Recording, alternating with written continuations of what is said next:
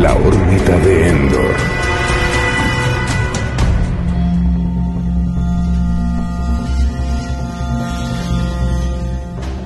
Saludos mundo, despedimos el año con uno de los programas más esperados de un 2020 que la verdad ha sido, ha sido malo en muchos aspectos, pero en lo nuestro, en cuestión de estrenos de nuestras cosas, ha sido el peor desde que comenzó nuestra andadura con este podcast. Ya sin los retrasos y sin los problemas derivados de la pandemia, lo cierto es que a principios de año lo que había previsto no era tampoco muy allá.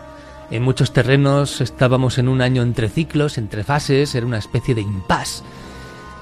Y que una temporada de una serie de televisión como esta, que ha sido un pelotazo, yo creo que también hubiera destacado en circunstancias normales, pero en este 2020 ha sido un auténtico oasis. The Mandalorian, temporada 2, por supuesto. El monográfico que no podíamos resistirnos a hacer, que estábamos deseando entregaros. La verdad es que hemos disfrutado un montón hacerlo. Mm, recordaros que el análisis de la primera temporada llegó en los LODE 10 x 19 y 10 x 20, por si no los habéis escuchado, los queréis repasar o lo que sea. En esta ocasión toca lodear esta segunda temporada que por supuesto va a ir con todo lujo de spoilers, a nuestro estilo, con el cuidado que siempre intentamos aplicar a lo que sí que nos gusta dentro de Star Wars, el especial. Y digo el especial porque esta vez solamente habrá uno, el año pasado hubo dos, esta vez solamente este que estáis escuchando, el especial, como digo, que cabe esperar en un programa como el nuestro. Lo ansiábamos, lo estábamos esperando. No vamos a retrasarlo más. Comienza aquí y ahora en lo de la órbita de Endor. En nombre de todo el equipo de esta casa, Antonio Runa os agradece que nos hayáis elegido. Despegamos ya sin más dilación con nuestro especial sobre The Mandalorian temporada 2. Desde el lugar más recóndito del espacio sideral, fluctuando entre lo real y lo imaginado, llegan los audioregistros del ODE, la órbita de Endor. Fueron grabados hace eones, pero no se concebirán hasta futuras eras, siendo realidad aquí y ahora, en este vórtice temporal que se abre ante ti. Entra en el dominio de la magia y lo imposible. Entra en el imperio de la órbita de Endor, el programa de la fantasía y la ciencia ficción, la última línea de defensa de la imaginación.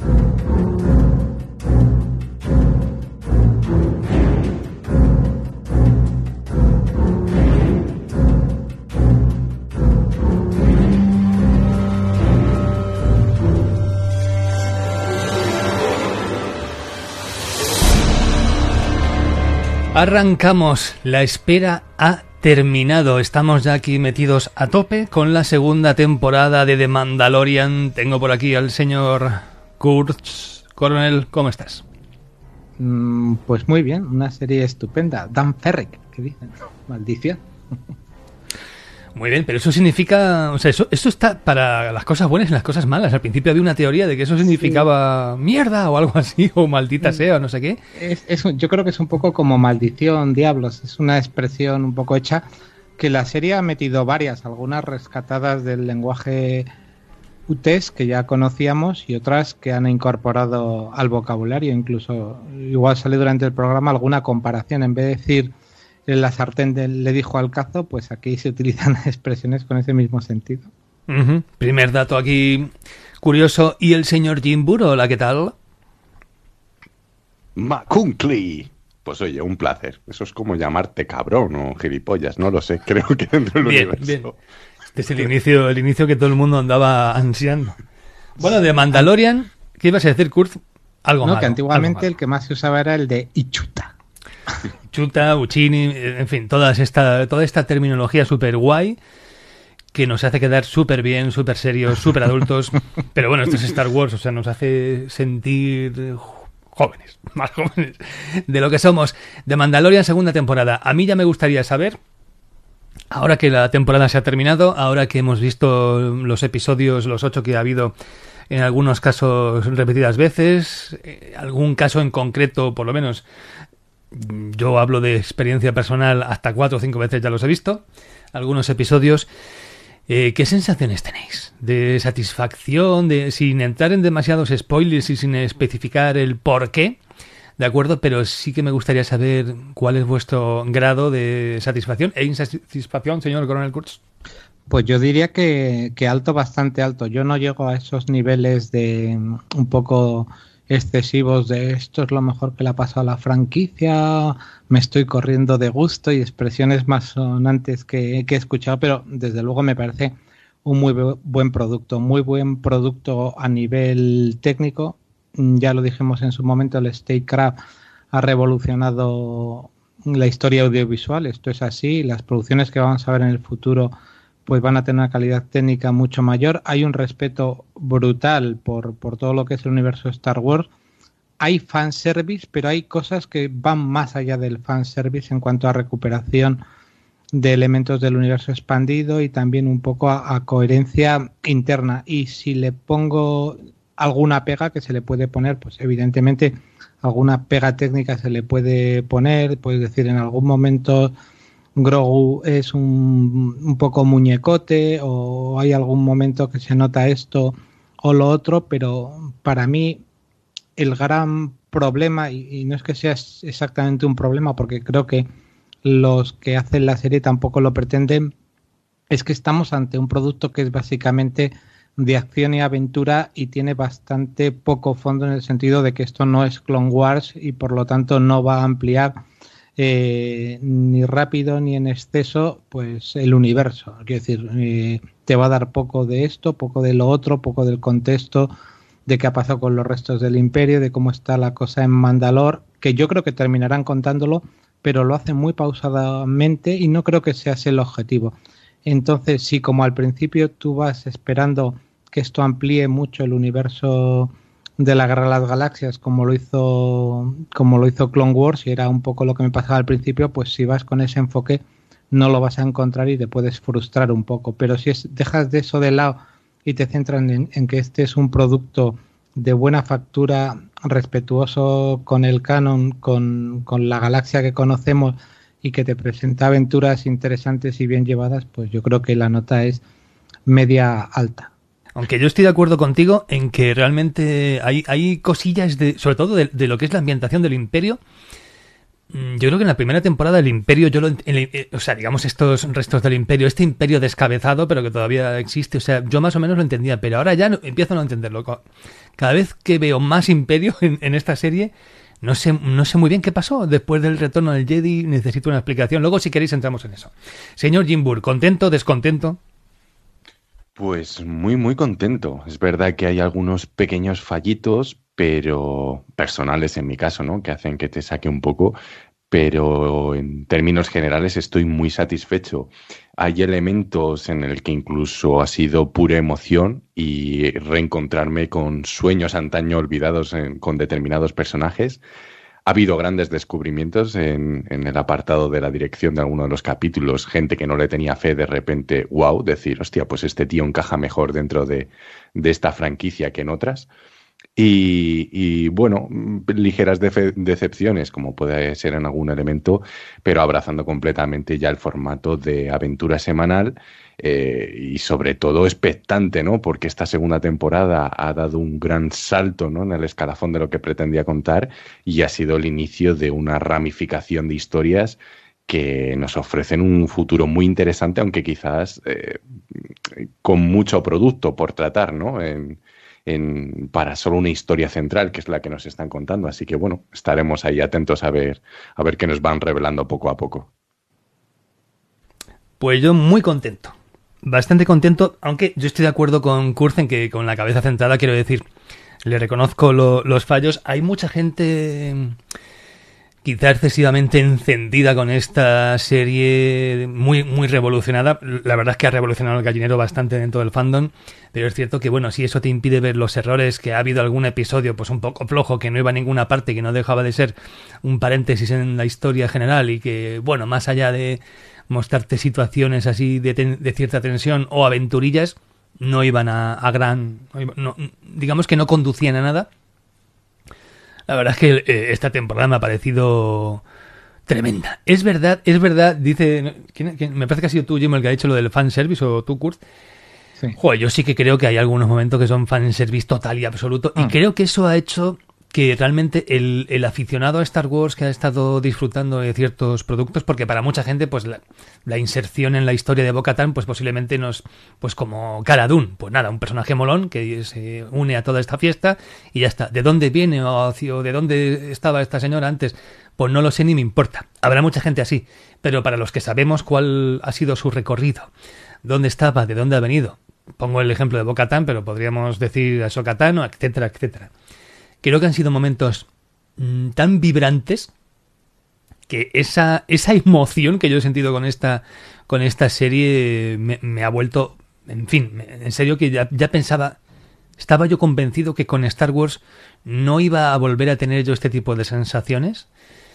De hecho, algunas cositas me llevan, ¿no? A ese, a ese final de Rogue One que yo pensaba que nada más podía emocionarme de esa manera dentro del universo Star Wars, pero sí, he visto, he visto momentos así que, para mí han sido absolutamente excitantes. Eso no significa que no vayamos a poner peguillas, que no vayamos a darle algún palito que otro, porque la serie también lo merece, pero en el cómputo global es que yo estoy contentísimo.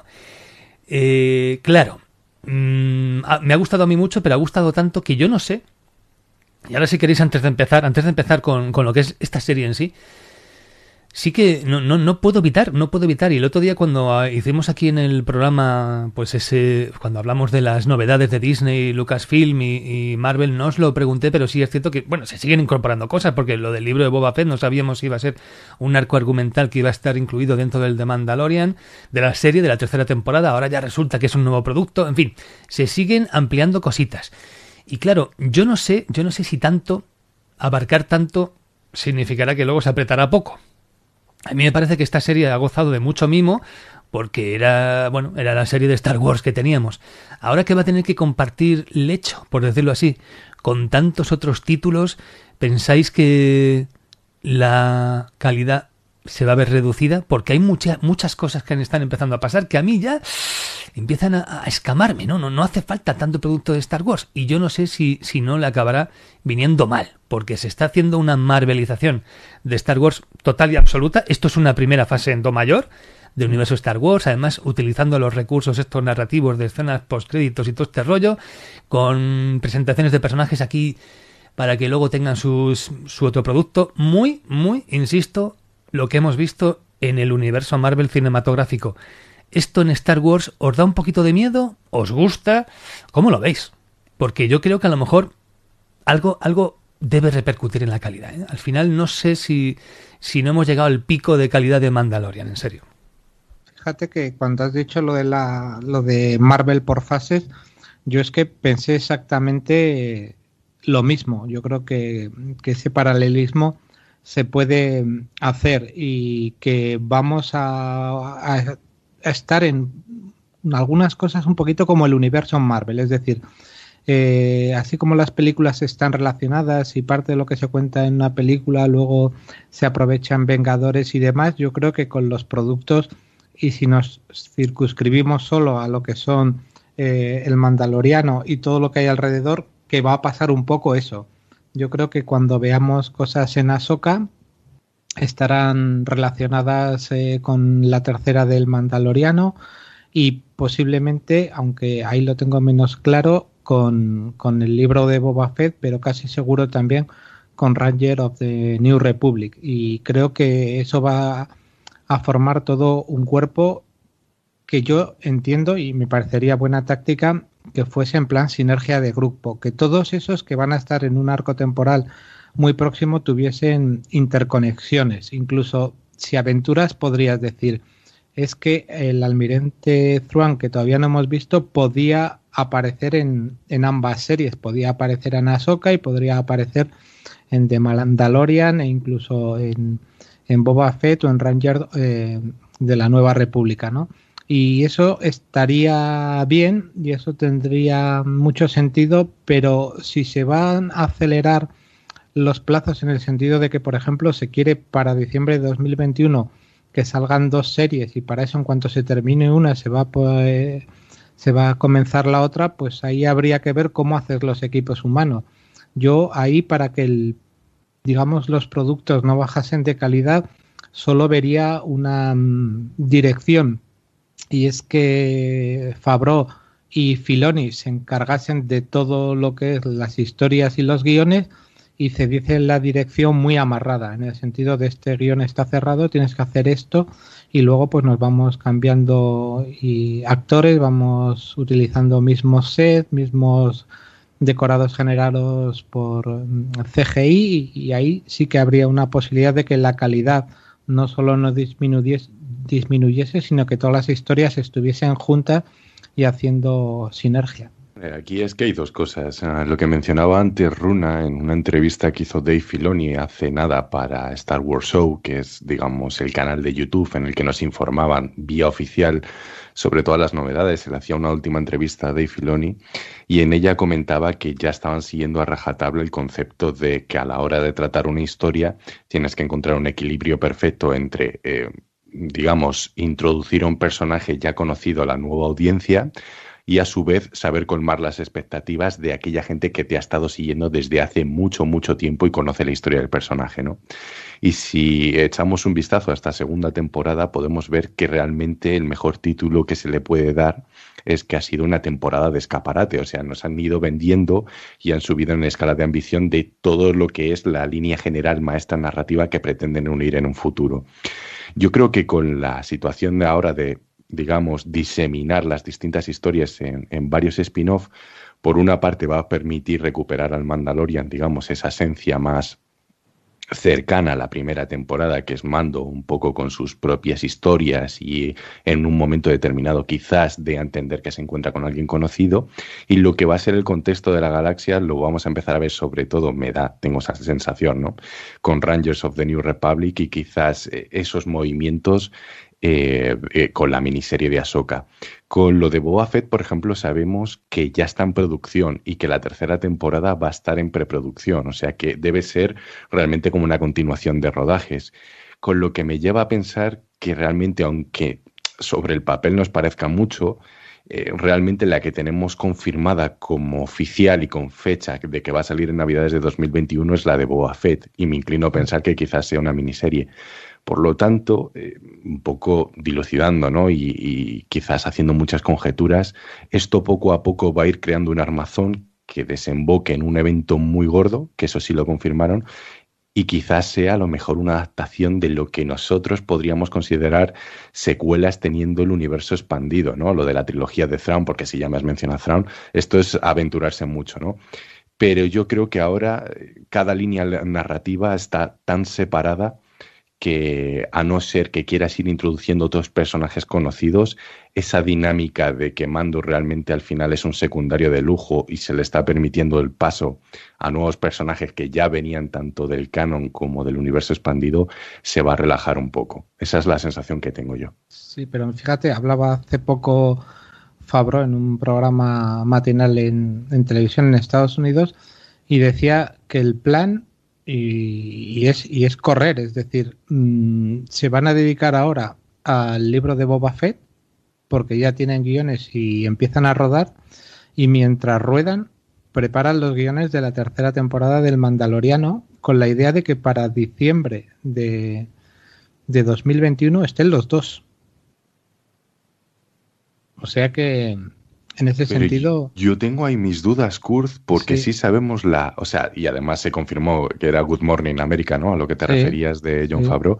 Eh, él mencionaba que la fecha que dio Kathleen Kennedy en esta feria de inversores de Disney, la de 2021, se refería exclusivamente a lo de Boba Fett. Lo que pasa es que ellos intercedieron, pues al igual que lo de que no se hiciese el merchandising de, de Grogu, para no reventar la sorpresa pero según está viendo filtraciones que las tenemos que coger con pinzas, yo creo que Boba Fett va a ser ese plato gordo de Navidades, que seguramente sea una miniserie, y a partir de enero, febrero será la tercera temporada de Mandalorian. Tiene más sentido porque si luego en marzo de 2022, que puede ser ya Kenobi, realmente estás dejando un, un, espaciado a lo mejor de medio mes o por ahí entre series para que esto te vaya retroalimentando. No lo sabemos, es verdad que todavía queda un año, pero bueno, yo el susto inicial, por ejemplo, que tenía cuando dijo lo de las navidades, antes de saber lo de Boa Fett, yeah. eh, me asustó porque no sabíamos si era la tercera temporada de Mandalorian, sí. si iba a ser Ahsoka o iba yeah. a ser Rangers, porque Rangers, claro. entre comillas, me da igual, yeah. que a lo mejor luego nos sorprenden.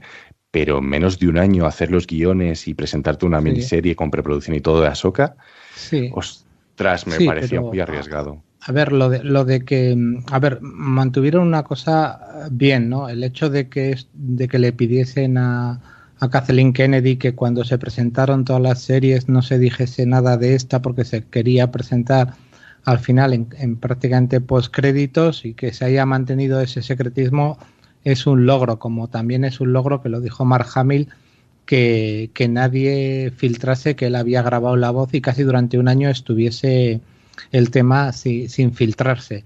Pero, insisto, sí que dijo que, que, iban primero con... Y es la duda que me surge a mí, porque si van primero con el libro de Boba Fett y luego van con el Mandaloriano, eh, ¿qué, sale a, qué, qué, vamos a tener hasta diciembre de 2021? ¿No vamos a tener, no vamos a tener nada? Sí, sí, sí, creo que sí. Vamos a tener Bad Batch, pero no han dicho la fecha todavía, sí, pero sí, se espera de, para 2021. Bad, Bad Batch seguro, pero me refiero a, a Live Action, parece que nada. No, se están reservando la misma estrategia que vimos hace un par de años de estrenar una película por año con Star Wars, además uh -huh. en Navidades. Creo que ahora ya hasta que el cine retome un poco la maquinaria y pase el COVID, van a hacer lo mismo, pero en formato serie. Pero a mí sí me cuadra, por ejemplo, hacer el libro de Boba Fett diciembre y cuando sí. termine emitir, emitir la tercera de, de The Mandalorian. Y habrá que ver por dónde tiran, porque ahí en The Mandalorian tienen, tienen un punto que o pueden hacer cosas muy tochas o, o no, o, o, no, pero hmm. la idea de que ahora eh, el Mandaloriano tenga el, el sable oscuro, pues ahí hay un punto importante. Sería muy tocho si lo vemos eh, eh, ayudar en la reconquista de, de Mandalor con, con, el grupo de Bocatán y con un cierto recelo contra ella, porque ella al final, si quiere el sable, se lo tendrá que ganar luchando. Ahí ese punto, uh -huh. si lo explotan bien, puede ser muy, muy interesante. Bueno, sobre eso hablaremos luego, si es verdad que da la sensación de que en 2021 vamos a tener, bueno, aparte de la, la, cosecha mala, ¿no? Los clones estos que nos presentaron en la última temporada de Clone Wars y que van a tener su propio spin-off y que podría apuntar a maneras, eso podría estar bien, poco más vamos a tener, pero claro, a mí me da la sensación de que si ya han empezado con la serie de Cassian Andor, eh, que no vi, ya está casi a puntito, siguen con The Mandalorian, el libro de Boba Fett, yo creo que 2022 va a ser un año de explosión total con Star Wars, ¿eh? Mm. O sea, creo que la gente dice, Estoy harto de las películas de superhéroes. Pues poco. Star Wars, vas a vomitar Star Wars por las orejas. Mira, claro, en, en eso no había, no había, no, no, no, había caído, pero Cassian Andor iba muy adelantada. Igual vemos Cassian Andor antes de ah, diciembre. Bueno, claro. Eso todo. Y claro, y la vemos en marzo. Y tenemos Cassian Andor. Eh, después tenemos el libro de Boba, de Boba Fett. Después tenemos el Mandaloriano. Y puede ser la bomba. Bueno, iremos viendo iremos viendo que cómo, cómo organizamos esto, pero sí es verdad que, en fin, posiblemente algún, algún producto menor irá cayendo. Algún producto menor tiene que caernos por fuerza, alguna cosa que digamos, Buah, vaya serie, vaya piltrafa, esto tiene que pasar ya por fuerza. Pero hay, hay ganillas, hay ganillas de ver más cositas de Star Wars. Eh, pues yo creo que, dada, dadas las circunstancias y ya que hemos abierto camino, nos vamos a meter con datos de producción, así que Señor Coronel Kurtz. Pues si queréis empezamos por, por, el tema del statecraft, que sería un poco la tecnología, o el espacio físico que le llaman el volumen, porque después de que terminó la primera temporada sí que se empezó a saber un poquito más y ahí se nos adelantó un poquito, se nos hizo referencia a los problemas que realmente tenía esta tecnología, que no eran insalvables, que no eran, digamos, definitivos, pero sí que es cierto que tenía una serie de problemas y si queréis comentamos esos problemas. Sí, vamos a explicar así rápidamente lo que es el, esta tecnología en qué consiste y bueno, pues aunque ya el año pasado lo, lo explicamos con los especiales del, de la primera temporada de Mandalorian, pero para refrescarle la memoria y que habrá gente que a lo mejor está escuchando este programa sin haber oído los anteriores. Bueno, rápidamente explicamos qué es y luego hablamos de, esas, de esos pequeños problemillas. Sí, básicamente lo que el sistema del Statecraft lo que hace es que eh, cuando tú grabas con, con la cámara digital, el movimiento que hace la cámara esté coordinado con unas pantallas que hay tanto eh, como fondo de escena como en el techo en las que se proyecta un entorno en 3D de forma que la cámara como va compasada eh, es como si tuvieses una escena un escenario real porque se coordina con el movimiento de la cámara. A todo lo que es el espacio le llaman el statecraft y, o sea, le llaman el volumen y a, ese sistema de, coordinar la cámara con lo que se proyecta en las pantallas se le llama Statecraft. La ventaja que tiene tener esa proyección en 3D es que lo que graba la cámara es a los actores que están más el fondo y todo eso ya está prácticamente terminado y, tiene un y tiene un aspecto muy realista de 3D y es lo que hace pensar que aunque estés en estudio estés en, eh, en escenario. Eh, pero eso mm, estaba hecho con una serie de pantallas. En el fondo lo que hay son pantallas que son de la marca Roe Black Pearl mm, BP2, que son unos, para que os hagáis idea, unos monitores de 50 centímetros por 50, o sea, medio metro, que se pueden unir unos con otros, por arriba, por abajo y por los lados, hasta crear grandes muros, incluso cubos y, lo que quieras y uniendo esos mm, monitores, que además se pueden unir haciendo curva, y aquí se han hecho curvas de hasta más de 180 grados, sobre esos, en esos monitores se proyecta ese fondo en 3D y eso es lo que queda detrás de los actores y se graba con ellos. Eso da una serie de ventajas muy claras. La primera es que te ahorra tener que añadir luego toda, toda la, todo lo que es el fondo si has grabado a los actores con, con croma o con pantalla azul. Y la otra ventaja que te genera, que es muy importante, es que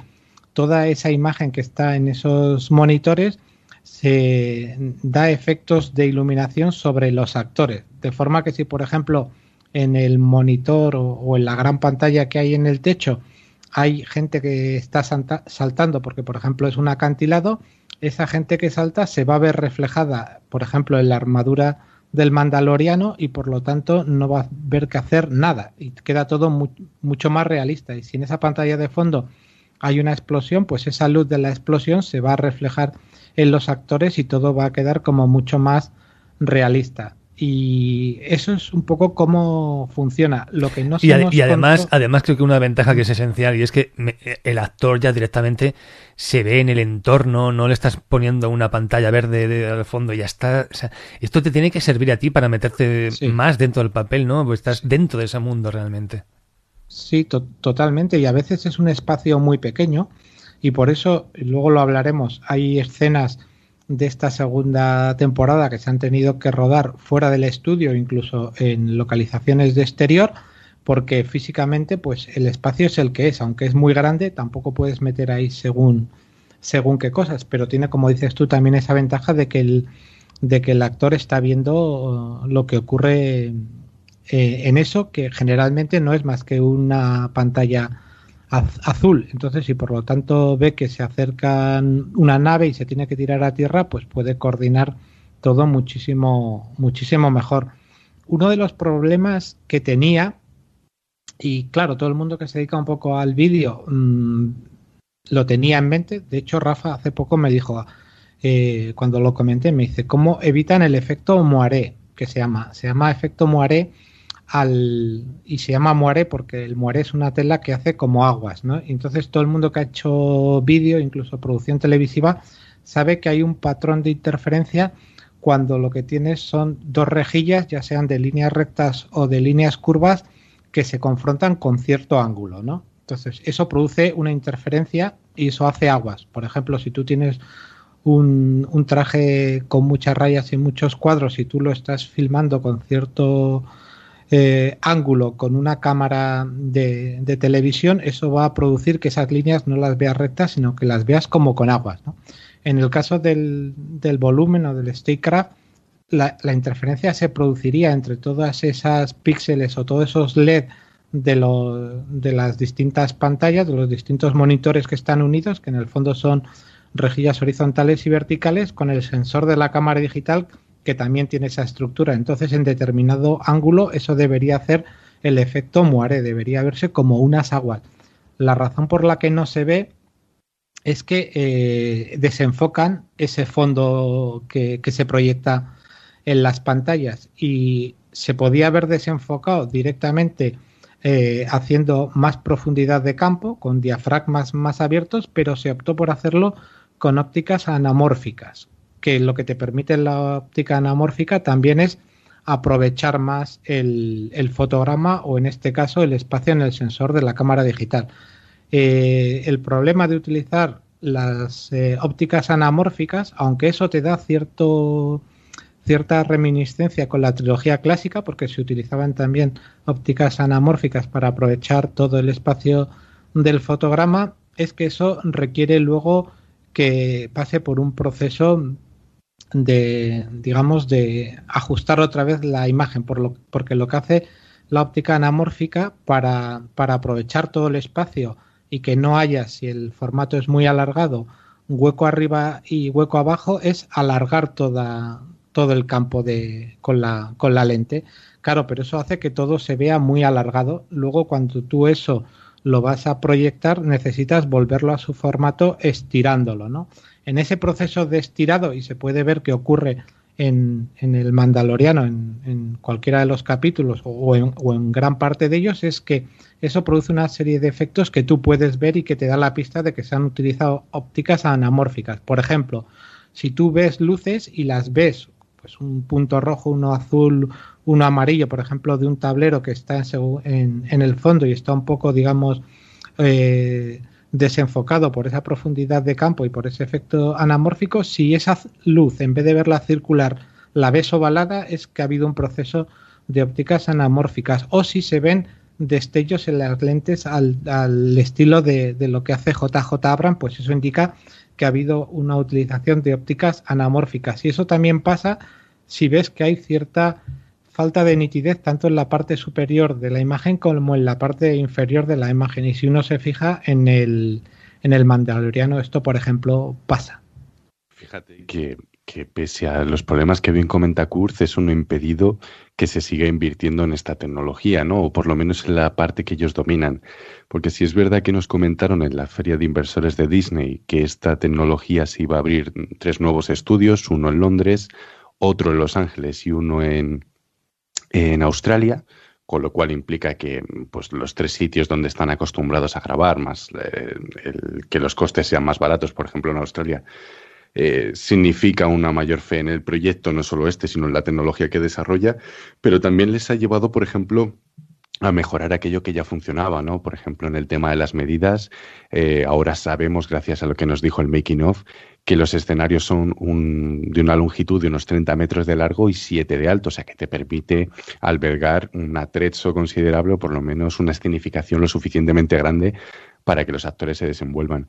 También nos comentaban que eh, los técnicos de ILM habían colaborado junto a los técnicos de Statecraft para gestionar mejor los colores de los píxeles, ¿no? de las pantallas. Y eso al final se traducía en que existía una mayor variedad cromática a la hora de proyectar las imágenes, permitiendo pues no solo escenas de uh, más oscuras como un atardecer o un anochecer, sino incluso unos colores más vívidos a la hora de mostrar determinados paisajes. Yo creo que la gran sorpresa nos vino cuando se le dio otra vuelca de tuerca a esta tecnología del volumen o del stagecraft, que es cuando decidieron tomar las maquetas, escanearlas y proyectarlas en el volumen. O sea, es como ya prácticamente una reconexión de vasos comunicantes entre lo antiguo y lo nuevo. Y el ejemplo que ellos ponen en el capítulo 7, cuando van a, rescatar de la cárcel republicana a Mainfield, este ex francotirador imperial, imperial ellos eh, construyeron una maqueta que representaba como unas 12 o 15 cabinas de TIE Fighters, ¿no? Eh, desguazados, la escanearon y luego la proyectaron, porque es, yo me acuerdo de ver el capítulo y te daba una sensación de naturalidad, dije, jolín, se han gastado tanto, y luego no. Y comentándolo con Kurz fuera de micrófono, al final en este ejemplo vemos cómo de nuevo Lucasfilm aplica esa política de reciclaje, porque esa misma imagen de los TIE Fighters deshuezados eh, si uno se va al libro de arte del despertar de la fuerza, la página 77, verá que un dibujante, uno de los artistas contratados, que es Yannick Dussault, hizo exactamente esa imagen en el que puede variar. En, el libro se ve como camina una especie de indígena del planeta y si uno accede a la página web va a ver que es Rey, ¿no? Con su, con su jet al lado de estos TIE Fighter. Y es curioso cómo al final no se desecha nada y nos vuelven a mostrar un poco ideas que pueden tener potencial en sí, pero que a un momento dado son desechadas porque no interesan. El, sistema, además del Staycraft o, o del volumen, tenía otros dos problemas que no han solucionado, que han mitigado, pero, pero que, que todavía se puede ver en el making of que lo tienen. Uno era que no eran capaces aunque tenían muchos ordenadores y muy potentes, llegaron a tener hasta una docena conectados, no eran capaces de renderizar todo el muro eh, con el sistema este que tienen, con el motor del Unreal, no eran capaces de, mover todo lo que necesitaban. Así que optaron por una solución que es sencilla y es efectiva. Y es decir, en realidad solo se está renderizando y mostrando en tres dimensiones, eh, digamos, coordinado con la cámara el campo de la cámara, pero digamos que el, muro o, la pantalla es más, entonces eh, es mayor. Entonces, ¿qué hacen? La parte que está fuera de lo que es la cámara mientras se va moviendo lo tienen con una foto fija de ese escenario 3D, lo cual les ayuda porque sigue dándoles la, iluminación que necesitan, pero no les eh, gasta recursos. Y si uno se fija, por ejemplo, en el making of, verá que hay veces que como se está filmando lo que se está proyectando en ese momento, la parte, digamos, más central, que es donde está la cámara, está perfectamente definida y los laterales, pues es como una foto fija, porque eso está sin renderizar en, tres dimensiones. Y de hecho, y ese es otro problema que tenían, el sistema tiene un, pequeño eh, lag, un pequeño retraso. Según miras las fuentes, se cifra en una cantidad o en otra, pero está en torno a los 8 frames si calculas que son 24 frames eh, por segundo, lo que estás teniendo de retraso, pues es prácticamente un, tercio de segundo, que es bastante. Por eso, para solucionar eso, lo que hacen es, y se puede ver, los movimientos de cámara suelen ser bastante lentos, no son movimientos de cámara, ni paneos, ni movimientos de grúa muy exagerados. Es todo bastante lento y de eso han hecho también un poco de virtud porque eso le va bastante, bastante bien a la serie. Y para evitar el problema ese que tenían, que he dicho antes, de que tiene que estar un poquito desenfocado el fondo, cuando quieren un poquito más de nitidez en, en ese fondo, lo que hacen es un, un chroma key virtual. Pintan de azul detrás de la zona que quieren poner más nítida, por ejemplo, detrás de los actores, y luego eso en postproducción se, se, incluye ahí el renderizado ya eh, a tope y sin ningún tipo de, desenfoque. Y, eso va unido también a que hay veces que lo que hacen es no utilizar el craft ni el volumen, sino rodar en exterior, pero cuando digo exterior es en la trasera de los estudios. Ellos tienen básicamente dos estudios, que son los estudios eh, Manhattan Beach y, otro segundo estudio que curiosamente se llama El Segundo, que es un sitio más bastante famoso, que ahí se han hecho producciones como Avatar o como Iron Man. Los dos estudios están muy cerca, están prácticamente a 10 minutos uno de otro y ambos están a poco más de 20 minutos en coche de Los Ángeles, con lo cual lo tienen todo muy, muy cerquita y entonces a veces eh, ruedan en uno y a veces en otro y cuando quieren, como digo, eh, que todo esté un poquito más enfocado o quieren darle más riqueza a nivel de quiero que haya más luz real, luz exterior, se salen a, a la parte trasera de estos estudios, ahí según sea la escena ponen ahí el decorado, muchas veces es pues por ejemplo arena y, cuatro detalles, ahí ponen sí eh, fondo azul y luego todo eso se renderiza. Y evidentemente hay escenas como la de las eh, motos eh, eh, jet persiguiendo al transporte en el capítulo en el que atacan la, base imperial. en, en Nevarro, eso está, hay momentos que está 100% hecho con, con CGI, en el que todo es CGI, por lo tanto ahí todo lo vas a ver nítido y lo vas a ver eh, con un nivel muy alto. En cualquier caso, como ves, todo eso está hablando de costes muy, muy, muy, muy elevados porque la verdad es que todo este proceso es muy caro y en ocasiones eh, no solo salen al exterior detrás de, estos estudios, sino que, por ejemplo, en esta temporada se fueron al, al Valle Simi, en, Los Ángeles, que está muy cerquita, está a 58 minutos de, los estudios, y de hecho eso lo revelan en el, en el making of, el nombre del, del valle, se había rumoreado porque algún aficionado los pilló cuando se estaba rodando allí y aventuró que era esta producción, pero sobre todo si uno va y ve ese, el capítulo al que corresponde, que es el que graba Robert Rodríguez, que es la primera vez que vemos a, Boba Fett con su armadura, verá que hay algún plano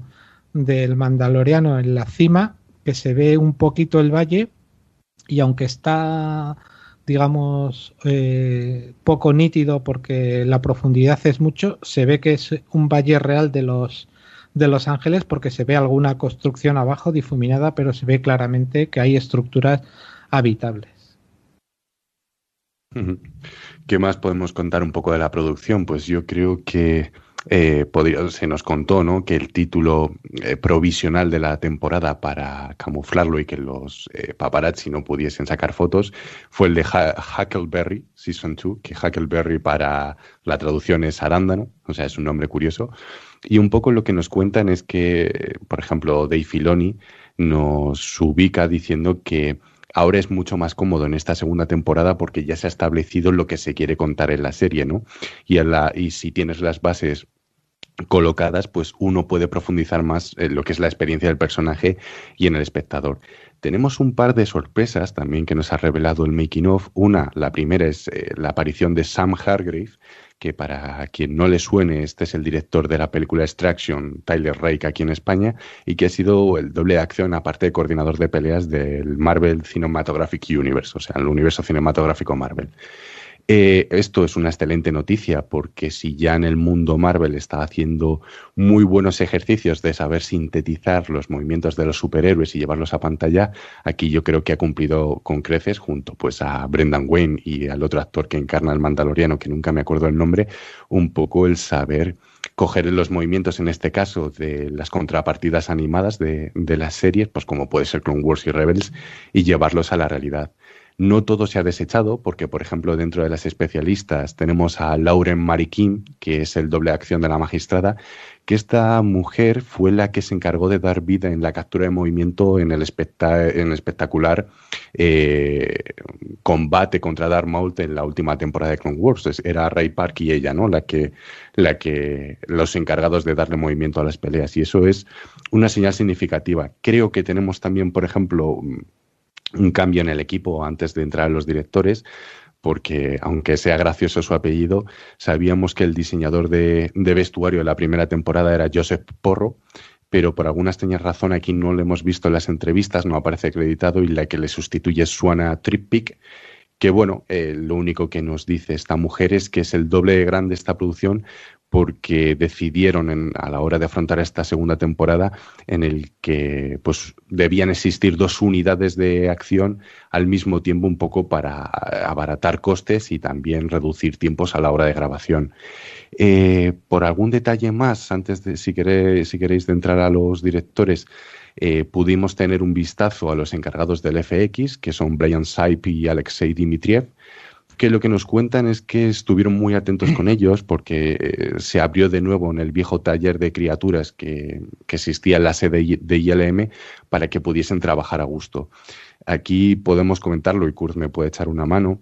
Eh, hay que especificar a la audiencia que el ILM de los años 80 primigenio evidentemente no se parece en nada al actual porque no sé si a partir de los 90 más o menos, que es cuando empieza a irrumpir la tecnología digital, lo que eran elementos como las maquetas o las prótesis o demás, paulatinamente se fueron retirando o se convirtieron en estudios independientes centralizados exclusivamente en esa labor. Entonces, en la actualidad ILM casi toda su totalidad en el trabajo se centra más en la creación de efectos especiales, lo que se dice digitales, y luego se contratan a pequeñas empresas que se encarguen un poco de crear esos proscéticos, esas máscaras, a lo mejor crear esas maquetas, pero el hecho de que se vuelva a desempolvar un poco y traer a, gente implicada como puede ser el eh, creador de maquetas, Don Goodson, me parece que es, pues significa que se están haciendo las cosas bien, ¿no? Que no solo es un ejercicio de falsa nostalgia, sino que se está visitando, por ejemplo, el archivo, qué gente estuvo implicada, hacer una labor de investigación y traértela de nuevo, de nuevo para, para poder recuperar a lo mejor qué funcionó anteriormente en el pasado y compasarlo con las nuevas tecnologías. Fíjate que de lo, de lo que has dicho, una de las cosas que es mm, que, digamos, yo creo que influye más es eh, la decisión de rodar simultáneamente con, la, con las dos unidades. Eh, has dicho lo de Huckleberry, es, es, una opción pues que se utiliza mucho, dar un nombre diferente a la producción, pues para que para que la gente no sepa en qué estás trabajando y si tienes proveedores, pues primero que no te hinchen los precios, que eso ocurría con las producciones de, Star Wars. Y hay un momento interesante en el making of en el que se ve eh, lo potente que es el sistema del Staycraft, porque tú estás viendo la misma imagen que, está grabando en ese momento el, el, que hace el making of y tú estás viendo ahí, porque es una imagen en el volumen y, realmente no sabes qué es escenario y qué es proyección y de repente cambia la proyección del fondo ese en 3D por las palabras Huckleberry en grande y te quedas acojonado porque dices, Joder, es que no había visto hasta dónde llega, es que le engaña al ojo en tiempo real de una forma extraordinaria. Pero como digo, eh, el problema de rodar con, dos unidades es que, eh, digamos, la gente tanto de, de, los props como del maquillaje como del vestuario tiene que atender a las dos unidades de rodaje y no puede fallar, porque en el momento en el que retrasas los planes de rodaje, ahí se pierde dinero. Eso lleva a que, por ejemplo, la de vestuario eh, tenga más trabajo, como lo dice, pero luego hay incidencia, por ejemplo, en el tema de los props, porque Josh Roth, que es el que se dedica al control de todos los props, y ahí entran desde los sables hasta, hasta las hachas, las pistolas y demás, que además es un tío muy divertido, porque el tío está con, con, un sobrepeso considerable y lleva una camiseta con letras de Star Wars que pone Fat Dragon Props más allá de la imaginación. Y, y él te cuenta eh, y ves ahí todo el material que tienen ordenado, que, todo eso tiene que estar perfectamente coordinado. Lo que no te cuenta es que tienen un sistema informático para tener todo perfectamente localizado en estantes y baldas, de forma que si tú te dicen necesito, imagínate, 12 mm, rifles de tal tipo, sabes, el ordenador te dice en qué balda, es un programa de control de almacén, en qué balda y en qué posición está. De forma que como lo desordenes, la, has liado. Y él comenta que, por ejemplo, uno de los mayores problemas que tuvieron fueron con los sables, porque aunque los sables han avanzado mucho y es una ventaja que tenemos para esta producción, que ya la teníamos antes y ya se utilizó en, en la trilogía Disney, es que ahora ya en, en situ puedes grabar con sables con los que puedes hacer peleas y que esos sables tengan tubos con luz propia. Y eso mejora muchísimo porque tener en ese momento la iluminación del sable en, los actores hace que todo gane, porque animar eso con CGI es mucho más complicado. Entonces, en escenas, por ejemplo, en esta temporada en la que Ahsoka está en la oscuridad, enciende los sables y realmente se encienden los sables y le iluminan el rostro, pues todo eso lo ganas de cara al futuro. Pero con los sables, lo comenta Josh Roth, es con lo que tuvieron más problemas, porque además Dave Filoni estaba encima pues como una mosca cojonera, les medía las, las longitudes de los sables. Y cuando hicieron los de Ahsoka le dijo tienen que ser más cortos porque los has hecho demasiados largos y por ejemplo cuando hicieron el, el Dark eh, o el sable oscuro le cambiaron, lo hicieron plateado y diferente. Y les obligó a, a cambiarlo porque la fidelidad tiene que ser exacta. Y hay una declaración en ese sentido de Filoni que me parece extraordinaria, por eso queremos tanto a Filoni que dice, cuando nosotros vamos y reproducimos hasta el milímetro un escenario, como puede ser la cantina o como puede ser el palacio de, de eh, lo hacemos no solo por coherencia y porque quede bien, sino porque eh, hubo una gente que lo hizo hay una gente que es legado vivo de Lucasfilm y tenemos que respetarlos y agradecerles que si hoy tenemos trabajo es gracias al trabajo que ellos hicieron en su día y tienen que hacer el máximo para estar a la altura de la creatividad de, de esas personas. Cuando oyes a Filoni decir cosas como esas o decir que todos los días aprende algo cada vez que va al set de rodaje y que eso es exactamente igual que el camino Jedi, que cada vez se aprende algo, pues, pues resulta muy interesante. Y sobre lo del rodar con dos unidades antes, a la vez. Antes de rodar con dos unidades a la vez, eh, un pequeño comentario sobre el tema de las espadas, porque Nada, o sea, básicamente eh, este, por recordárselo al oyente, bueno, en las precuelas inclusive, ¿no? Yo no sé la trilogía de, secuelas, pero en las precuelas, bueno, digamos que los sables, en realidad las empuñaduras sí eran las de los sables, pero luego les ponían como varas, ¿no? De, Sí, eran, eran metálicas de aluminio. Hmm. recubiertas con un material reflectante que luego servía para en postproducción pintarlos. Y ahora están usando pues como las espadas de merchandising que uno puede comprar, así, en cualquier tienda, pero súper duras para que resistan. Que ya hay algún, ya hay sables por ahí de merchandising sí, para pegarse. Pero claro. si, lo, si lo sabía antes incluso de la trilogía Disney. Yo se podía ver aficionado con sables de última generación que estaban vendiendo distintas personas, incluso a gente que se los hacía ellos mismos con luces LED y que podías tener una lucha, hombre, no una lucha eh, con hostias como panes, por decirlo mal y pronto, pero con golpes bastante contundentes y el tubo aguanta porque ahora van recubiertos de, unos protectores plásticos y, tienen su propia luz y algunos incluso eh, emitían en su momento sonidos que a ellos no les hace falta y eso se ha conseguido muy bien. Incluso el sable oscuro tiene su propia luz.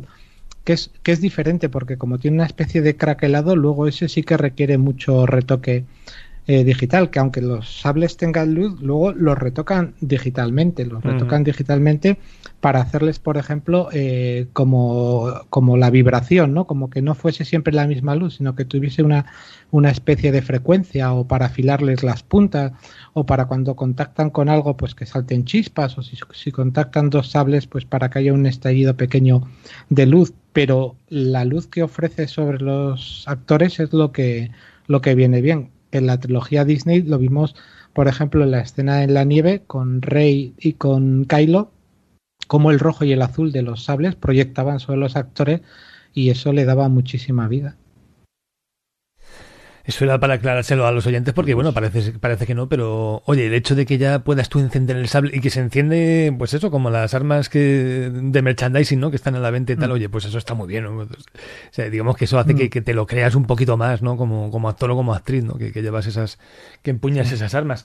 Bueno, pues eh, estabas hablando de las segundas, de, las dos unidades. de las dos unidades, porque por lo que vemos en los en, los making of eh, dices, vale, hay dos unidades. La segunda unidad ya lo ha dicho Jim Burr con Sam Hargrave. Y, pero si tú ves, eh, aunque siempre se ve más en el set de rodaje a, a Fabro que a Filoni, yo supongo que Filoni también estuvo haciendo algunas otras cosas, generalmente en muchos eh, momentos salen los dos. Y, y, lo que se ha podido ver un poquito en el making of es que al director, digamos, del, del episodio, sea el que sea, sea Peyton Reed, sea Dallas Howard, etcétera, lo dejan bastante, eh, bastante libre, toma sus propias decisiones, incluso cambia alguna cosa, pero ellos están encima porque si hay alguna cosa que creen que va en contra de, de, la continuidad o que no les encaja en el, en, el, en su visión de, los personajes, lo corrigen, pero sobre todo están con, con la segunda unidad y ahí es donde, digamos, están un poquito eh, me ha parecido a mí, me ha dado esa impresión, no, no sé si a Jim Burr también, un poquito más encima. De hecho, hay un momento en el que se ve como a Sam Hargrave le, le cortan las alas en una cosa que quiere hacer, dice, no, no, esto no tiene que ser así, pata, y, y el otro, vamos, pliega rapidísimo. Y lo que viene muy bien para esto, dado que vas a tener directores que se van a ocupar de cada capítulo y le vas a dar un poquito de margen, sobre todo es que tienes la previsualización y eso les da mucho, mucho tiempo eh, recuperado a la hora de planificar. Eh, Dallas Howard, lo, Bryce Dallas Howard lo dice, lo dice que, que al tener la previsualización, sobre todo para ese capítulo, que era un capítulo con, con escenas con mucha agua, le permitía anticipar qué iba a necesitar. ¿no? Por ejemplo, la escena del barco ya lo, lo cuenta. Enseguida se dio cuenta que tenía que tener un tanque de 5x5 con agua real, eso ya le obligaba a rodar sin el Staycraft, a rodar con una especie de plataforma rodeada de pantalla azul. Y ella decía una cosa que me parece muy interesante. Cuando tú ruedas así eh, y sabes que la mayor parte va a estar generado por ordenador y por lo tanto el CGI te va a permitir cualquier cosa, lo que no haces es hacer un una planificación de movimientos de cámara muy exagerada, porque ahí te lo permitiría. Al final estás en un, en un escenario que está libre de todo, pues tú puedes hacer un movimiento muy complicado de grúa, porque todo lo demás va a estar luego, eh, digamos, generado digitalmente. Dice, pero si lo hubiese rodado realmente todo con agua, ese movimiento de cámara no lo hubieses hecho porque es inviable, porque no puede ir, por ejemplo, la dolly por encima del agua. Entonces ella dice, tienes que tener muy claro lo que harías si todo fuese real para hacerlo exactamente igual, aunque todo sea digital. Porque aunque parezca que no, el espectador luego se da cuenta. El espectador cuando ve eh, un determinado movimiento sabe que es imposible con escenarios reales y por lo tanto le predispone a pensar o a ver que es un, un escenario ficticio. Sí, yo creo que la clave, como comenta Kurz, es que no están encima todo el rato en el sentido de que les dejan bastante libertad en aquello que saben que la persona contratada puede brillar, con lo que en el momento en el que ellos deseen irrumpir en una zona en la que pueden estar tocando algo relacionado con el canon o que no encaja con la forma de proceder de Star Wars, digamos, dicho mal y pronto, es eh, que la hostia se suaviza, ¿no? Entonces es no te estoy regañando y esto no lo puedes hacer, por lo tanto, eh, no hay una buena relación entre el encargado y los directores, sino que, mira, este es mi campo, estos son mis juguetes, disfruta con ellos, muéstrame cosas que para eso eh, te hemos contratado específicamente, ¿no? Porque brillas en un aspecto determinado y en el momento en el que a lo mejor sepas que no, que no lo estás haciendo bien, va a ser más algo consensuado y tú mismo te vas a dar cuenta y vas a recular en el momento, cosa que me parece una decisión muy inteligente. De hecho, lo que decíamos de las libertades, volviendo un poco también a la gente especialista, lo podemos ver sobre todo eh, cuando Sam Hargrave permite a Temuera Morrison incluir elementos de la lucha maorí, no solo el tema de la jaca, ¿no? que es esa, esa danza tribal maorí ¿no? de, de los guerreros, y también el, el que es la lucha con el bastón. Y cuando tú lo ves en, en el making of, eh, por ejemplo, te dice Temuera Morrison que necesita un Gaderfi, un bastón de los Tusken, con unas medidas determinadas para que él pueda manejarse mejor con esos movimientos. Entonces, volvemos a ese elemento de, jolín, eh, en ese pequeño espacio que tienen de interacción, permites la libertad al actor, al director de coreografías, al de vestuario, lo que sea, para que aporte lo mejor de sí mismo y al final enriquezca una galaxia que es vasta de, mm, de, por sí y que está llena de múltiples culturas, algunas ya conocidas y otras por descubrir, con lo cual yo creo que se retroalimenta la historia en muchos aspectos. Fíjate que Robert Rodríguez lo cuenta hasta qué punto tienen un poco de, libertad de, actuación y además lo cuenta con una anécdota muy curiosa. Él tenía el guion y entonces tenía eh, tres páginas de guion que decidió que podían ser eh, prácticamente diez minutos de batalla. Y entonces el tío se hizo su propia previsualización en casa. Entonces, con parte de disfraz que tiene suyo de Boba Fett y con figuras de animación, rodó con sus hijos en el jardín de su casa y salen las imágenes en el making of, una especie de puesta en escena de, la batalla y luego se la enseñó a, John Fabro y a Filoni que le dieron que le dieron el sí. Eh, como dice mm, Jim Burr, se introdujeron elementos de la jaca, pero por ejemplo uno de los coordinadores de especialistas, Ryan Watson, cuenta cómo una de las cosas que querían era trabajar los estilos de luchas de casi todos para que fuesen diferentes, para que no se pareciesen.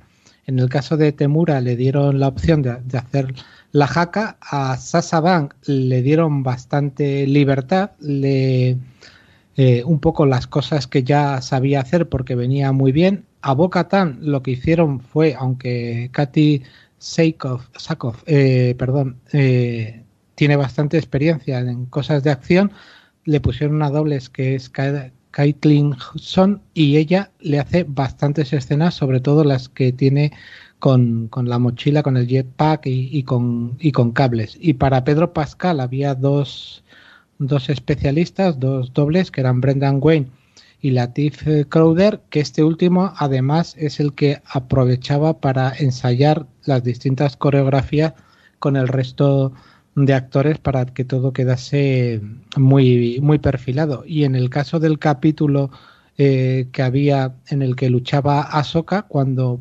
plantearon cómo debía luchar Ahsoka, tenían evidentemente muchas referencias de la de la parte de, de, la producción de tanto de Clone Wars como de Rebel, pero ahí como era un capítulo, ya lo comentaremos, que tenía un entorno bastante samurai, decidieron que la lucha y sobre todo el duelo fuese un poquito al estilo samurai, pero conscientemente no quisieron que fuese tan depurado como el estilo samurai, que sería todo muy fino, y lo ensuciaron un poquito, pero sobre todo a Soka lo que le dieron es, dado que no va a poder hacer todas las piruetas que hace en la serie de animación, lo que le vamos a dar es movimientos quizás no tan limpios como los de un samurái, pero siempre sí muy continuos. Y, si uno lo ve, realmente eh, se nota que Ahsoka está constantemente moviéndose, que es golpe, giro, golpe, giro, golpe, giro, avanzo, eh, cambio la altura, sigo golpeando y es todo como muy fluido y muy, y muy seguido.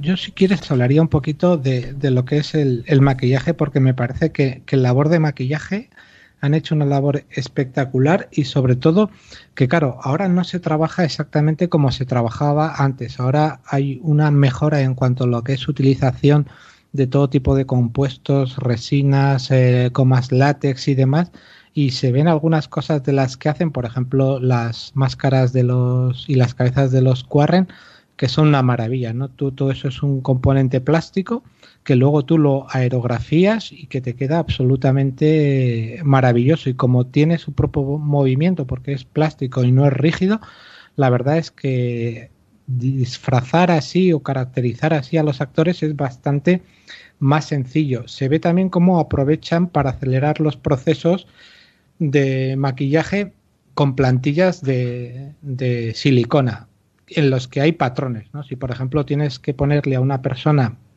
le tienes que pintar, por ejemplo, la mano y parte del brazo que se le va a ver, y se supone que es una raza con escamas, pues tienes plantillas de escamas que tú pones la plantilla sobre la mano, vas con el aerógrafo y un artista bueno pues te lo hace bastante rápido. Y tienes plantillas para las escamas, tienes plantillas para manchas eh, en la piel, tienes eh, también plantillas para, para todo lo que son los tatuajes de, de Ahsoka, que eso se hace muy rápido, poner la base y luego poner la plantilla y aerografías en blanco y a los actores, salvo al que hace de Big Fortune, que es el traje más complicado y más pesado, porque además tiene un traje para darle mayor volumen al cuerpo y por lo tanto es más pesado y tiene lentillas y dientes postizos, para el resto de personas era dentro de lo que cabe bastante rápido. De hecho, si ves a Rosario Dawson poniéndose las colas cefálicas, toda una pieza y se encaja con bastante facilidad. Y eso, quitarle a un actor horas y horas de, maquillaje es algo que, realmente está, está muy bien y es, y es, muy interesante. Y la ventaja la dan, ya te digo, todos esos materiales. Y la, y la tecnología, porque decimos, antes, cuando tú ves cómo hacían las maquetas, por ejemplo, para Star Wars clásico, eh, era coger piezas de modelos comerciales, de tanques de tamilla, de aviones, de tal, de motos, de deportivos, y ibas poniendo, pues cojo una rejilla de aquí, una varilla de aquí y demás. Ahora tú lo diseñas en el ordenador, las piezas que necesitas, las imprimes con una impresora 3D y así puedes montar como se ven unas maquetas con unos detalles brutales que si además luego le metes dentro eh, luces ópticas y, detalles, pues prácticamente ese modelo con que luego le hagas un, después de filmarlo, un retoque digital ligero, pues, pues gana mogollón. Bueno, eso también pasaba con las armas, ¿no? Que estaban hechas a base de, de otras armas reales, ¿no? Y digamos que les iban quitando piezas de aquí y piezas de allá, iban conformando una cosa así como rara. De hecho, tú mm. las, casi todas las armas ¿no? de la trilogía clásica tú las puedes identificar. Mm. Si sabes un poco de armas, sabes que esto es una Mauser, sabes que esto es de no sé qué. Y bueno, aunque todavía se siguen haciendo cosillas así, pero es cierto que ahora ya, pues, mm, bueno, de hecho ya en las precuelas había alguna, algunas pistolas blaster que mm. ya eran completamente hechas de diseño, ¿no? Hechas para la ocasión. Y si es verdad que aquí, oye, pues sigue, seguimos viendo que, de hecho, el, el propio rifle blaster de Boba Fett se ha, se ha modificado un poquito para que ya no sea esa carabina que era fácil de identificar y tal, y ahora pues oye, se ha modificado lo suficiente como para que siendo lo mismo ya no sea, ya no recuerde tanto a las armas reales, ¿no? Y bueno, la propia pistola blaster de, de mando que es está hecha para la ocasión, es inclasificable eso. Sí, hay algunas que en la primera temporada algunas estaban hechas en esa en esa tradición de coger armas de nuestro mundo y modificarlas. Algunas había pues que eran propias de, de tiro olímpico, otras de paintball y, demás, y, queda muy resultón. De todas formas, ahora casi todos los props, no digo que aquí eh, sea todo así porque hay muchas que no, pero en los props se tiende ahora a hacer armas eh, de resinas contundentes. Tú haces los moldes, tú ahí inyectas y luego lo que haces es un trabajo de pintura y eso es una pieza sólida, bastante resistente y no tienes más que luego pintar desgastes y demás. Y por ejemplo en la 501 muchísima gente lleva lleva rifle blaster que están hechos así y no los diferencias de uno real y eso abarata el coste y luego permite tener mucho mucho recambio. Bueno, nos metemos con el tema de los directores. Había algunos directores que repetían de la anterior temporada y había nuevas firmas por aquí. Vamos a hacer un pequeño repasito rápido. Pues teníamos en el primer capítulo a John Favreau dirigiendo, se estrenaba por primera vez en las labores de dirección. Creo, pues un poco luego, como comentaremos más adelante, que eh, al principio parece que le cuesta un poco hacerse con su propio juguete, ¿no? Que ha estado cuidando eh, de manera casi obsesiva y vigilando que se que no se rompiese durante la primera temporada y creo que le viene un poco grande las primeras tomas, por algo que ya comentaremos adelante, pero cuando pilla ritmo directamente es imparable. En el segundo episodio tenemos a Peyton Reed, que Peyton Reed es toda una sorpresa porque este era el director encargado de las películas de Ant-Man, que sinceramente era un director que ni fu ni fa, o sea, podrías estar más o menos cómodo con las películas, pero no tenía un estilo lo suficientemente propio o interesante como para ser una opción, ¿no? A la hora de traerlo al equipo de directores de Mandalorian. Y es una de las grandes sorpresas en esta segunda temporada porque ha demostrado no solo que es eh, un pedazo de fan, sino que también sabe entender visualmente muy bien eh, eh, los encuadres ¿no? de la saga, por decirlo de alguna manera. Creo que no es casualidad que tras el segundo episodio, que aunque puede ser el menos querido de esta temporada, quizás por lo intrascendente de la trama, está excepcionalmente dirigido y yo creo que es lo que le permitió llevar las riendas de la dirección en el último episodio, ¿no? en la gran final. Y repiten, bueno, como última edición tenemos a Robert Rodríguez en el capítulo de la tragedia. Eh, lo contaremos más adelante, sabemos que fue un cambio de última hora porque falló un director, no sabemos cuál. Los rumores hace tiempo, más de un año por ahí, nos indicaban que James Mangold quizás estaba un poco involucrado también, pero eran rumores que no llevaron a ningún sitio. Y decidió abrazar directamente la faceta de fanfilm cosa que él mismo se dio cuenta cuando se le entregó el guion que mencionaba antes Kurz, que tenía pocas páginas de, de desarrollo, más lo que contaba, ¿no? De luego cómo él creó todo, eh, todas estas animáticas en su casa, ¿no? Con sus hijos, hace que le cojas cariño, sobre todo en el making of, porque puede ser que no te guste mucho su labor, es, un director muy veterano ya, o sea, tiene en sus espaldas muchísimas películas, puede gustarte su estilo más o menos, pero lo que, digamos, irradia por toneladas es pasión por la saga y sobre todo por cierto personaje que es Boa Fett, que es indudable y eso quedó plasmado en, en el episodio. De los que repiten, bueno, como novedad, porque estamos ahí en un término medio, tenemos a Carl Weathers, que hasta ese, este momento había sido el actor de Cliff Carga y decide un poco animarse a las labores de dirección. Creo que es muy solvente en el apartado de la acción, es un capítulo entretenido sin mayores pretensiones, bien, quizás salvo un pequeño fallo que luego inmediatamente Disney Plus o Plus se encargó de, de eliminar para que las coñas no fuesen a más. Y, los ya conocidos, que es Dice Bralas Howard y, Rick Famuyiwa, eh, se les nota muchísimo que han aprendido toda esa experiencia durante la primera temporada, que se encuentran más sueltos y creo que ambos, en sus respectivos episodios, eh, Bryce Dallas Howard en el episodio de Bo-Katan, si mal no recuerdo el número 3, y Rick Famuyiwa en el número 7, con Mainfield y los restos del Imperio, me parecen sencillamente espectaculares como están hechos. Eh, quizás mi preferido sea más el de Rick Famuyiwa ah. por todo el despliegue técnico y cinematográfico y fotográfico, pero wow, echamos de menos evidentemente a esta mujer ahí sí me saldrá ahora, eh, Deborah Chow, pero sabemos que estábamos en buenas manos porque ella es la encargada ahora del proyecto de Kenobi, entonces si ella se tuvo que retirar para poderse hacer cargo de todo, pues creo que en mejores manos no está, o sea, que, las suyas, ¿no? O sea, que, adelante. Creo que esta segunda temporada, además con ese salto eh, en ambición y en épica, eh, han sabido estar a la altura los directores. Luego lo contaremos cuando entramos en el análisis con más detalle. Yo coincido contigo, los dos directores que, los que me han más gustado, porque sus capítulos me han gustado, son estos dos, especialmente Ri Famujima, eh, Famuy, me cuesta decirlo, Famuyiwa, o va, o como queráis, Rick, y me gusta su capítulo sobre todo porque es el que tiene más grises, ¿no? Él mismo lo dice, dice, quería una cosa en, mira, en Star Wars también hay espacio para que mm, no sea todo blanco y negro, sino que haya grises tanto en los malos como, como en los buenos. Y, creo que es lo que destaca su capítulo. Y esa escena ya la comentaremos en la cantina con el oficial imperial, pues para mí es de lo mejorcito de, de esta temporada. Y hace un poco esa historia que también comenta Filoni en un momento, es decir, bueno, eh, esta serie tiene mucho de western, eh, tiene también cosas de, de cine de samuráis, pero también en esta serie caben otras cosas.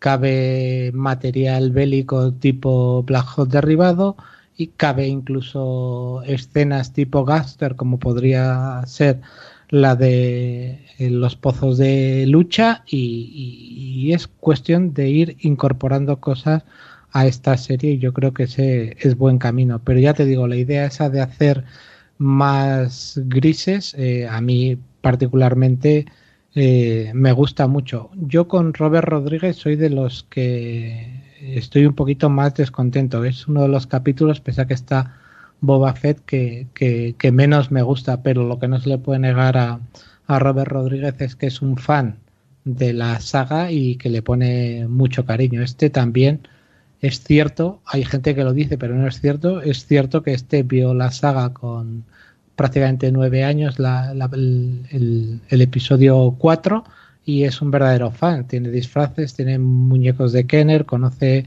a los personajes y en ese sentido lo que no se le puede quitar es pasión. Y sabiendo, como, como sabemos, que entró mm, tarde en el proyecto y relevando a otro, pues su labor pues es menos criticable si cabe. Eso me lleva a Kurz y a Runa a haceros una pregunta. Yo cuando supe que estaba en esta segunda temporada, ¿no? Y vimos su capítulo, que a mí, evidentemente, luego más adelante lo comentaremos, a mí me gustó mucho porque me traía de vuelta a un personaje que siempre había querido mucho y que tenía fe en él. Eh, pero es verdad que había ciertos elementos que quizás me llevan a pensar en esa prisa, ¿no? En ese cambio de director. Pero después de este making of que hemos visto y con la pasión que habla de Boba Fett, no me sorprende para nada y además el buen ambiente que genera, ¿no? Como toca la guitarra, cómo se ve que la animatrónica de, de Grogu le sigue, ¿no? Cómo te muera Morrison, que también es muy dado a cantar, tiene, tiene un disco, ¿no? Y utiliza la guitarra de Robert Rodríguez. Ese buen ambiente y sobre todo esa pasión que desprende a la hora de hablar, eh, me lleva a pensar que esa decisión que luego más tarde hemos sabido a través del medio oficial de Star Wars, es decir, el libro de Boa Fett, Robert Rodríguez se ha elegido junto con John Favreau y Dave Filoni como productor ejecutivo de esta serie. Yo creo que han sido esos dos factores, la pasión por ese personaje más el buen ambiente que genera y ese entendimiento con estos dos, con este dúo protagonista, lo que le ha llevado a alcanzar en esa posición. Fíjate que cuando él, habla de su capítulo, dice que aparte de que el personaje le gusta y de que quería ser muy respetuoso, dice que como no sabía si iba a volver a aparecer en la, en la serie, o sea, quiero decir, en el momento en el que graba eso, no sabe que va a haber el siguiente capítulo, va a estar ahí, pues que quería dejar todo pues, pues muy bien, ¿no? Es decir, bueno, esto es una presentación, igual no hay continuidad hasta, eh, hasta final de temporada y voy a rematarlo bien. Hablaba bastante digamos, eh, de, de, la humildad con la que coge el proyecto. Y, también hay humildad y sinceridad también en un momento determinado en, en Filoni que dice una cosa que me parece increíble y que demuestra un poco lo que hemos dicho, que, que Ahsoka Tano es la niña de sus ojos, porque mm, aparte de que se ven momentos en, las que, en los que se ve que se emociona cuando lo ve en imagen real y cuando le recuerdan a, a Katy Zakov le dice, ves, hablamos que igual algún día eh, eh, podía ser real y, también hablamos de que algún día, quién sabe, Ahsoka Tano pudiese ser real y aquí están las dos y las dos parecen reales. Y él dice, la razón por la que no saqué a Ahsoka en la primera temporada es que no quería jorobarla. O sea, te está diciendo él con, con su modestia, quizás en la primera temporada, que era mi primera experiencia en acción real, tenía posibilidades de cagarla y como no quería estropear este personaje, me he guardado la seguridad de la segunda temporada y de haber estado trabajando yo y con otros y ganando experiencia para ahora sí atreverme a sacarla y dirigirla. Me parece que eso dice bastante de él. Cualquier otro lo hubiese hecho desde la primera temporada y quizás, quién sabe, se lo hubiese pegado. Que yo creo que es una filosofía de producción realmente encomiable el hecho de decir, no vamos a coger a, buenos directores o buenas directoras por su faceta profesional, ¿de acuerdo? Sino gente que realmente adore esta, esta, esta producción, que tengan ganas de meterse, que no vamos a decir que lo harían gratis, pero sí, y que les mola tanto la saga que se implican a tope desde que entran, ¿no? El simple hecho de que les encarguen estos estos capítulos ellos ya están ilusionadísimos, ¿no? Yo creo que eso es prevalece sobre el gran nombre, ¿no? Es mucho mejor pillarse a uno de estos que a otros que quizá, pues, en fin, tengan muchísimo un, nombre con más peso, con más gravedad en la industria, pero que luego se ve que la saga pues le da un poquito igual y que viene aquí a, revolucionarlo todo porque hay más ego que pasión por el producto, ¿no? Yo creo que esto, si se sigue aplicando eso como lo más importante, no solamente a esta saga, a esta saga en concreto, sino a todos los demás productos, ¿no? Porque todas las demás series deberían aprender. Este es el camino, es decir, si todas las demás series que han anunciado que son un porrón y películas se hacen con, con estas ganas, ¿no? Y con, sobre todo con esta filosofía, con esta política de primero el fan y luego el profesional, eh, dentro de cada una de las personas que contraten, creo que la cosa va a ir para arriba como se está haciendo hasta este momento. Fíjate que además bien porque es un personaje que has creado tú, bien porque es un personaje que has estudiado y que conoces muy bien, eh, hace que luego haya mucha coherencia interna. Es decir, es una gozada ver cómo corrigen la, posición en la que lleva, por ejemplo, Boba Fett el, su, rifle, su rifle blaster. Le dicen, no, así no, un poco más aquí, un poco más caído. Esta postura desenfunda aquí, desenfunda allá. Quiero decir, lo tienen tan mascado de todos los productos que son capaces de ver eso. O se plantean cosas como eh, Boba Fett ha salido del interior del Sarlacc, ha tenido que estar sometido a sus jugos gástricos, tiene que tener, eh, tiene que haber tanto en la armadura como en el propio rostro y el cuerpo de Boba Fett rastros de eso. Hacen un primer ensayo de maquillaje y ponen el rostro de Temura Morrison lleno de cicatrices y, y dicen no, tiene que tener cicatrices, pero tienen que ser más útiles porque no queremos que se pierda la humanidad del personaje porque lo vamos a necesitar. Bueno, pues todo eso es, un cuidado por el detalle que viene sobre todo de conocer al personaje. Quiero decir, si va a salir Luke, ya saben cómo tiene que vestir, de qué color tiene que ser el sable. Si tú se lo dejas a un director que no tiene interés por Star Wars y va a hacer sus mierdas, que es lo que nos ha pasado en algún producto cinematográfico, pues al final sale lo que sale, un producto que más allá de si entretiene o no, o gusta más o menos, no tiene coherencia interna y eso es lo peor que le puede pasar a una obra. Yo creo que uno de los ejemplos más claros de ese amor eh, por todos los detalles de Star Wars, me vino cuando empiezan a explicar el Esclavo 1. El Esclavo 1 es una nave que a mí me, en lo personal me gusta mucho y ha tenido una segunda vida no solo en el ataque de los clones con la carga sísmica, sino también en la serie de Filoni de Clone Wars. Pero cómo ellos te explican de, bueno, hemos ideado este sistema rotatorio para que, eh, digamos, los asientos de los ocupantes que no son el piloto se puedan incorporar y cómo lo proyectan y cómo te lo van explicando y el resultado final que es genial que al final yo creo que muchas veces ellos en vez de sentarse a decir, bueno, tenemos esta segunda temporada, qué objetivos tenemos, qué queremos plantear, yo creo que directamente dejan una grabadora, pues como nosotros podemos estar charlando con los podcasts y se ponen a rajar. Pues es que los detalles que vemos aquí son conversaciones entre colegas de fans, pues eso, decir, oye, ¿te acuerdas, tío, cuando estábamos viendo al Imperio contraataca? Resulta que ese oficial imperial era Jeremy Bullock, pero resulta que llevaba la cartuchera del arma puesta de una manera determinada porque resulta que tal, joder, pues podemos meter esto aquí. cosas súper sencillas que luego al final alguien, por mucho que, lo que decís vosotros, con mucho ego o que se las dé de un gran profesional, luego no va a caer. Y esta gente de una manera muy natural está incorporando todo ese discurso que al final ha siempre sido la charla entre amigos, ¿no? Que les gusta este universo y que lo han ido planteando, con lo cual es muy buena señal. Y de hecho, las risas que, que se pegan tanto Fabro como Filoni, que hablan en bajito como niños pequeños cada vez que están en una sesión de rodaje y dicen, no, tío, no puedes decir McCunkly cuando le está disparando al otro, eso quedaría demasiado. Son cosas que te ríes un montón, pero dices, jolín, es que, es que están respirando Star Wars 24 horas y lo están gozando una cosa mala y por lo tanto nos están contagiando esa pasión a nosotros. Sí, pero fíjate que además luego eh, en algunas cosas se gasta la, la pasta y tú dirías, eh, puede parecer inútil, pero es, es proyección de, ese nivel de fan y de, querer hacer las cosas con detalle.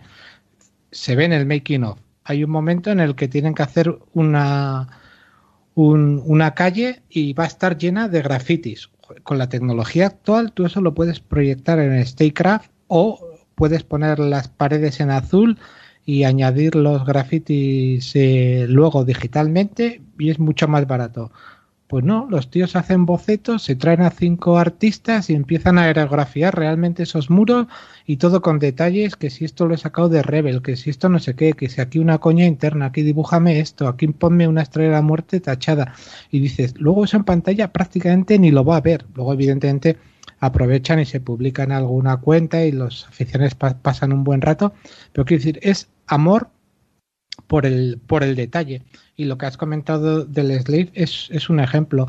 Eh, históricamente se ha discutido mucho entre los aficionados por las naves de, de, Star Wars, ¿no? Porque desde cómo puede entrar o no R2D2 a, a, un, a una ala X si no lo meten con una grúa, a cómo puede o no aterrizar un T-Fighter en un terreno si no tiene tren de aterrizaje, pues todo ese tipo de cosas se van tocando un poco. En el caso del Slave tenían o del esclavo tenían una, tenían una, una particularidad, es que saben que es una, una nave que cuando el piloto se sube a tierra está colocado casi como un astronauta de nuestro mundo y cuando la nave despega rota y, y, el piloto pasa a estar en posición normal.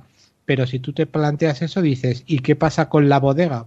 Lo que se han inventado es un sistema para que la bodega, que es donde van los, la, las personas o los pasajeros, esté siempre eh, en la misma posición, no estén ni tumbados ni no tumbados. Oye, que se gasten el dinero en hacer una eh, versión digital del interior de la nave para ver cómo funciona, aunque luego eso no lo vayas a usar en la, en la producción, pues para mí dice mucho. Y, y, el hecho de que luego, claro, tú eso lo utilizas en el Statecraft y los propios actores están ahí y ven en situ, que es lo que decías tú, que ayuda eso es normal. Yo si estuviese rodando esa escena me emocionaría. Es decir, es la primera vez que voy a ver, antes incluso que los espectadores, cómo funciona este sistema rotatorio de equilibrio del esclavo. Cierto. Muy bien. Bueno, eh, vamos a hacer un pequeño repasito sobre el cast y luego si queda alguna cosilla más, pues eh, aunque yo creo que ya el, el reparto prácticamente aquí Pedro Pascal es dueño y señor y como su contrapartida pues es un muñequito pues nos ahorramos ese nombre. Eh, algunos personajes que ya habían pasado por la primera temporada de vez en cuando, pues aquí vuelven a pasarse de vez en cuando, pues como Gina Carano o Giancarlo Expósito haciendo de Cara Dune y Moff Gideon respectivamente, luego Carl Withers, que recupera el personaje de Griff Carga, eh, Omid Aptagi, ¿no? que este era, era este doctor, Min Lawen, que recupera el personaje de Fennec Shan, que parecía que lo habíamos perdido, o Bill Burr, que hacía de este proscrito, de este Mayfield, ¿no? Pero claro, aquí quizá las incorporaciones han sido las cosas que, más nos han llamado la atención porque son personajes que nos tenían que, gustar algunos, ¿no? Porque son, están hechos mm, para quedarse, ¿no? Por decirlo de algún modo, como por ejemplo, pues Rosaurio Dawson hablando, o sea, haciendo, interpretando a Ahsoka, Kate Sackhoff haciendo de Bocatán, Temuera Morrison haciendo aquí de, Boba Fett, recuperando, que por cierto era, curioso, ¿no? Interpretando al único clon que le quedaba por interpretar, ¿no? Porque hasta ese momento era lo único que le faltaba. Eh, Timothy Olyphant aquí haciendo de Cobb Vance en el primer episodio, Sasha Banks haciendo de la Mandaloriana Cosca, o Michael Bien haciendo de Lang, ¿no? O sea, mm, digamos que estos son las nuevas incorporaciones. Algunos han pasado pues para decir hola, estoy aquí y me muero, y otros sí que da la sensación de que pudieran ser rescatables más adelante, me, extrañaría que Kof Banz no se le sacara partido en posteriores ocasiones. Y bueno, yo creo que todos los demás sabemos que están aquí para quedarse. Ahsoka incluso tiene su propia serie. Bocatán seguramente en la tercera temporada de, del Mandaloriano junto con Cosca, pues la veremos casi sí que sí. Digo yo, vamos, no sé. Boba Fett tiene también su propio proyecto, con lo cual estamos hablando de, de algunas incorporaciones, para mí todas acertadas. Totalmente, y creo que es en algunos casos hacerle una justicia enorme al, actor, porque de los más importantes es evidente Rosario Dawson, Kate Sahoff y Temuera Morrison, los tres han demostrado que son muy buenos actores dentro de esta saga y fuera, pero al final no dejan de estar en una línea más o menos entre comillas, ¿vale? Eh, de secundarios y se les recuerda porque como fans siempre nos acordamos de productos pues como Galáctica, episodio 2 o cuando éramos guerreros, ¿no? O que este era el que le cede, Temuera Morrison fue el que le cede a el anillo a, a, Linterna Verde, que no me sale el nombre ahora, de Ryan Reynolds, o sea, iba maquillado, pero fíjate, o es el padre de Aquaman, pero le tienes un cariño como fan y sabes que se comportan muy bien en pantalla, pero que no han tenido esa oportunidad, ¿no? Y ellos también el hecho de que vuelvan, en el caso de Katie Sahoff primero, porque ella lleva casi 10 años interpretando al personaje y yo creo que esto era una deuda casi personal que tenía Filoni con ella, ¿no? Decir, jodín, es, es el momento de brillar y yo creo que ya lo goza, ¿no? Creo que más adelante lo comentaremos. Hay un momento en el que ya cuando se ve con el vestuario se pone a llorar delante de Filoni y decir, joder, es que estoy viendo lo que he estado interpretando durante 10 años, ¿no? Y de una manera tan fidedigna, los movimientos, eh, cómo ella sigue manteniendo y modula esa voz. Fíjate que Katie Sahoff llega a un momento en el que era tan perfeccionista que eh, con, el equipo de maquillaje les especificaba claramente dónde llevaba la cicatriz el personaje en las series de animación y cómo iban depiladas las cejas, ¿no? Y es algo que dices, jolín, puede ser un detalle muy nimio, ¿no? Pero, pero se agradece que por parte del actor haya esa, esa implicación. Rosario Dawson, qué decir, o sea, cuando uno ve el making of, y es lo que dice Filoni más adelante, ¿no? Dices, es que no estoy viendo a Rosario Dawson, es que estoy viendo a Soka. Y como una actriz que sabemos que se hizo esa campaña a los fans hace tiempo, ¿no? Y que ya está involucrada, sepa, digamos, coger todo lo mejor de la actriz de voz, que es Ashley Eckstein, interiorizarlo y prácticamente eh, darle salud o, darle una vida como si ella siempre hubiese sido el personaje. Y creo que eso tiene mucho mérito y, y creo que Filoni todavía debe estar con la piel de gallina que no se lo cree. Y de Temuera Morrison, pues qué decir, tío, pues para mí es un personaje que y un actor que le tengo mucho cariño, tiene una voz espectacular. Para mí siempre fue no solo Django, la, sino la cara de los clones y un poco lo que siempre imaginábamos de, de esa cara de Boba. Un tío muy majo además y, y el darle esa oportunidad de oro ya con una serie creo que es hacerle justicia al actor.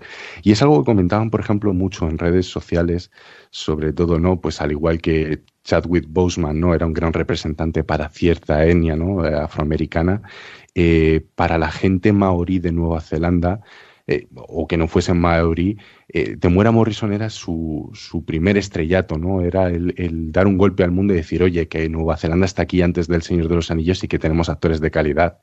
De hecho, es más que notorio cuando Jason Momoa en Aquaman reiteraba más de una vez ante las cámaras que uno del, una de sus admiraciones como actor siempre fue Temuera Morrison. O sea que tenerle aquí de vuelta y encarnando un personaje que le faltaba, que era Boba Fett, eh, no, no, hay palabras para definirlo. Creo que es mm. un regalo inconmensurable. Sí, yo creo que, hay eh, muchísimos más aciertos que, problemas en el casting. Yo creo que el, tema de los mandalorianos está perfectamente resuelto. Eh, ya hemos hablado de Bocatan, no insistiré, es que es la Bocatan de, de la serie de animación, aunque parezca extraño, es que las ves y, prácticamente parece la misma y pues que tenga la misma voz ayuda mucho, pero eh, pero el personaje de Cosca Rip, interpretado por Sasha Bank, está perfecto. Esa actriz tiene, tiene un rostro eh, muy especial, es, es, muy, muy étnico y, tiene mucho empaque y, se mueve fantástica, pero incluso aunque le dan poco espacio, el, tercer mandaloriano, Axe Wobbs, que está interpretado por, Simon Casianides, me parece que también está, está muy bien. Ahsoka Tano, por supuesto, ya lo hemos dicho, eh, perfecta. El resto casi todos repiten. Yo sigo sin poder con el personaje de Fennec San porque creo que ya lo comentaste tú en su momento, la hacen en plan, esta tiene que molar y molar a la fuerza y ya no sé si es la actriz o es la falta de escritura del personaje, pero no me gusta en la primera temporada y no me gusta en la segunda temporada. Y algún otro mejora, porque a mí, por ejemplo, Mayfield, y lo dije en la primera temporada, me parecía un petardo, pero ahora, con lo que le han reescrito al personaje, creo que se ha convertido en un personaje interesante que a mí por lo menos ya sí me, me gustaría ver en la tercera temporada. Pero sobre todo es una pena que haya un par de personajes que, que han muerto, pero que me han parecido interesantes. Eh, Michael Biel haciendo de Lang, ese cazarrecompensas mercenario que vemos en Corbus, me parece que aunque tiene una aparición muy corta, hace ese papel perfectamente y sobre todo Richard Brake haciendo de Balin ese oficial eh, de la operación Ceniza, me parece que aparte de que tiene mucho empaque, eh, tiene un bozarrón y, todo lo que hace ese personaje y ese humor negro, ese sarcasmo y esa mala leche que tiene y ese que siempre que te mira parece que está recelando, creo que ese ha sido un personaje que, está muy bien. Y tengo problemas eh, con, con, el Moff Gideon, no tanto por Giancarlo Espósito, sino porque creo que al final han, y ya lo iremos comentando en los resúmenes, han hecho un malo de, de pacotilla. Joder, pues no te puedo rebatir nada más. Eran las puntualizaciones que yo tenía que apuntadas para estos personajes. O sea, uno por uno ha sido dándolo todo, así que estoy completamente de acuerdo con todo y con cada uno de estos, con esas apreciaciones de cada uno de estos personajes. No sé, tú, Jimbur, si vas a decir lo mismo, fue más uno, y si quieres hacer alguna otra apreciación. ¿Mm? No, no, no, directamente como he yo con los personajes, creo que, que tanto Curci como yo hemos cubierto mm. todo el cast. Así que adelante. Bueno, esto ya lo hablaremos. Entiendo que en los próximos años ya lo iremos viendo. Sí, sí es cierto que quizá lo más grave de todo, porque un personaje que está aquí de pasado, que se ve que es secundario, bueno, no me importa mucho que no mole demasiado. Pero a esta serie le hace falta un malo con empaque de verdad. Con, no solo un tío que se crea que es muy malo y muy capaz y muy. No, no. No queremos un almirante Zeron low cost. Queremos. O al propio almirante Zeron. Lo que pasa que entiendo que este personaje se lo llevarán a otra serie sino un, malo que, que, que, es, que, mole mil.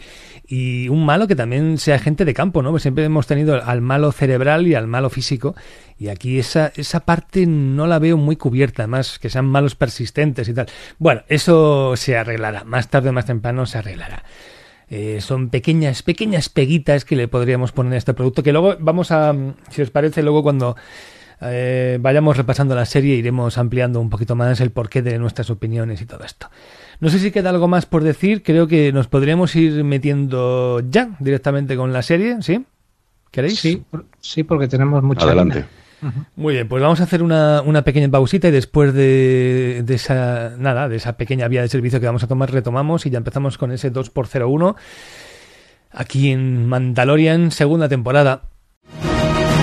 Reseñas Lode Rabiosa actualidad criticada en unos minutos. Una ráfaga de mini análisis del producto puntero de turno o recién llegado al mercado. Reseñas Lode, en la órbita de Endor.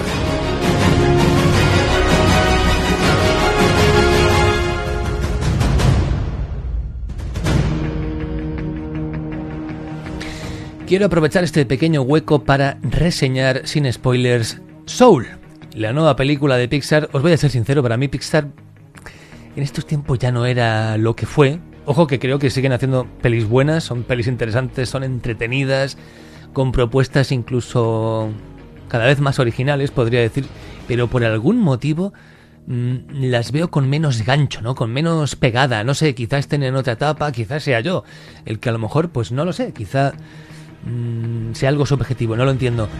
Mm, entonces, claro, cuando vi esta Soul, lo primero que me dije fue, pues no me llama nada, cuando vi el tráiler y tal. O sea, realmente la propuesta me daba bastante, bastante igual.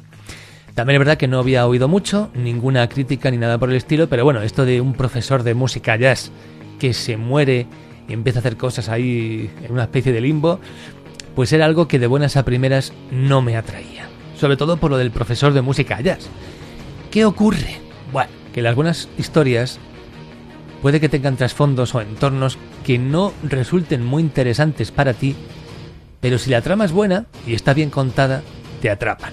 Son emocionantes y te pueden acabar gustando bastante.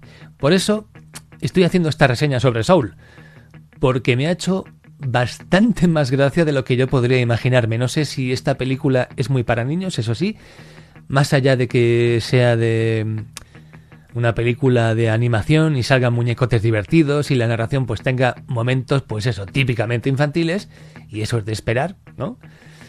La verdad, tengo mis dudas sobre que un niño entienda, un niño pequeño, entendemos, pueda saber de qué va de verdad esta película. Que posiblemente le entretenga, ¿no? Ese corre, corre que te pillo, porque el vaivén es muy frenético, tiene ritmillo la peli, ¿vale? Y tiene un despliegue visual bastante imaginativo en lo estético, impacta, ¿vale? Pero la esencia misma de la película, lo que narra verdaderamente, es muy improbable que un niño pequeño lo pueda entender y disfrutar.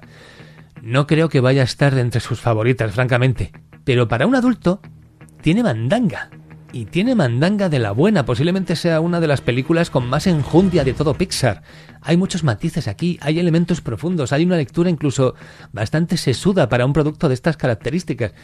Y lo más importante, todo ese eh, este mensaje, por decirlo así, está imbuido de un componente bastante emocional. Así que es una película, como muchas, ¿no? Para que los padres vean con los hijos, pero donde tengo la sensación de que los padres, esta vez sí, con bastante diferencia, van a disfrutar más que los pequeños. No pasa siempre, pero en esta película ocurre, para mí, más que en ninguna otra. De hecho, me dijo alguien, o lo había leído yo por ahí, no lo sé, el caso es que eh, alguien llegó a decir que era una fusión una fusión, nunca mejor dicho, entre Coco y Inside Out, ¿no? O del revés, me parece que se llamó aquí. Pero en mi opinión es infinitamente superior a aquellas dos. Y no quiero hablar de más porque no quiero hacer ni el más mínimo spoiler, simplemente Soul a mí me ha sorprendido y me ha dejado un muy buen sabor de boca.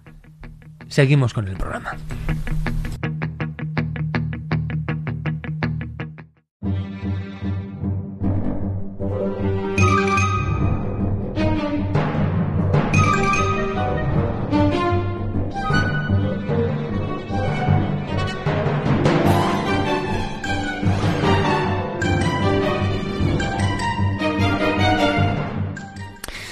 Continuamos aquí en la órbita de Endor, estamos con The Mandalorian segunda temporada y nos vamos a meter ya directamente con lo que nos narraban los capítulos, porque aquí la cosa empezaba con este de Marshall, que la verdad es que, bueno, digamos que haciendo así un resumen muy muy rápido, sí es cierto que, que tiene, este es un episodio totalmente de western, vamos a, a mí lo que, lo que me gusta sobre todo de, de, de estos primeros minutos del episodio es esa entrada de Din Djarin en el pueblo de este de Tatooine, Mospelgo, alejado de la mano de Dios, con todo el mundo mirándole, luego entrando en el salón, o sea, eso es totalmente de, peli del oeste, ya todo lo demás me da un poquito igual, yo aquí ya estoy ganado completamente.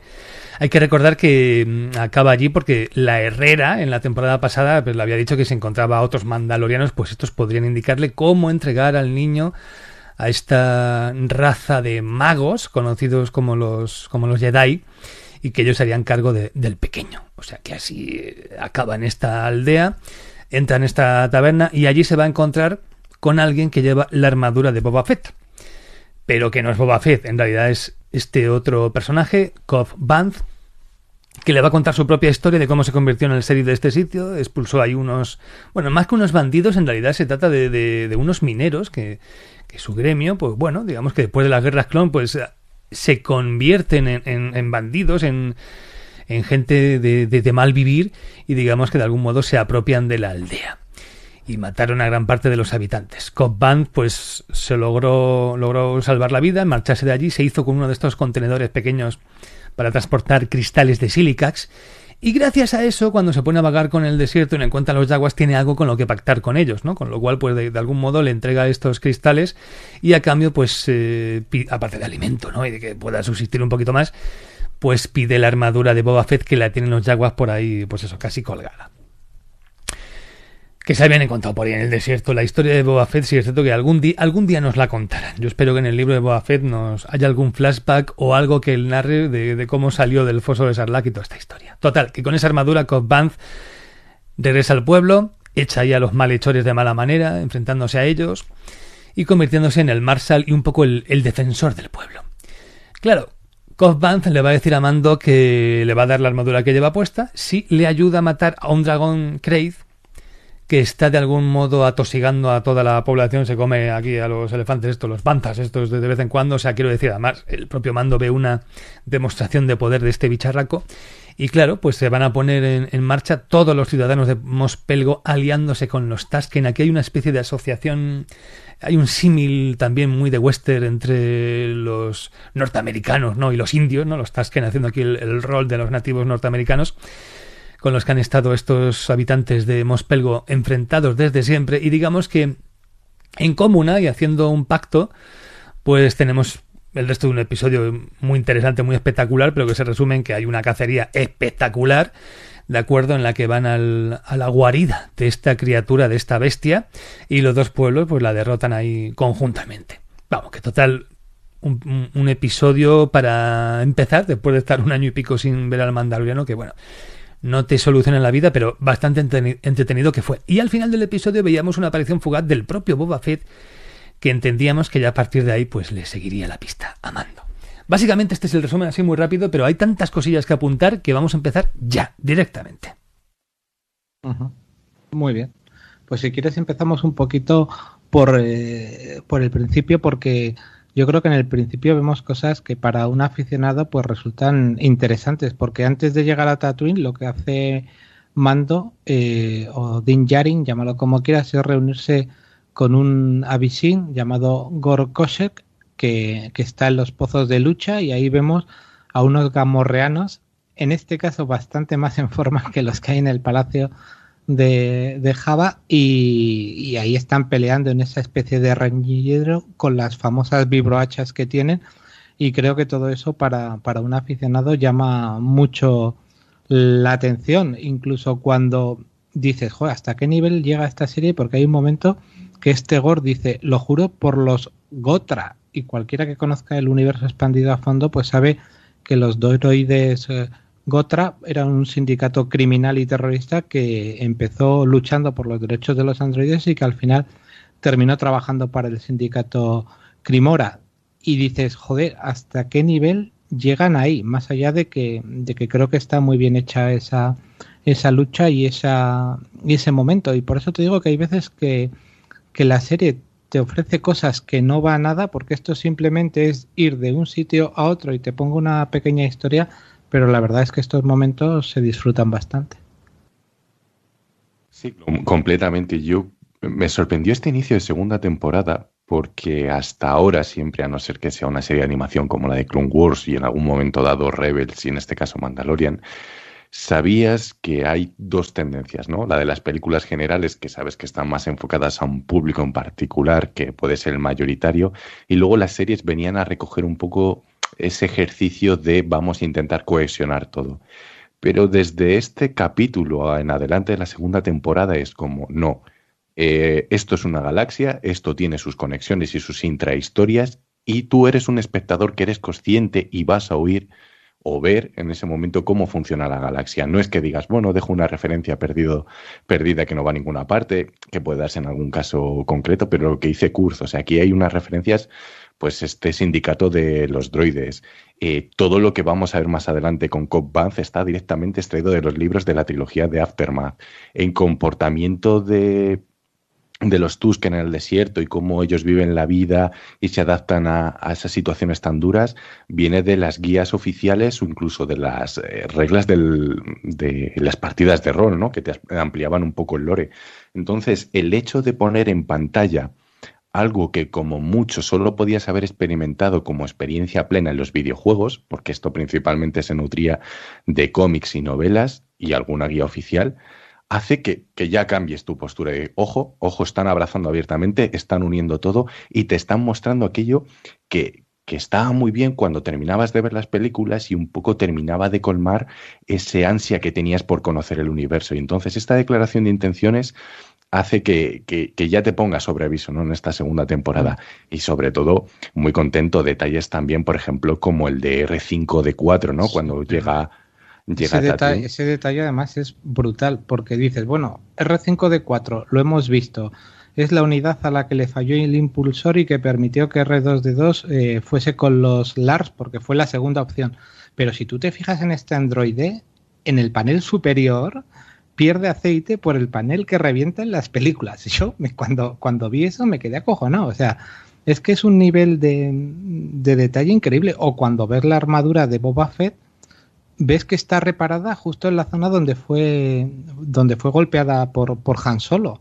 Tiene ahí una tira de metal y se, y se puede ver perfectamente porque, porque se ha reparado. Entonces, ese nivel de detalle y de coherencia interna me parecen a veces hasta sorprendentes. ¿eh? Pero yo creo, yo creo que tanto Fabro como Filoni fueron jugadores de rol del, del juego básico de Star Wars, del primero que salió que aquí publicó Jock International de dados de 6 así por un tubo y tal, donde venía un porronazo de información donde en aquellos momentos pues el universo de Star Wars estaba muy circunscrito a la trilogía clásica, pero se intentaba saber todo lo que se pudiera sobre esa trilogía clásica. Cuando tú has jugado tantas partidas donde ocurrirían cosas muy parecidas a estas, ¿no?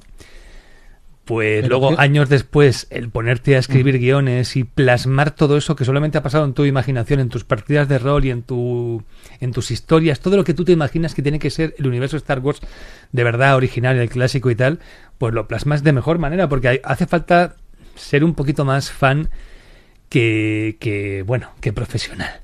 Y cuando lo eres, pues te sale un filón, que es como lo que ha pasado esta vez. Pero fíjate que, las cosas están pensadas con, mucha coherencia, porque dices, bueno, y, esto va más allá del fanservice, porque fan, fanservice es repetir frases, recuperar elementos y ponerlos. Pero sí, claro, es, lo que te digo, si tú recuperas R5D4 y, y, pones que sigue fallándole el, el, mismo panel superior que le falló en las películas, pues es un detalle curioso. O cuando tú dices, y te lo planteas así, aunque no te lo digan, te lo puedes plantear, dices, Tatooine es un, un planeta en realidad pobre, alejado del centro, con pocas posibilidades y que viene de, una ocupación imperial y de una de una de un momento de, gran guerra civil y de que allí faltan las cosas, allí se tiene que reaprovechar todo. y ves cómo la moto de Cobb está hecha con uno de los motores que usaba la vaina de Anakin. Tiene todo el sentido. Y eso va más allá del fan del fanservice y ese tipo de detalles o cuando ellos deciden que como han creado una bebida que es el Spotcast, que es ese krill azul alcohólico que se toma y ya te lo han introducido y lo vuelven a usar, pues, pues todo eso enriquece, yo creo, todo lo que es el fondo. Y, lo más, y lo más claro sería el tema de los Tusken, porque los Tusken hasta ahora había sido un pueblo que prácticamente eran unos salvajes que atacaban las cosas y aquí lo estás viendo un poco como los indios con los vaqueros. Nos han invadido, están en nuestras tierras, intentamos protegernos, no es que seamos asesinos, tenemos una estructura tribal y antigua, pero tenemos una estructura, unos lenguajes de símbolos, tenemos uh, cierta estructura y eso me parece que enriquece mucho, por ejemplo, a los Tusken. Pero de todos modos, eh, eh, esta, bueno, esta relación casi comercial que hay entre entre Mando y, ellos no es común, quiero decir. Yo no recuerdo ningún, otro producto de Star Wars donde esto sea posible, ¿no? Los Tasken eh, iban por ahí saboteando las, las carreras de vainas, en fin, siempre se ha visto como algo muy negativo, muy de gente intratable que van por ahí fastidiándolo todo, ¿no? Claro, aquí el hecho de que, de que sí que sean capaces de hablar con un extranjero y demás implica que posiblemente haya más gente que de algún modo haya tenido tratos con ellos, ¿no? ¿Cómo, cómo luego... Claro, esto te, te lleva a pensar, bueno, Obi-Wan en cuanto aparece, haciendo esos ruidos raros que yo no sé muy bien, eso nunca lo he entendido. De acuerdo. Es, es que está imitando el sonido de un dragón Krayat. Ah, amigo. Y cuando ves y cuando ves aquí al dragón Krayat dices, ah, vale, ya entiendo por qué los Tusken huyen. Vale, vale, vale. De todas formas, el dragón Krayat otra de- o Krayt, eh, una de estas cositas que también, bueno, de hecho, no deja, no, no es ese esqueleto que, Sí, sí, que sí, correcto. vimos en el episodio 4 cuando C3PO va caminando, se separan Mm. los dos droides y va C3PO por el desierto y se topa con este esqueleto mayúsculo. Eso es un dragón Krayt, ¿no? Sí, lo que pasa es que estos cuando sacan el dragón yo me quedé muy, muy impactado porque digamos que, y esto es dentro del canon, ¿no? Eh, el tema de los dragones, eh, eh, está bastante estudiado, incluso el de los Sarlacc. Tú, nosotros del Sarlacc vemos solo la, lo que es la, la boca, ¿no? Pero si tú coges las ilustraciones canónicas que las hay, de las guías de Alien, especies y demás, en realidad el Sarlacc por dentro enterrado es un bicho enorme, pero enorme, enorme, que lo que ves fuera es, es poquísimo y está ahí enterrado con la boca abierta y coge todo lo que puede agarrar con tentáculos más todo lo que le, lo que le echan. Y luego pues tiene, como ya se nos contó en las películas, esa digestión que dura tantos años, pero por ejemplo dentro de lo que es el background de los o la historia de fondo de los dragones Krayt se dice que el gran dragón Krayt y lo que vemos en pantalla correspondería a eso eran capaces de ir bajo tierra de enganchar a los Sarlacc y sacarlos enteros de su de su enterramiento y, y comérselos. Y que de hecho aquí cuando se nos presenta se dice que, que ese gran dragón Krayt está habitando dentro de una antigua morada de un Sarlacc puedes entender que primero se lo papeó y luego le quitó el alojamiento, pero es que en ese mismo desarrollo canónico se dice, y fíjate que es curioso, y, y esto tiene más peso todavía de lo que hemos visto en pantalla, que los dragones eh, Krayt, eh, hay veces que cuando comen, mm, pues eh, aparte de comer el, el- el animal, pues terminan tragando arena y terminan tragando piedras, pero todo eso lo, lo consiguen disolver. Lo único que no pueden disolver y les produce una especie de efecto como, como un grano de arena dentro de una ostra es los cristales Kaibur. Entonces, si tienen un cristal Kaibur que se lo tragan al tragar una piedra, ese cristal se queda ahí y en torno a ese cristal van generando una cobertura y se forma lo que se llama la perla. Y de hecho la perla es un elemento que aquí regalan con mucha facilidad a los Tusken, pero que en el universo expandido, por ejemplo, había gente que utilizaba, dado que dentro tiene un cristal Kaibur, para hacer sables de luz, que eran muy especiales. Entonces, a mí que se llegue a este nivel de detalle me parece muy sorprendente. Más allá de que visualmente, se lo, ya lo dije en su momento, se lo pone muy complicado a Villeneuve, porque si consigues esto para una serie de televisión, a ver qué vas a hacer tú en Dune. En Dune. Porque ¿no? te han, pu- en Mm. Dune, porque te han puesto, Te han puesto muy alto. Te la han puesto muy difícil, sí, es verdad. De todas formas, eh, muchos eruditos de esto de Star Wars dijeron que esa perla del dragón Krayt en realidad era un huevo. Como habíamos visto lo del huevo en la primera temporada, que se lo quedaban los jaguars y todo esto, se pensaban que los Tusken ah, lo que tenían era un huevo de- del dragón de Krayt, de esto, en fin, de, de, de huevo nada. Esto es una perla de estas, bueno, lo acabamos de explicar, ha quedado meridianamente claro. No, pero ahí hay varios elementos aquí que sí me gustaría compartir con vosotros, ¿no? Y con la audiencia. Dices, el primero es acerca de lo de que hablábamos, ¿no? Del fanservice. Dices, a ver, el término de fanservice se puede usar de una buena manera, como puede ser esta construcción de universos, o de mala manera cuando te lo muestran al azar y, y un poco en bloque y comételo y si pillas la referencia, pues bienvenido sea. Claro, aquí es que están tan bien medidos cada elemento, cada pequeño detalle, que lo que está permitiendo a la audiencia, tanto a la gente que podemos conocerlo de haberlo leído o documentado, como el público casual, permite una reinterpretación de la realidad que hace que ese planeta que es tan conocido y tan visto adquiera una nueva dimensión. Y eso es algo muy interesante, es decir, sabemos que, pues, cuántas veces hemos oído cuando empezaron a salir las secuelas y luego los spin-off de otro planeta desértico, vaya coñazo y tal. Bueno, aquí tenemos a Tatooine, pero te estoy mostrando una región que no conocías, lo que comentaba Kurt, cómo se está reutilizando los materiales para poder un poco sobrevivir porque no hay una economía muy, muy bollante, cómo funcionan los distintos sindicatos, a qué se están enfrentando, esa relación que, por ejemplo, en episodio 2, en el ataque de los clones, sabíamos cómo eran las mujeres y los campamentos de los Tusken, incluso teníamos esos animales de caza, ¿no? Que eran los Massive. Aquí te meten también a los Scurriers, que son como los cangurillos, que ya los veíamos en las películas, como parte de la fauna. Eso es muy interesante y de repente que te lo sepan encajar de una manera determinada y que precisamente ese detalle es el que te, en gran medida o en menor medida, te permite conducir la trama, es algo que como tal, salvo con Clone Wars, no habíamos visto antes, por lo menos en acción real en Star Wars. Y es algo para destacar.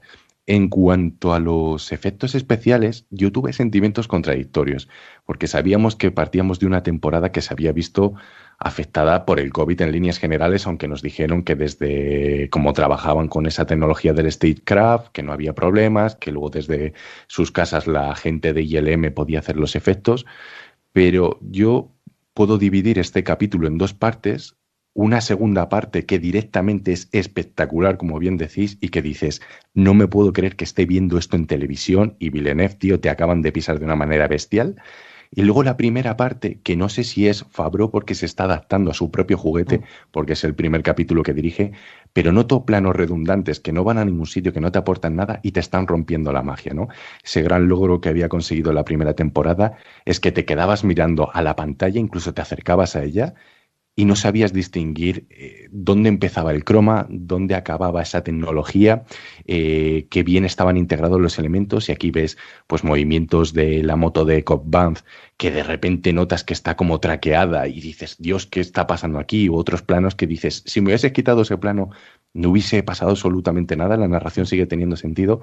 Entonces, esa primera parte, en esos primeros 10-15 minutos, yo tuve el susto. Dije, no me digas que la temporada se va a ver arrastrada por este tipo de, de, inconvenientes, ¿no? Y luego, que va? O sea, el resto de la temporada podemos decir que incluso hay momentos que superan a lo que vemos en este episodio.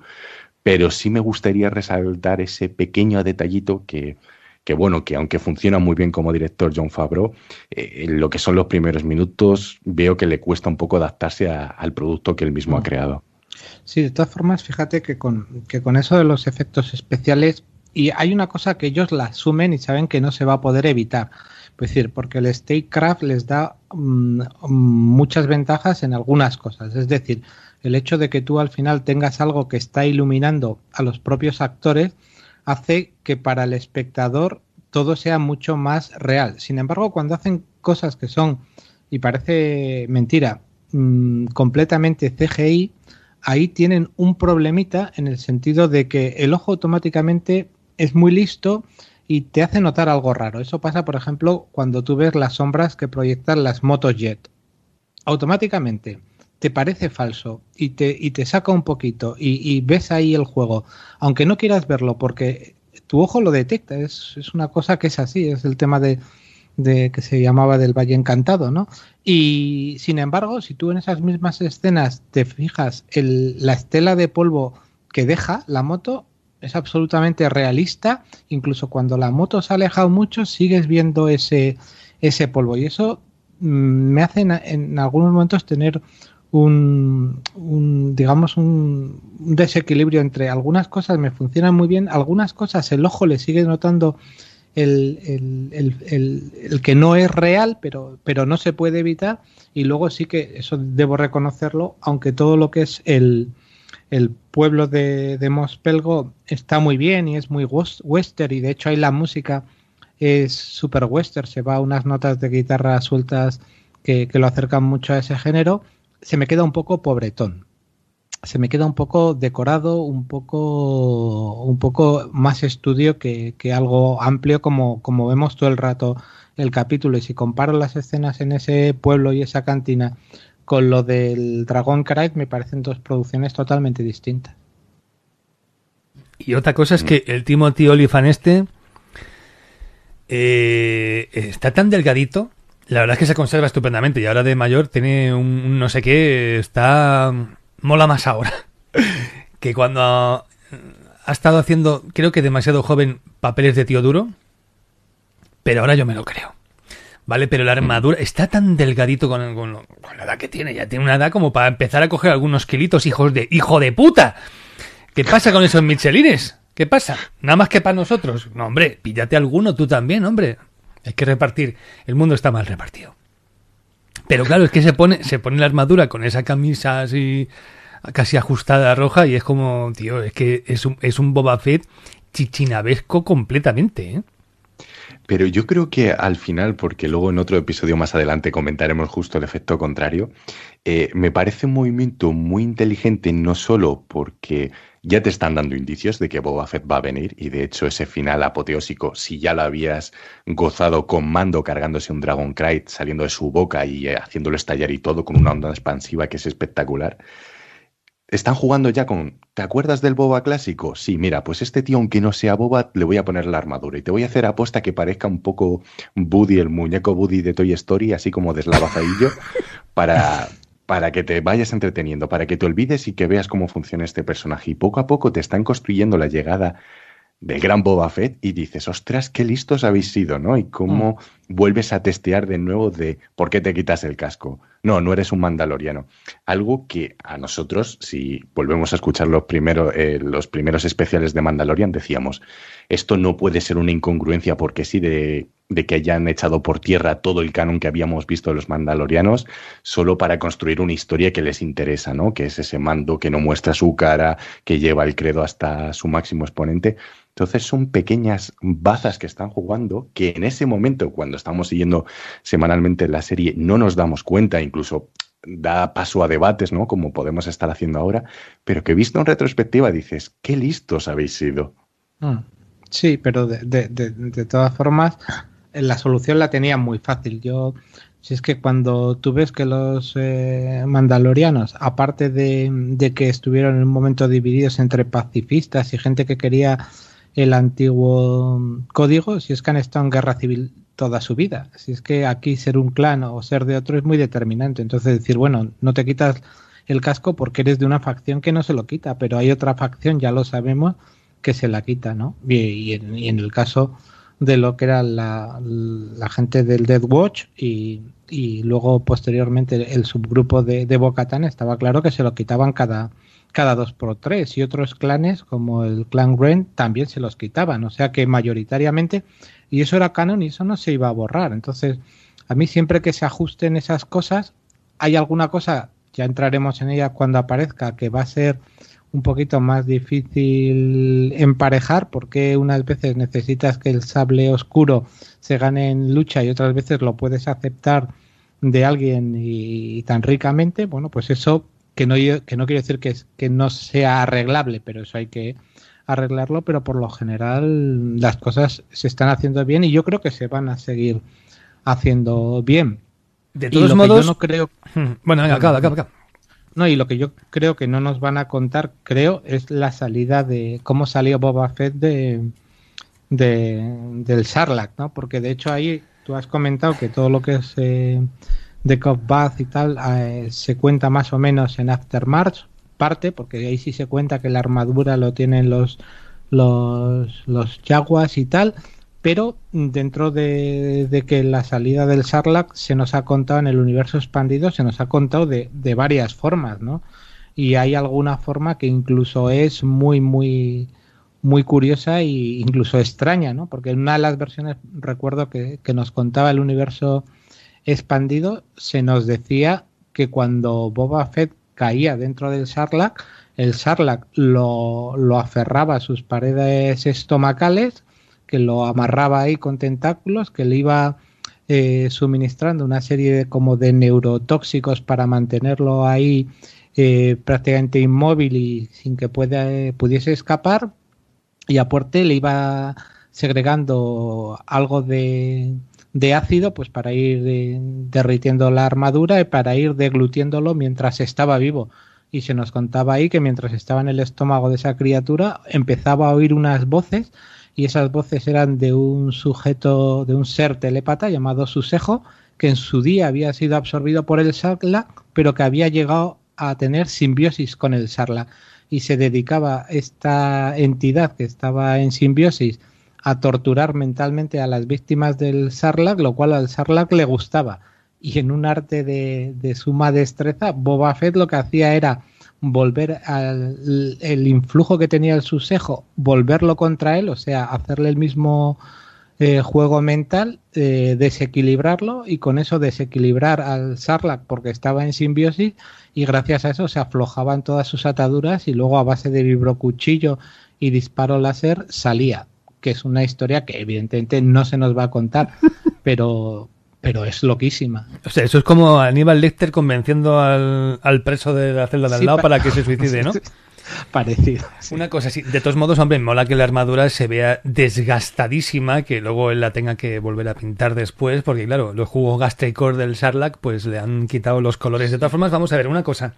Tú ves a Boba Fett en el retorno del Jedi y de repente le ves aquí ya así de grande da la sensación de que se ha comido al sujeso ese, o como se llame, al Sarlacc, o dos Sarlacc, lo mismo se ha comido dos Sarlacc, y se ha comido toda la arena del desierto, ¿eh? O sea, yo no sé, o sea, quiero decir, tiene la cara muy demacrada, tiene un aspecto así que le ha pasado mal el hombre, pero no, no sé, o sea, no me imagino al Boba Fett del retorno del Jedi convertido en todo esto, ¿no?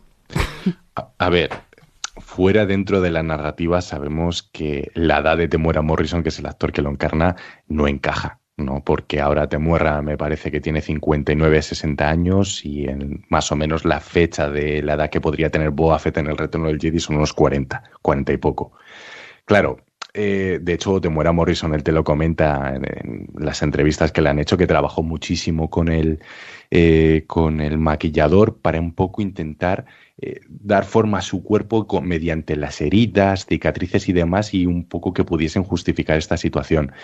Temuera Morrison es de esta gente, como digo yo, fuerte, fuerte de herrero, o sea, de tengo una tripa, pero si te doy con esa tripa te destrozo la cara entera, ¿no? Porque tiene, es un cuerpo maorí, es un tío además que está entrenado en ese tipo de guerra, un poco cultural y ancestral, ¿no? Y es muy difícil. También tengo cada vez más claro, porque lo hemos visto con, con y con, o sea, con Timothy Oliphant y con Temuera Morrison, que esa primera armadura antes de que la pinten, eh, habían cogido un modelo estándar, habían debido coger a alguien de la producción, porque ni se ajustan las medidas de, de, un actor y del otro. Que a lo mejor esa siempre fue la intención, ¿no? De decir, esta armadura está recuperada de los jugos gástricos de un Sarlacc, está medio desbalazada, lo que hayan hecho los eh, un poco es aderezarla para que pueda sujetarse a las distintas placas de la armadura y vete tirando. Pero, pero bueno, es algo que a lo mejor nos pueden contar en, en el spin-off que viene, o sinceramente, pues mira, son de esos pequeños defectos que te saltan inmediatamente en el ojo, porque como bien dices, Antonio, eh, la figura mucho más esbelta y preparada de, de Jeremy Bullock, que en paz descanse, eh, descanse el pobre, eh, en el retorno del Jedi no se ajusta para nada la, la fisionomía de Temuera Morrison. Pero bueno, sabemos, o sea, si queremos intentar justificarlo de alguna manera muy cogida por los pelos, mira lo que le hizo el desierto a Obi-Wan en 20 ah. años. O sea, pasaste de Iwan McGregor a Alec Guinness. Eso, es una excusa de mal pagador, ¿eh? Perdona que te diga. Eh, recuerdo que lo hablamos, ¿te acuerdas? Cuando, cuando lo hablamos en el chat interno, yo te decía, por edad, cuando salió la primera vez en la anterior temporada, por edad, tiene que está mucho más próximo y, encajaría mucho mejor a ser Rex, porque tendrías la edad casi calcada, pero luego la historia que ya incluso hemos visto en Rex. Joder, un clon pasado mucho tiempo, pues puede estar dejado físicamente. Lo que ya es mucho más complicado es que estás muy pasado de edad, y luego aparte estás muy pasado de peso y ha pasado dentro de la ficción muy poco tiempo. Estamos en el 9 DBI. O sea, nueve años después de la batalla de Yavin y desde la batalla de Yavin al, retorno del Jedi pasan tres años. O sea, esto ocurriría seis años después. Hombre, en seis años ha envejecido mucho y ha, engordado mucho. Pero bueno, eh, eso lo tienes que, digamos, eh, apuntar en la cuenta de, de Devengo porque el personaje te da otras cosas que si te interesan y puedes obviar eso en el, eh, de cara a que vamos a tener la voz, de cara a que vamos a tener el aspecto físico que encajaría con, con Boba Fett, porque si no ya tienes que buscar a un, a un actor de cuarenta y tantos años que tenga un parecido muy cercano físico a, a Temuera y, es, y eso es más complicado. Entonces se lo perdonamos, pero sí que es cierto que crea una falta ahí de solidez interna en, en el producto. Para Y mí claro, clarísima y que no se puede obviar. Y si luego en la serie de Ahsoka quieres sacar al Capitán Rex, que sería lo más lógico del mundo, este Capitán Clon que sobrevivió a todos los aspectos y que, bueno, no cumplió la Orden 66, está claro que le tienes que envejecer.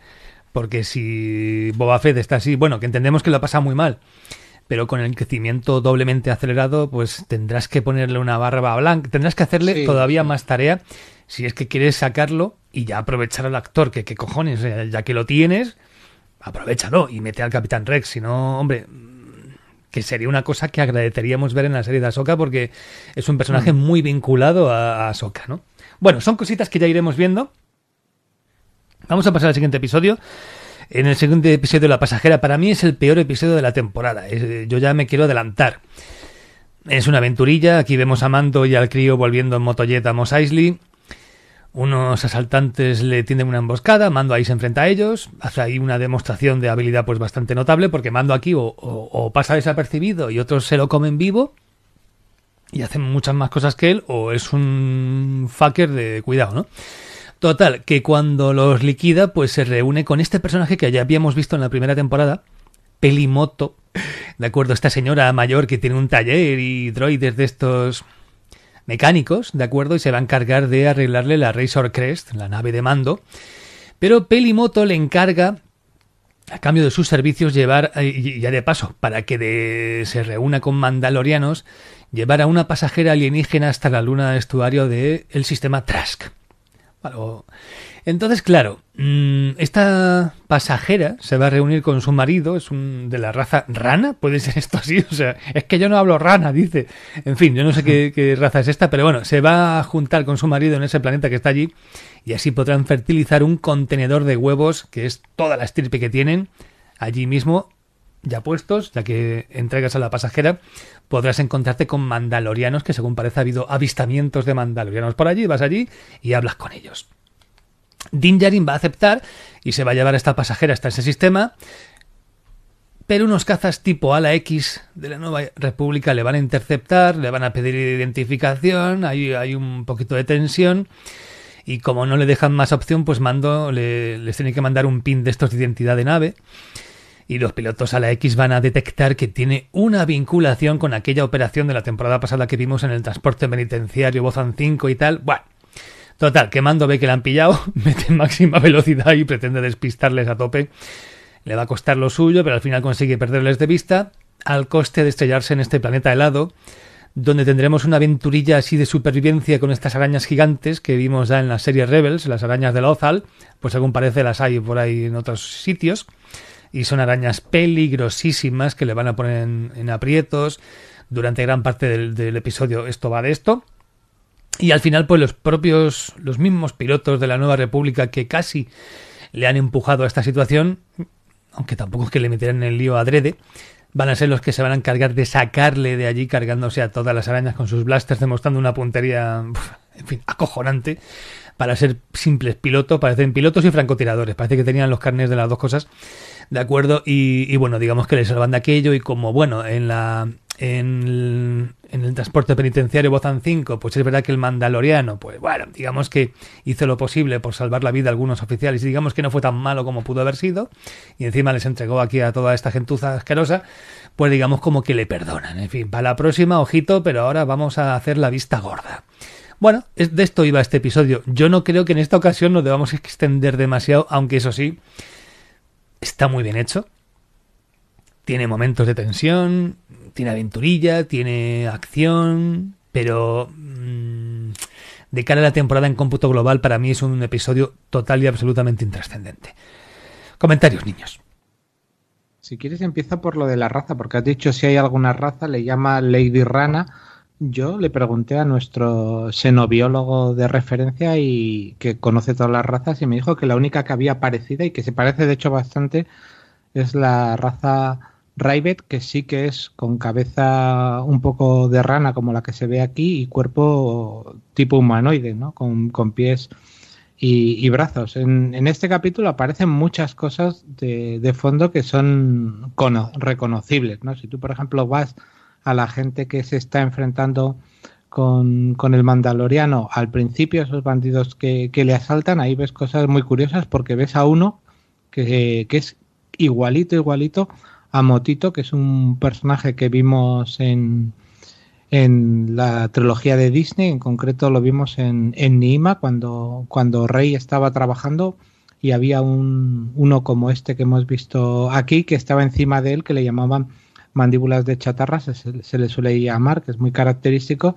y que se recuperen este tipo de cosas. O si tú por ejemplo te fijas uno de los humanos que, que pelea contra, contra el Mandaloriano lleva un chaleco que es similar, no, prácticamente igual al de las tropas rebeldes en Hot con las mismas escarapelas en un lado y el mismo corte y un poco más amarillento. Y bueno, todos esos detalles son de, de, agradecer y técnicamente creo que está muy muy bien hecho, o sea, toda la parte del vuelo, de la persecución con los con los cazas, de cómo cae y demás, a mí todo eso me gusta. Y, y luego esa especie de homenaje a Aliens con esas arañas que ya habíamos visto en Rebel, que son las Krignas, pues me parece que, está bien hecho, pero no deja de no aportar nada y crea alguna cosa que para mí pues no, no me parece muy, muy sólida, ¿no? A mí la puntería que tienen estos pilotos de, de X-Wing,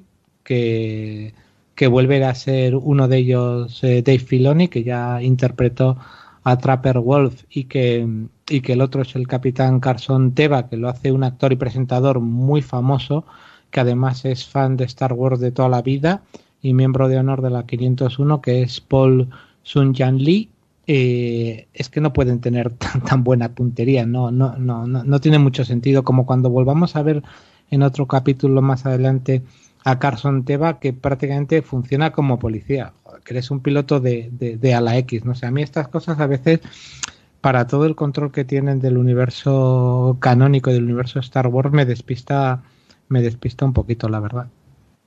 Yo siguiendo la estela, y antes un poco dar el veredicto de lo que opino sobre el episodio, siguiendo la estela de los pequeños detalles, nos siguen peque metiendo pequeñas perlas, porque por ejemplo el cocinar el trozo de carne del dragón Krayat con un motor de, de Podracer es algo que se vio por primera vez en un restaurante que hay dentro del parque temático de Star Wars, el Galaxy Edge, y hay un restaurante que se llama el Ronto Roasters y hacen como una especie de escenificación de un motor de Podracer puesto en vertical cocinando, ¿no? La cocina que, la comida que te vas a comer.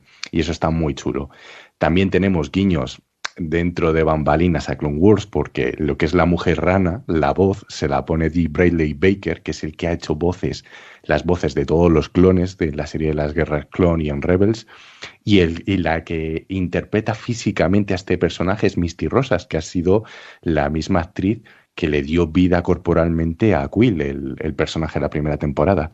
Y como detalle, ya para rematar, le diría a los oyentes, y si lo tenéis vosotros a mano también, que os fijéis en el casco de Filoni como piloto, porque lo ha vuelto a cambiar y qué casualidad ahora es marrón con el símbolo de la Wolfpack, que es la unidad clon que creó él, con el símbolo del lobo y dices, sí. joder, te dejan meter mano para todo. Sí. Pero sí es verdad que, como bien decía Kurt, lo de que Paul Sun Hyun Lee, perdón, ahí que se me haya ido un poco, no, no piloto tanto sobre eh, estos apellidos, él comentaba cómo se hizo con el papel, ¿no? Porque precisamente él era fan y es miembro de la 501, ¿no? Y tiene una serie de conocidos en común y cuando pudo ver, no sé si fue Filoni o, o Fabro, a través del Instagram, los distintos trajes que tenía y lo que él pilotaba a la hora de identificarte, pues no, este tipo de, de ropa del oficial imperial tiene una costura aquí que no se ve en tal episodio, ese nivel de detalle es lo que convenció para que le incorporasen en un papel, ¿no?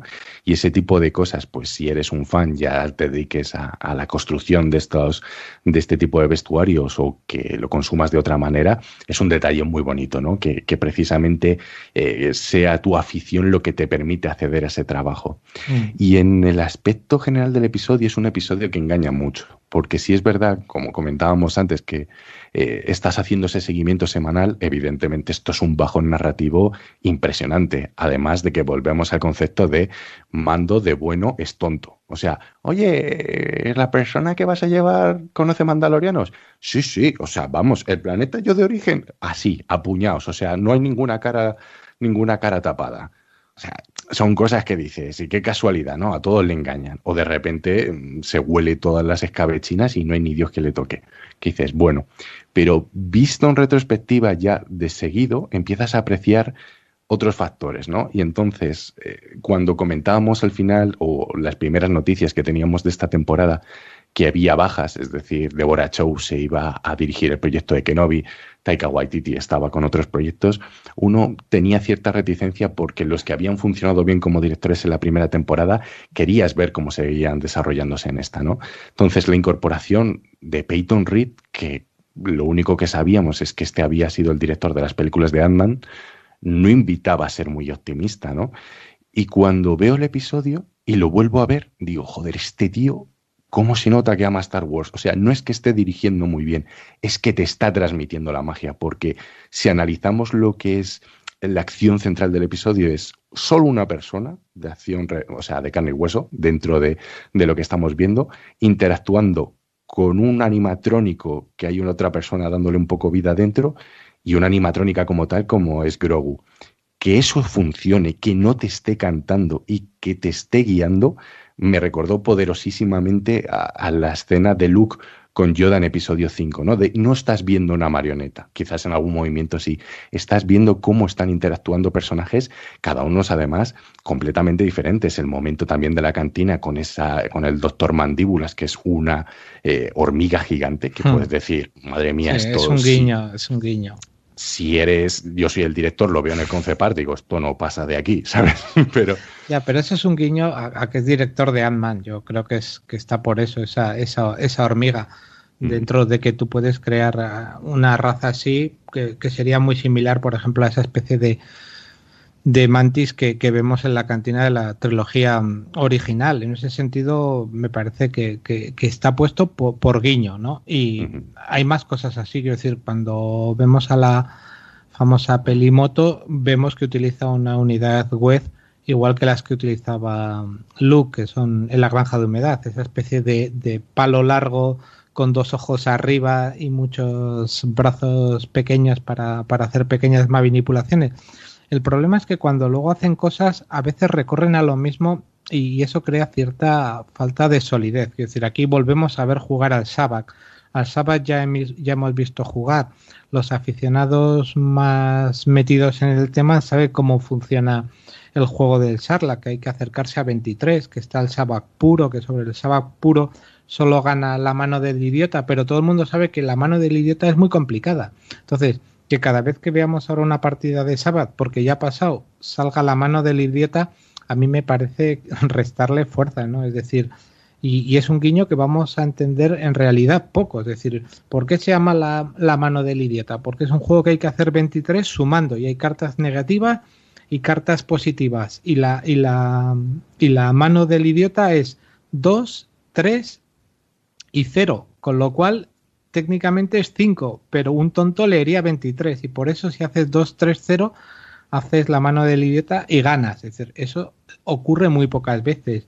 Y, quiero decir, ya lo hemos visto en Han Solo y la volvemos a ver aquí. Y dices, bueno, y la próxima partida mm, que haya de Sabak, pues yo prefiero ver un Sabak puro y conocer cómo es la carta de la reina de los aires y la oscuridad, que es importante para el Sabak puro, que volver a ver la mano del idiota o volver a citarla. Pero bueno, esto es como en las pelis de póker. Tú ves Maverick y es imposible que uno, el Comodoro, tenga un full de Reyes Ases y no gane. Dice, es que el otro tiene una escalera de color y el otro un póker y el otro... O sea, dice, tío, o sea, ¿cómo pueden juntarse cuatro super mega jugadas que cuestan un huevo sacar con un solo descarte? ¿De acuerdo? Y que con un, y que con un póker no ganes. Es como, o sea, ¿pero estamos locos o qué? Cojones está pasando aquí. Total, bueno, eh, en aquí pasa más o menos lo mismo y a fin de cuentas. No... alguna cosa también. Perdón, hay alguna cosa que también tienes que, tragar algunas cosas y decir, están hechas para hacer la gracia y, puede ser divertido, ¿no? Pero el hecho de que Grogo se vaya comiendo los huevos, y la otra no note nada, o sea, estás al borde de la extinción de tu línea, llevas unos huevos y no sabes si llevas 23, 26, si te faltan dos. Es decir, si te, si te pones pejilguero con esta serie le encuentras muchos. De, todas formas, a, mí me encanta la dieta de Grogu, se lo come todo, aparte de los huevos estos. Es, es, es, él el que se come la, las arañas saliendo de los huevos, que dices, tío, ¿no has visto a alguien? ¿Tú no sabes que esto no se puede comer? Y se la come. Luego veremos más adelante en otro episodio que se come también un pulpo de estos. O sea, este tío va, se, se mete, si en lugar de Alf en la mm. serie aquella hubieran metido a Grogu, en el episodio 1 por 02 el gato ya no está. O sea, eso lo puedo garantizar. En el universo expandido había con eso una cosa muy, muy graciosa porque, claro, se planteaba que en el, en el templo Jedi, claro, hacen comida para un montón de gente. Están allí todos los Jedi y hay de todo tipo de razas. Y con lo que realmente lo pasaban mal los cocineros, esto todo, por supuesto es todo universo expandido, con lo que realmente lo pasaban mal los cocineros del templo era con el maestro Yoda, porque le tenían que hacer cosas que eran muy complejas a base de raíces, gusanos y cosas que decir, bueno, joder, generalmente puedo dar pescado, carne, pero al maestro Yoda hay que darle cositas. ¿Cómo, ¿cómo era eso, Jimbur, de, de, las raíces? Hazlo con la voz de Yoda, por favor, que lo dices mucho. pero ¿cómo la quieres? ¿Del clásico o, el, o el de la cuña? No, el clásico. Mm, raíces, las cocino. de todas formas, para mí, para mí el gran momentazo de este episodio es cuando está el momento este de tensión de identifíquese y tal, y ve, y ve que tras un rato de pausa los ala, mm. los ala X abren las alas. Abren las alas. Es como, hostia, vámonos de aquí. Venga, vámonos con el episodio 3. Espera, espera, dime, dime. Pero espera, pero ahí, hay una cosa interesante porque introduce dos cosas, que es lo del transportador y el ping, y que esté puesto ahora en el universo canónico, aunque estaba alguna cosa citada, está bien. Es decir, eh, y, eso lo acerca mucho a, nuestro mundo, pero tiene, tiene toda la lógica. Es decir, las naves en esta galaxia llevan un transpondedor, es decir, una radiofrecuencia que responde a, un impulso y da una identificación y así puedes saber qué nave es. Y más allá de eso, puedes mandar un ping, como, como lo han dicho aquí, que sería casi como una huella o como una firma. Y gracias a ese ping saben que esa nave estuvo en el incidente del transporte correccional. Y esas dos cosas pues me parecen interesantes. Y por ejemplo, para alguien que vaya a ambientar partidas de rol, pues puede, pues puede hacer eso. Encuentros en los que en los que alguien no responde con su transpondedor o que detectan que ese ping estaba en otro sitio. Son cosas ese, ese pin que es como el número de bastidor en un coche, ¿no? Para que nos entendamos. Que solamente hay uno para cada vehículo. Sí, yo, yo lo no se especifica, yo lo entendí un poco casi como una firma, como podría ser una firma calórica o, demás, ¿no? O sea, que cada nave tiene una, una firma, pues por lo que sea, pues por calor que emite o por, por, por el magnetismo o por la forma o por el eco, por lo que sea. Ah, y un pequeño detalle. No sé si os acordáis en la primera temporada cuando hablábamos acerca de la banda sonora, que todos llegamos a la conclusión no porque nos gustase o dejase gustar, sino que había momentos que sentíamos que la banda sonora tenía que recuperar el material original de, de, Williams y hacer un poco referencia. Yo creo que han tomado nota de eso, no porque escuchen nuestro programa, evidentemente, pero sí en la revisión que ellos hayan hecho posteriormente, porque este capítulo es el primero que empieza a aplicar esa técnica. Cuando los X-Wing se despiden de mando y se van, suenan dentro de esa música electrónica los acordes del tema de la resistencia de las secuelas y está hecho en una escala que a lo mejor parece que no te das cuenta, pero dices de repente, ahí va, si te está metiendo entonces esa asociación que produce la música de Williams con algo específico, con un tema, con un personaje, y cómo lo han ido incorporando en esta segunda temporada. Luego tendremos momentos en el capítulo de Ahsoka o en el último episodio en el que es mucho más evidente, que hace que por fin termines de conectar de una manera completa y plena, ¿no? Porque la música dentro de Star Wars eh, es el 50% sino más, ¿no? A la hora de contar esa historia. Sí, mira, fíjate que estando de acuerdo eso y hay más ejemplos, por ejemplo, en uno de los capítulos cuando vemos esa especie de depósitos que no son de Bacta, donde están los experimentos de, de Pershing y, de Gideon, ahí suena de fondo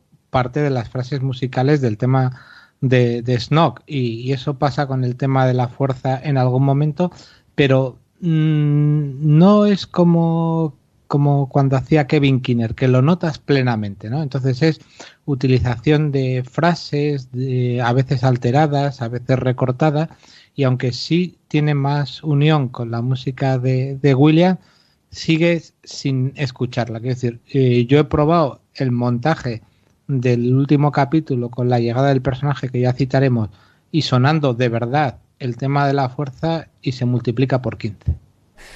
Nos vamos a meter ya con el episodio número 3, La heredera. Después de haber acabado ahí con la nave Razor Crest pues bastante maltrecha en este capítulo anterior, pues Mando y esta pasajera ranesca van a llegar a la luna estuario. Esta mujer se va a reencontrar con su marido, muy bien, a tiempo de salvar su estirpe, porque Grogu pues estaba a punto de, de, acabar con, de hacer un genocidio absoluto. Entonces, pues nada, ya se juntan y podrán hacer ahí cositas. Y Mando ahí se va a liar con unos pescadores Quarren que dicen que le van a llevar ante a, un puerto cercano donde sí que hay mandalorianos que los ha visto y tal y que bueno si son si esto es lo que tú quieres pues vente con nosotros y te llevamos. Pero durante el trayecto por mar pues los traicionan al niño y a él. Al niño lo echan a él para que se lo coma un mamacor de estos submarinos gigante que tienen ahí y a Mando pues eh, lo que quieren es hacerse con la armadura de Beskar que eso si lo vendes pues es, un, es una fortuna y la cosa pues podría haber acabado bastante mal, porque la verdad es que Mando no parecía que tuviera muchas opciones para salir de aquello, pero aparece aparece una intervención oportuna aquí de estos mandalorianos a los que estábamos haciendo referencia, es decir, Bocatán y sus dos ayudantes mandalorianos.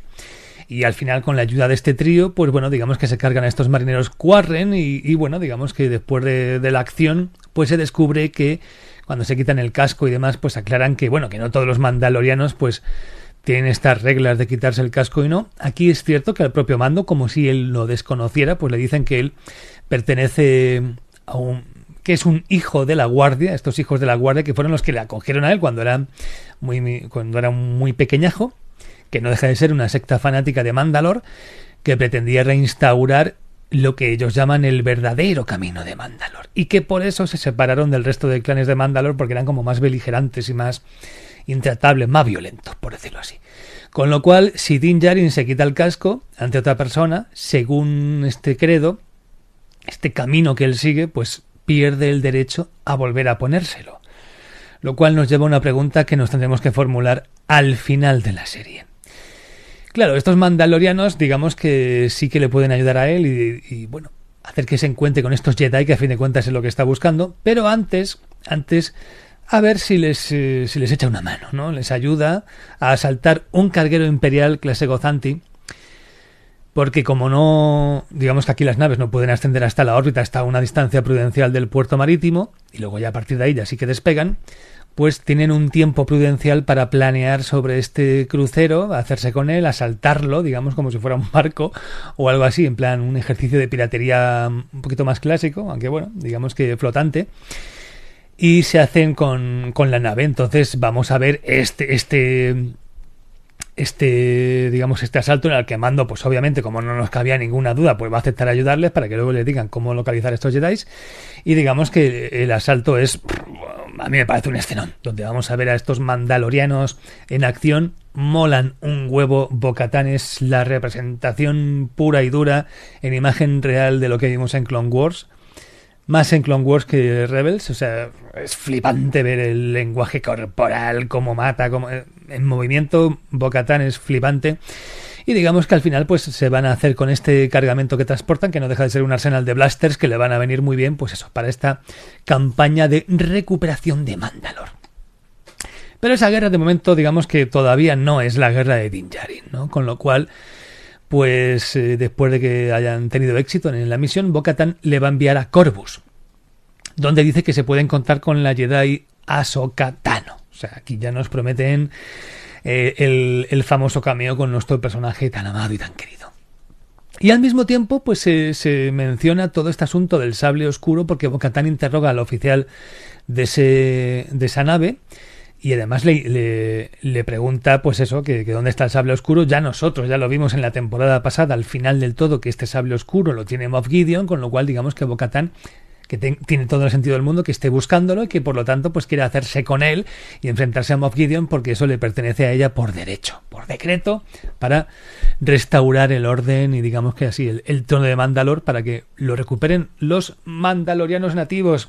Con lo cual este es el episodio. Hay bastante que decir y la verdad es que a mí me parece este episodio para mí fue un subidón, fue un episodio muy muy muy top por la representación física de Boca Tan y por, porque, no sé, digamos que es un episodio así como bastante, bastante dinámico. Pero yo no sé qué pensáis vosotros. Comentarios, niños.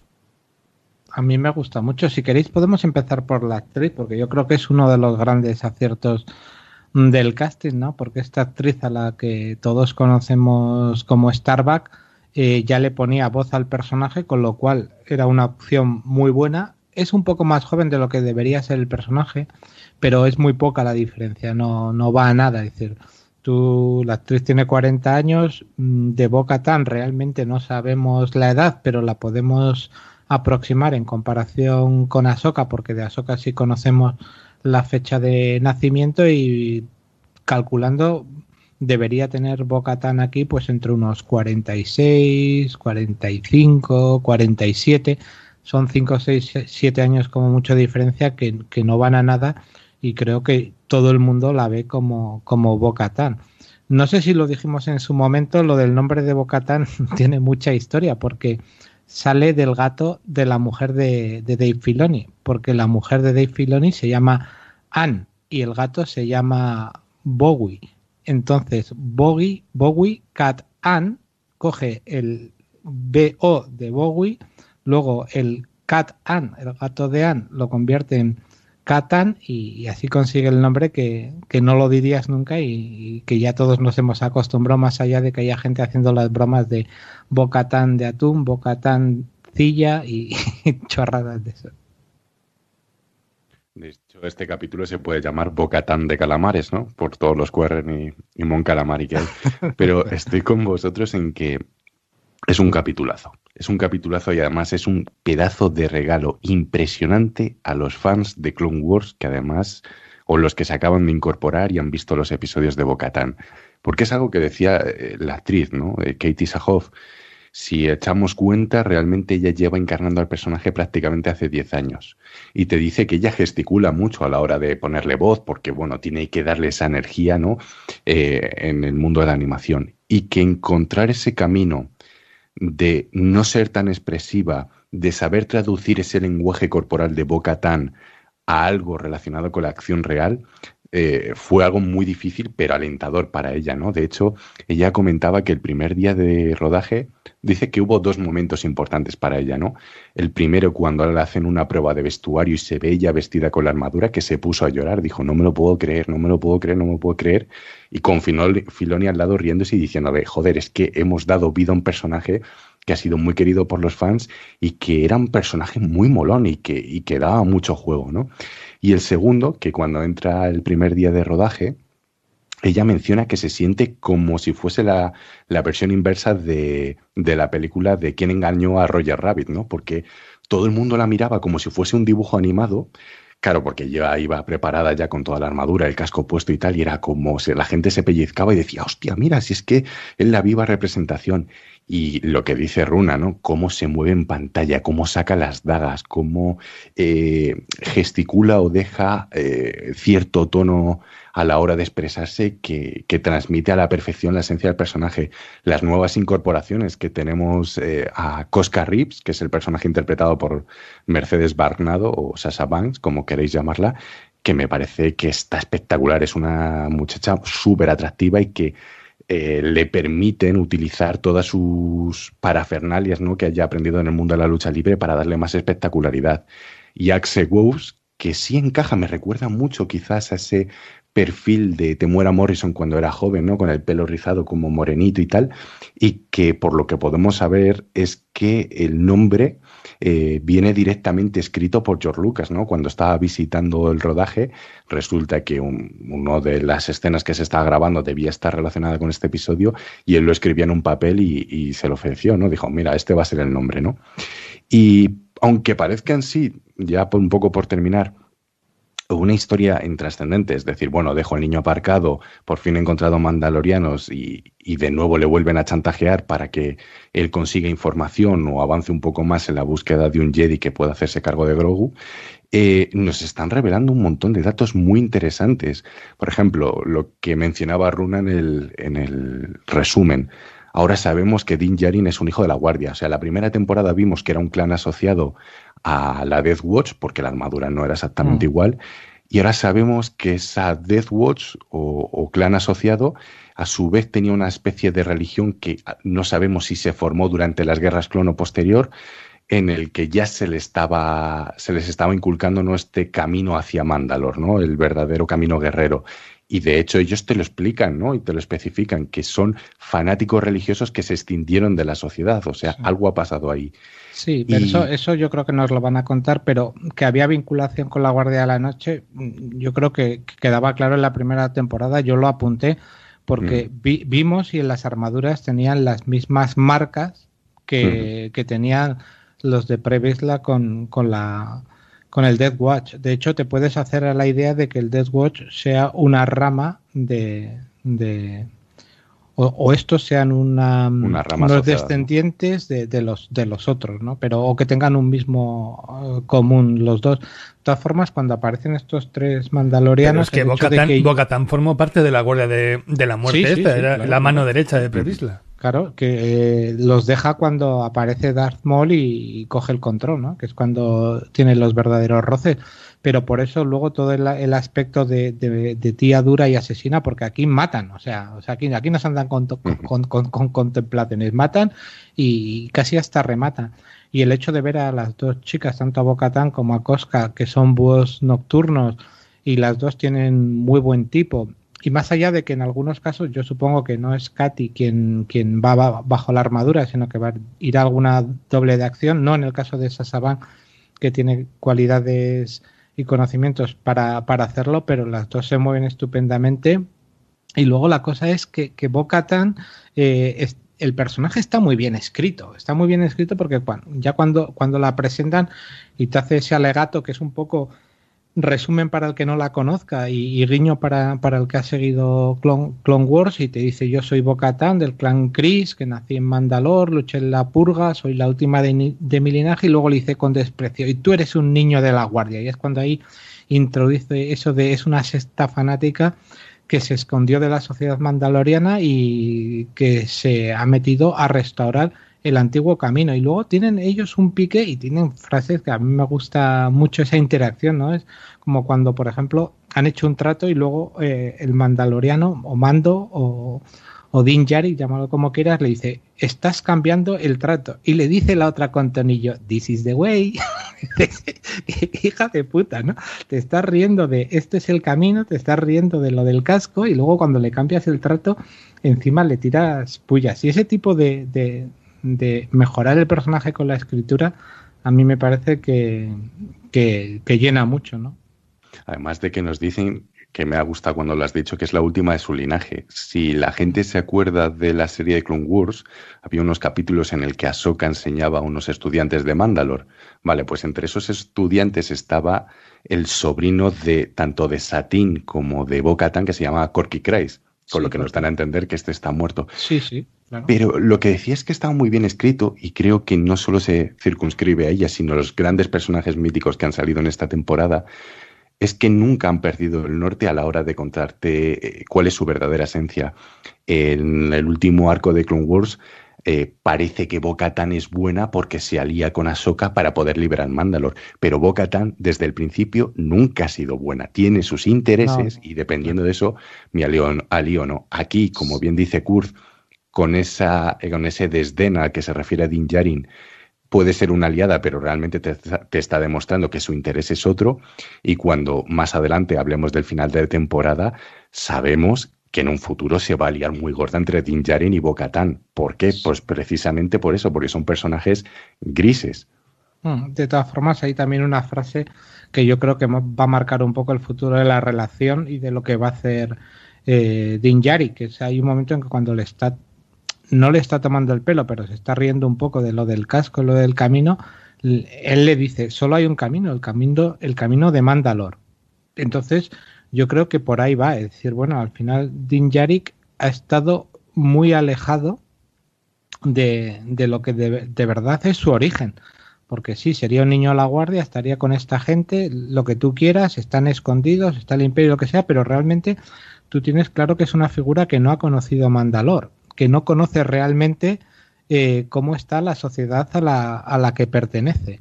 Y eso unido a lo que va a ir contando la serie en, en otros capítulos, eh, en la línea de el imperio hizo algo que prácticamente hace que todo el mundo en la galaxia dé Mandalor por destrozado y arrasado, pero aquí vemos que hay gente que cree que no. Entonces ahí hay otra historia para contar. Entonces el camino que nos van marcando, si lo toman, a mí ese camino me parece interesante. Y cuando hablamos de que no se proyectan nuevos mundos, a mí este mundo que nos presentan aquí de, de Trax me parece interesante. Un planeta básicamente acuático, pues con, con, islas flotantes, todo muy mecánico. Esa reentrada que hace de la nave, que la propia directora, que es hija de, de, Ron Howard, dice que es un homenaje a su padre en Apolo 13, pero cómo llega, cómo cae la nave envuelta en fuego, luego intenta aterrizar, cae al agua, la saca una especie de estas grúas AT-AT, el agua está muy bien hecho, hay mucha coherencia en el sentido de, bueno, si este es un planeta eh, básicamente acuático, pues tiene que haber razas acuáticas. Tenemos aquí a los Quarren y tenemos a los Mon Calamari. Bueno, pues todo eso creo que crea un mundo que visualmente es muy interesante. Toda esa parte de la reentrada me parece una burrada. Hay dos cosas aquí que, que has hecho que se menciona la, la, bombilla y quería comentarlas también con vosotros. Una, lo que dices precisamente del pueblo y todo el despliegue técnico brutal que es que lo vi hace nada, se compartió un tuit a través de la cuenta oficial de Phil Zostak, que es el que escribe un poco todos los libros de arte de Lucasfilm, en el que retuiteaba como un técnico de ILM que estaba un poco asociado al Stagecraft se maravillaba porque decía que uno de los principales problemas que tenían cuando grababan con croma era el suelo mojado, precisamente por la refracción que se podía producir dentro de esos pequeños charcos que te estropeaba toda la toma y que tenían mucho miedo a la hora de filmar, ¿no? Es decir, se tenían que mojar el suelo para que pareciese un puerto y cuando lo mojan y por primera vez empiezan a filmar se dan cuenta de que incluso funciona mejor y lo que podía ser un problema prácticamente desaparece. Con lo cual dices, jolín, otro logro conseguido gracias a, a, la tecnología del volumen. Pero has sacado el tema de Mandalor. Y es algo que me apetecía charlar con vosotros porque ya me resulta muy interesante. A mí cuando a lo largo de toda la temporada me están diciendo, no, Mandalor está destruido, Mandalor está hecho mierda, yo digo, vamos a ver, estaba hecho mierda desde antes de las guerras clon, precisamente por los conflictos de las guerras mandalorianas. O sea, sabíamos que era un páramo destruido. Pero Boba Fett en el último capítulo te dice, no, si el imperio lo convirtió en cristal. Y revisando hay un, por hacer una analogía ¿no? con el mundo uh -huh. real, eh, cuando se empezaron a hacer las primeras pruebas de la bomba atómica en Álamo Gordo, se descubrió que la zona más cercana a la explosión nuclear, por el inmenso calor sí. que desataba, la arena se, convertía. Claro. claro. Entonces, uh -huh. vamos a tener una tercera temporada o la siguiente que ellos consideren oportuno un paisaje de Mandalor completamente cambiado, todo cristalizado. O sea, si ya estaba hecho mierda el planeta, ahora vamos a tener una nueva reinterpretación eh. para manifestar el poder del imperio en ese momento de la purga. Ese sistema es duro. Acuérdate de Concordown, que es una luna que se está desgajando. O sea, que, que hay trozos de basura por ahí. Eh, sí, yo creo que lo vamos a ver muy arrasado. Y va un poco en lo que son la, lo que se llama la doctrina Tarkin de, de, arrasar con todo, ¿no? Y, y, sí, es muy, es muy pro, posible que sea así. También me interesa. Pero este también veríamos, digo yo, la, la, la, parte subterránea, por decirlo así, que era la más arquitectónicamente hablando más llamativa, ¿no? Uh -huh. o, o, eso también se habrá ido uh -huh. al carajo. No lo sé. Hombre, sabíamos que la capital, que era Sundari, estaba dentro de un búnker eh, sí, esférico. Esférico, sí, pero eso se puede destruir. Yo creo que solo, yo imagino que se verá destrozado, que, que haría mucho impacto, porque uh -huh. si tú todo ese art deco que, que, hemos visto y todo ese cubismo que hemos visto, de repente lo ves en pantalla, imagínate lo que sería ver esa versión que tienen del Guernica eh, como lucha entre los mandalorianos y los Jedi, verlo en imagen real y, y, y destrozado pero sí quería comentar una cosa a propósito de lo que has dicho que me parece interesante y es alguna de las ventajas que da el, el Statecraft y que se puede poner un poco en sintonía con lo que ya hemos visto en las, en las películas, por ejemplo, de Disney. Mm, tú recordarás que cuando se mostraron las imágenes de la, de la lucha entre Kylo Ren y Rey mm, en lo que eran las ruinas de la Estrella de la Muerte, había un momento en que se veía agua y había alguien que dijo, están mal hechos los efectos digitales porque no se ve la, capa reflejada en el, agua. Claro, porque todo eso lo está recreando digitalmente, pero la ventaja del StateCraft es que como tú proyectas, eso se incorpora. Quiero decir, en la primera temporada ya pasaban algunas cosas de esa.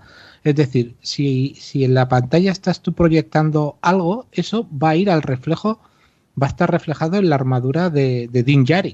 Y eso no lo tienes que hacer, es un reflejo real y coherente.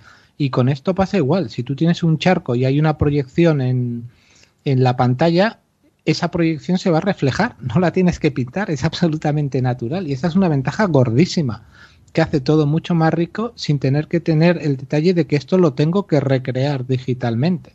Eso me parece un avance brutal. Y me gusta también dentro de que los imperiales me siguen pareciendo demasiado fallones, que aquí ya empiezan a aparecer imperiales eh, que, es, que es gente pues más convencida o un poco más profesional, porque ver a este a este capitán que tiene el rango de comandante, que además si tú, tú lo ves, cuidan mucho lo de los uniformes, ponen correctamente lo que son los rangos con esos tres, eh, con esos tres cuadrados rojos, tres azules y luego un código en cada uno de los bolsillos para, para darle el rango de comandante actuando como, como capitán, pero tú lo ves y, y, este es, un convencido del imperio y cuando lo, lo detienes... Eh, se suicida y se inventan esa especie de suicidio que es como si fuese cianuro, pero con, con, algún tipo de dispositivo eléctrico y oye, ver a un, a un imperial suicidarse o ver gente que lucha hasta las últimas o como veremos en otros capítulos,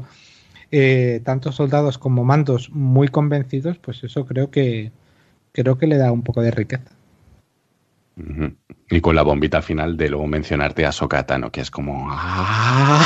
ya dices, pero nos tocó esperar luego una semana. Sí, que no tenía sí nada que pero ver. yo, yo, yo me lo lía. Esas cosas nos las han hecho bastante, ¿no?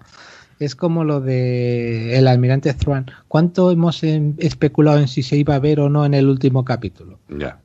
Y al, bueno, al final te dan algo que, que igual es hasta mejor, ¿no? Pero, pero sí, y de hecho al final parece que esto va a ser es un poco en la línea de lo que hemos hablado antes, como una macro presentación. Es decir, bueno, ahora te hablamos de, de Thrawn y luego Thrawn irá a, con Ahsoka.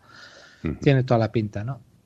Y el sonidito de cuando se quita el casco, que es como el mismo que cuando a Vader le ponen el casco y se sella. Buah, tío, es que son yeah. detalles muy tontos, muy pequeñitos. Ya. Yeah. Pero que al fan le ganas. Le ganas yeah, pero, pero luego hay otras cosas que, que, que sí que ya, dices, son un poco más fan service.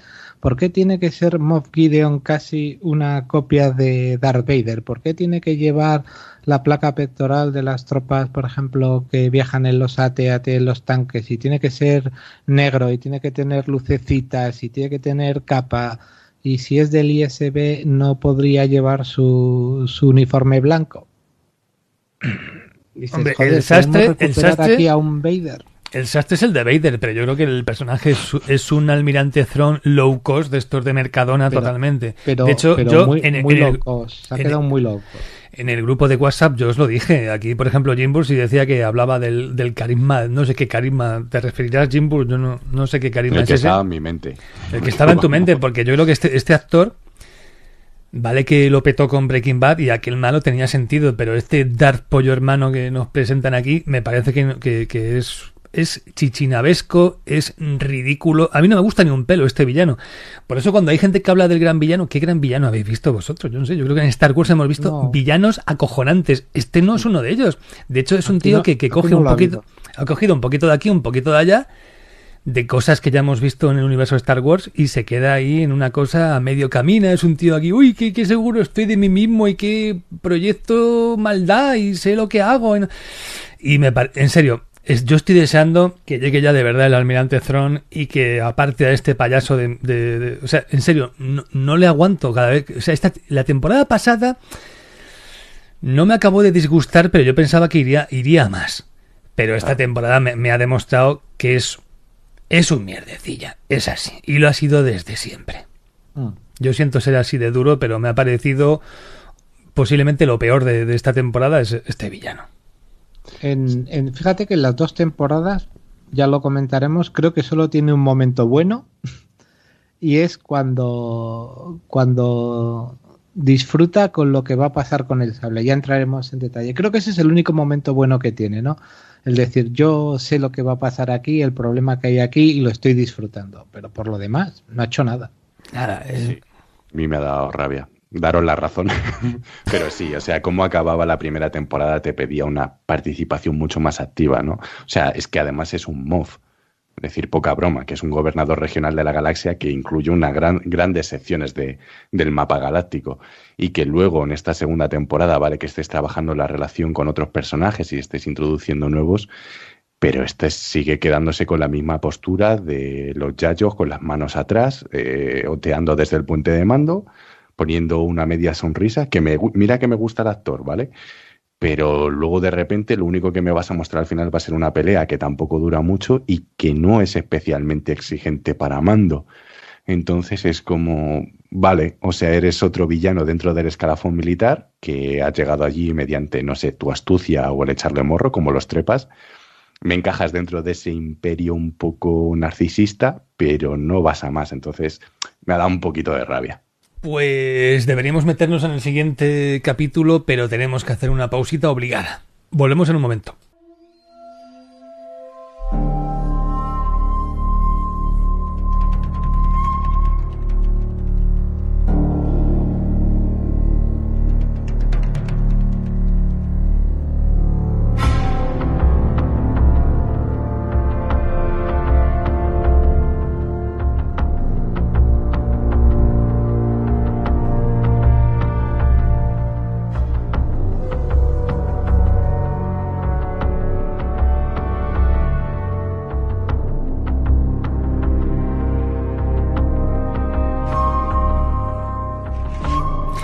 Aquí en las pausitas entre bloques principales lo que suele resonar son vuestras voces y vuestras opiniones. Por aquí en las redes sociales pusimos una, encuesta en la que os preguntábamos qué os había parecido la temporada 2 de The Mandalorian. Las respuestas posibles eran si me ha gustado, no me ha gustado, no lo tengo claro aún y el mítico ya participo sin verla, que curiosamente en esta ocasión no ha ganado. El participo sin verla se ha quedado con un 13,5%, lo cual no está mal, que dentro de los que nos siguen un 13,5. Bueno, pues todavía hay gente que no ha visto la temporada. Yo entiendo que muchos no la habían visto completa, entera, y otros pues ni siquiera habían empezado a verla. No me ha gustado. La respuesta más baja, solamente un 1,4. De hecho, podemos decir que es la encuesta donde el digamos los votos positivos han ganado con mayor diferencia con respecto a los votos negativos. Nunca habíamos visto una diferencia así. Gente que sí que le ha gustado es un 82,6, frente a los que no les ha gustado 1,4. O sea, ocho- 82,6 frente a un 1,4. Vamos, acojonante la diferencia. Si es verdad que un 2,5% de la gente aún no lo tiene claro. No sé si porque, insisto, todavía no lo han terminado de ver, porque les ha parecido así como entre sí y no, entre sí y no, bueno, digamos que ya algo les ha gustado, aunque muchas cosas posiblemente no. Así que ya sabéis, 82,6 de personas muy contentas con la serie, descontentas 1,4, acojonante esto, serio que me sigue flipando. No lo tienen claro aún, 2,5, participan sin verla, 13,5. Vamos a leer algunas algunas opiniones así al azar, al azar, como la opinión de Sergio Blanco que dice podíamos definirla como electrizante, sin rodeos y directa al tema. Zurdo, pues igual de disfrutable o más que la anterior, los fanservice están bien elegidos y una vez más se consigue que te importe el destino de los personajes, sigue ese regusto genial de cada episodio y leerte una grapa y esperar a la siguiente. Santi, para mí ha sido una temporada redonda con capítulos magistrales como el del Marshall, la Jedi o el rescate haciéndome disfrutar como hacía tiempo que no disfrutaba de la saga. Además, mención especial a lo bueno de Apollo Creed dirigiendo incluso un capítulo de transición muy divertido. Segundo desayuno dice, es una obra maestra con algún fallo. Yo tengo problemas con que la galaxia parezca una comunidad de vecinos donde todo el mundo se conoce, pero más allá de eso es una serie que te presenta mil cosas para luego desarrollarlas y cerrarlas perfectamente. Y al final es, y el final es y nos pone un corazoncito. Lorenzo, el mejor producto Star Wars después de la trilogía original. El respeto y la coherencia con el universo de esta saga es el sello de esta serie porque se ve desde el principio que sus creadores aman Star Wars. Gracias Fabro, gracias Filoni, gracias por todo y por ese final de temporada. Albert Kings dice, a mí me cayó el spoiler antes de ver el último episodio pero yo pensé que solo iban a mencionar a Luke, no pensé que lo fueran a sacar.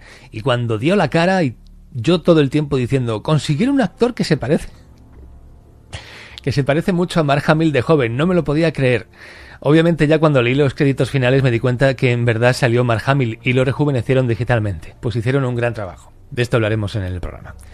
Javi Elvira dice, me ha tenido enganchado en cada momento con un final que me ha dejado en ascuas. El único pero se lo pondría al momento CGI del final, pero hasta aquí puedo leer, deseando que llegue la tercera temporada. Irene Fernández Pedrera dice el último capítulo fue casi orgásmico, aunque era algo que entraba en lo posible no me atreví a pensar que terminaran haciéndolo. Los últimos minutos me subí al sofá emocionada después del desencanto que tuve con la última trilogía. Esta serie me ha devuelto la emoción. Ares dice cómo se nota cuando hay gente que le gusta y respeta la franquicia. La fórmula funciona muy bien. Espero que los ejecutivos presten atención a lo que hicieron y así ganan ellos y nosotros al consumir el producto. Aún así, miedo con lo que se viene y entusiasmado al mismo tiempo. él dice, me ha encantado, esperaba los viernes con la ilusión de un niño pequeño, ¿ahora qué hago? Me han matado la ilusión de los viernes malditos Fabro y Filoni. Pucci dice, me ha gustado tanto que he borrado de mi memoria las tres últimas películas. Para mí la nueva trilogía ha sido este Mandaloriano. Me ha hecho sentir ese niño de 10 años que veía por primera vez una nueva esperanza. Leemos un par ya y acabamos como el de Esme Pepa que dice me ha gustado a ratos. Cuatro episodios muy buenos con algún bache y el resto, puff, pues vale. Mejor que la primera temporada sin duda. Y acabamos con Neogork que dice, perfecta, esta serie está siendo capaz de traer gente nueva a la saga, mimando a la vez a los fans más exigentes y veteranos. Gran trabajo el que están haciendo. This is the way. Pues amén a eso. Vamos a seguir con él.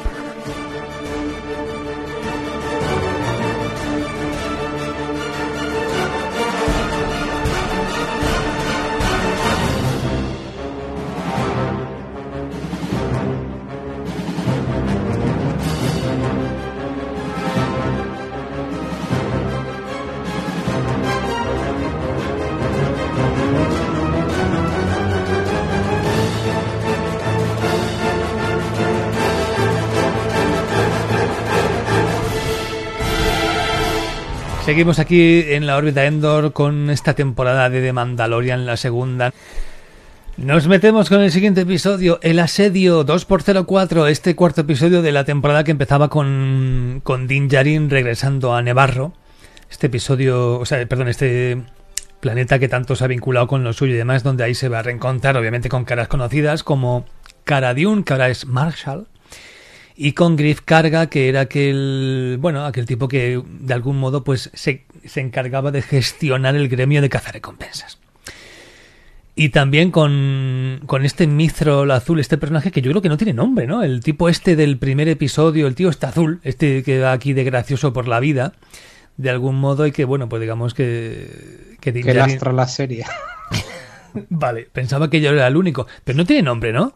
No, dicen la especie Mithril y ya está. Pues el Mithril, el Mithril azul este, que es el, tipo quien capturó al inicio de la primera temporada del año pasado. Bueno, pues este grupo compuesto de cuatro miembros, pues se van a encargar de, ya que han descubierto la última base imperial que queda en Nevarro, pues si la sabotean y si roban su arsenal, pues ya el planeta ya por fin podrá ser libre de una vez por todas. Así que se ponen en marcha, Mando va a aceptar porque, en fin, le están arreglando la nave, la gente de Grid Carga, así que Hombre, yo supongo que un poquito de responsabilidad personal ya aquí en este momento yo creo que hay. Es decir, vale que me arregláis la nave y un poco a cambio os echo una mano con esta historia que tenéis, pero yo creo que él ya ha visto que el imperio bueno, bueno, bueno, bueno no es y que le afecta a él en lo personal. O sea que yo no sé si en algún momento os lo preguntaré. Si pensáis que, que al igual que los, los héroes solitarios de las pelis de Sergio Leone, que son muy abandonados y que son muy a lo suyo, no, yo voy a lo mismo, no me meto en ningún sitio y son un poquito egoístas y tal y van nada más que a por la pasta, pero al final tienen corazoncito y al final pues se acaban implicando en las cosas y al final, pues bueno, digamos que ayudan al necesitado si está en su mano. Bueno, pues yo creo que en esta ocasión probablemente Mando quizá vea que eso le viene bien y digamos que ya al final se ha acabado implicando un poquito más de la cuenta. Total, que estos cuatro se van a infiltrar en esta nave, eh, perdón, esta nave no, esta base imperial y después de, bueno, de alguna infiltración, algún disparo que otro y tal, van a descubrir que eso no es una base de operaciones, como se habían pensado, sino un laboratorio. Porque allí es donde pretendían experimentar con el pequeño, con Grogu, extraerle sangre, pues para lograr, pues qué sé yo, algún objetivo oscuro que ya veremos más adelante, que, pero que sin duda está relacionado con el tema de los midiclorianos. Y la clonación. O sea, ¿qué pretenden clonar? ¿Jedis? ¿Sith? Este experimento es muy jodido. Con lo cual, este doctor Pershing, el tío Gafitas, ¿no? que era el que ya vimos en la primera temporada, en una grabación que encuentran por ahí, una grabación holográfica destinada a que Moff Gideon pues reciba este informe, este doctor pues le dice que oye que, que, los experimentos irían mejor si volviera a disponer del donante, es decir, de Baby Yoda. Pero que los para que los experimentos ya puedan proseguir y tal, pero que ahora mismo está en un callejón sin salida. Con lo cual, pues una vez que ya han descubierto esto, ya están dispuestos para salir de allí y la cosa ya es cuando se complica. Tenemos ya ahí un montón de, de Stormtroopers que aparecen de repente, tiroteos por aquí, tiroteos por allá, salir no va a ser nada fácil, roban al final un transporte terrestre imperial, van a ser perseguidos por los imperiales en motojets, luego hasta cazas tía aparecen por allí, Mando que se separó del grupo acaba eh, regresando a la Razor Crest y digamos que de algún modo, pues bueno, les echa una mano en el último momento, con lo cual al final como que logran salir de allí indemnes, eh, la base la han reventado y encima tiene una información importante. Así que ya solamente queda regatear a, los pilotos de la Nueva República convertidos aquí en pues como una especie de Scotland Yard de pero con pilotos de la X, una cosa así un poquito chunga. Yo, yo estoy de acuerdo con Kurzen que esto no, no acaba de ir bien. Son francotiradores todos, son pilotos de, de la X y encima son polis. O sea, esto ya es, el no va más. Que les empiecen a hacer preguntitas sobre lo que ha pasado, pero bueno, digamos que no, no ha pasado nada y tal. Este en, en esencia era el episodio, un episodio para mí muy entretenido, muy divertido, muy bueno, eh, dinámico para ver ahí el viernes cuando salía y tal. Quizá mm, no va a ninguna parte más allá de que ya nos estábamos oliendo de que si querían experimentar genéticamente con el Baby Yoda era para hacer cosas en este plan, hacer clones Sith o alguna mierda así que ya iremos viendo en próximos años. Pero que aparte de la propia diversión y tal y de soportar al tío este azul sus chistes sin gracia, poco más, poco más aporta. ¿Qué me decís, nenes? si quieres, empiezo un poco con alguna cuestión técnica y de música que en este capítulo me llamó la atención, porque este capítulo lo dirige Carl Weather. Eh, hace una cosa que eso supongo que es decisión suya, que no se ve en otros capítulos de la, de la serie y que, me, y que a mí me llamó mucho la atención, porque ponen en varios momentos cortinillas horizontales y verticales un poco como hacía George Lucas en la trilogía clásica, que es un recurso muy antiguo. Cierto es que lo pone mucho más rápido y se notan menos, pero ahí están esas cortinillas y luego a nivel de música es muy divertido por lo, un poco por lo que he dicho antes.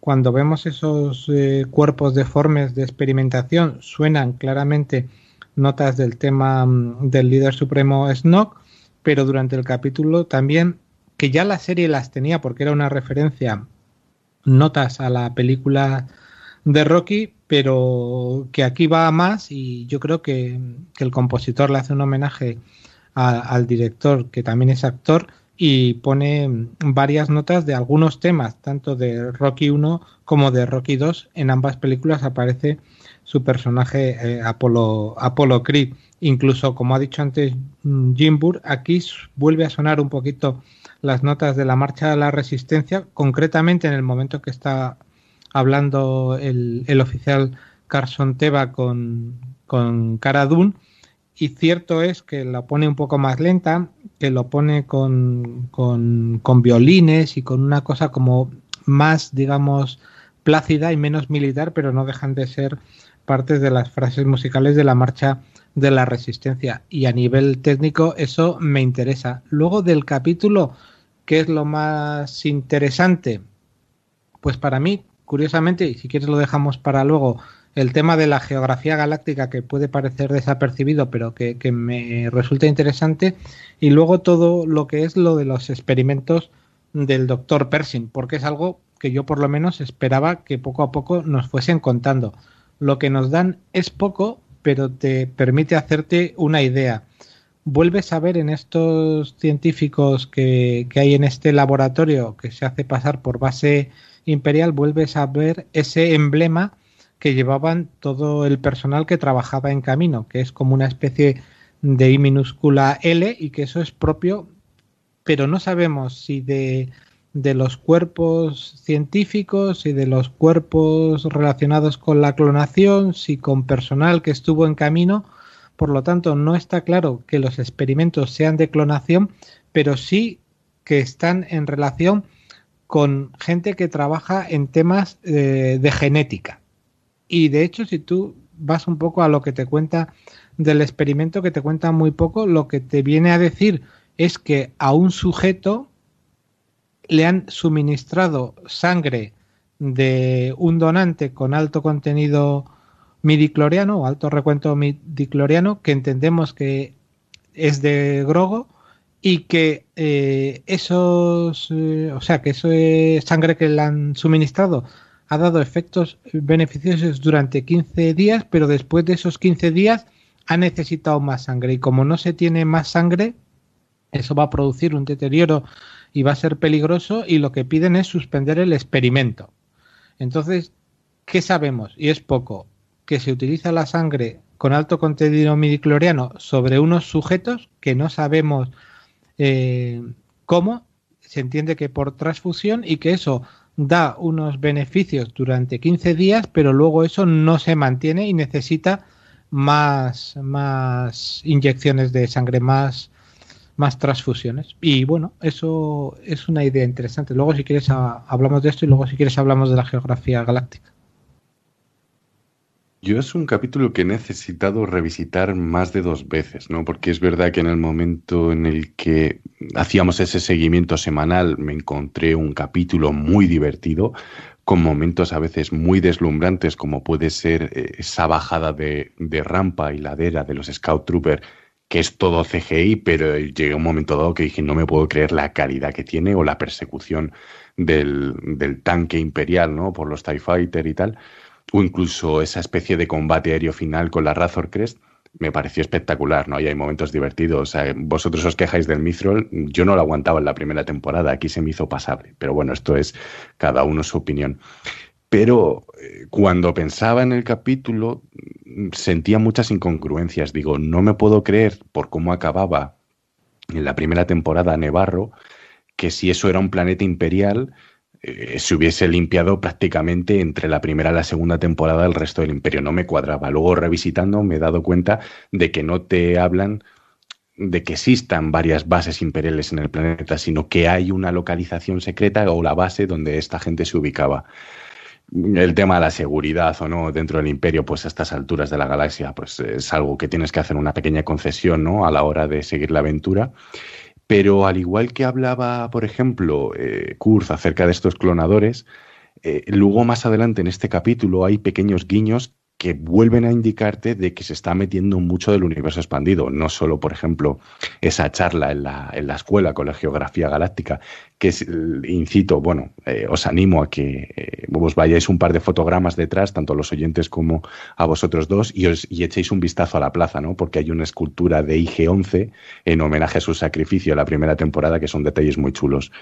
Pero luego, por ejemplo, aquí nos están metiendo ya el concepto de los Dark Troopers que eh, tuve que recurrir a un foro de Reddit porque lo que eran los trabajadores, o sea, los ingenieros que estaban poniendo a punto esos Dark Troopers, llevaban en su espalda un símbolo que pertenece al universo expandido, que es el Departamento Imperial de investigación militar. O sea, hasta ese punto se han ido para localizártelo y que dentro de la historia, porque los Dark Troopers hay que especificar que empezaron siendo eh, como un programa de droides armados, ¿no? En el videojuego Dark Forces, que luego se convirtió en una especie de exoesqueleto eh, experimental que no llegó a ningún sitio y luego más adelante hicieron una fase cero en el Battlefront de Pandemic de 2005 en el que eran clones súper avanzados, medio convertidos en cyborg para compensar la falta de experiencia de los soldados normales, son detalles que te gustan mucho, ¿no? Entonces dices, ostras, me estás metiendo ya de nuevo una inyección de universo expandido, eh, entre comillas, bien hilado, ¿no? Porque son como pequeños, eh, mm. pequeños, o sea, goteos eh, luego lo del estado de la galaxia, aquí se nos confirma que lo sabíamos por, por la trilogía de Aftermath, que Chandrila, que es el planeta de origen de Mon Mothma, es ahora la sede de, de, la nueva república, pero todo lo que son las rutas que pertenecían a la galaxia o las distintas separaciones de cómo está distribuida esta, según eh, pues eso, eh, las influencias o, o delimitaciones, te lo están contando en un segundo plano, que sabíamos que ya era canon porque alguna guía oficial escrita por Pablo Hidalgo lo confirmaba así, pero que esté verbalizado, aunque sea en segundo plano, eh, es muy reconfortante en ese sentido. Sí, lo de la lo, decía.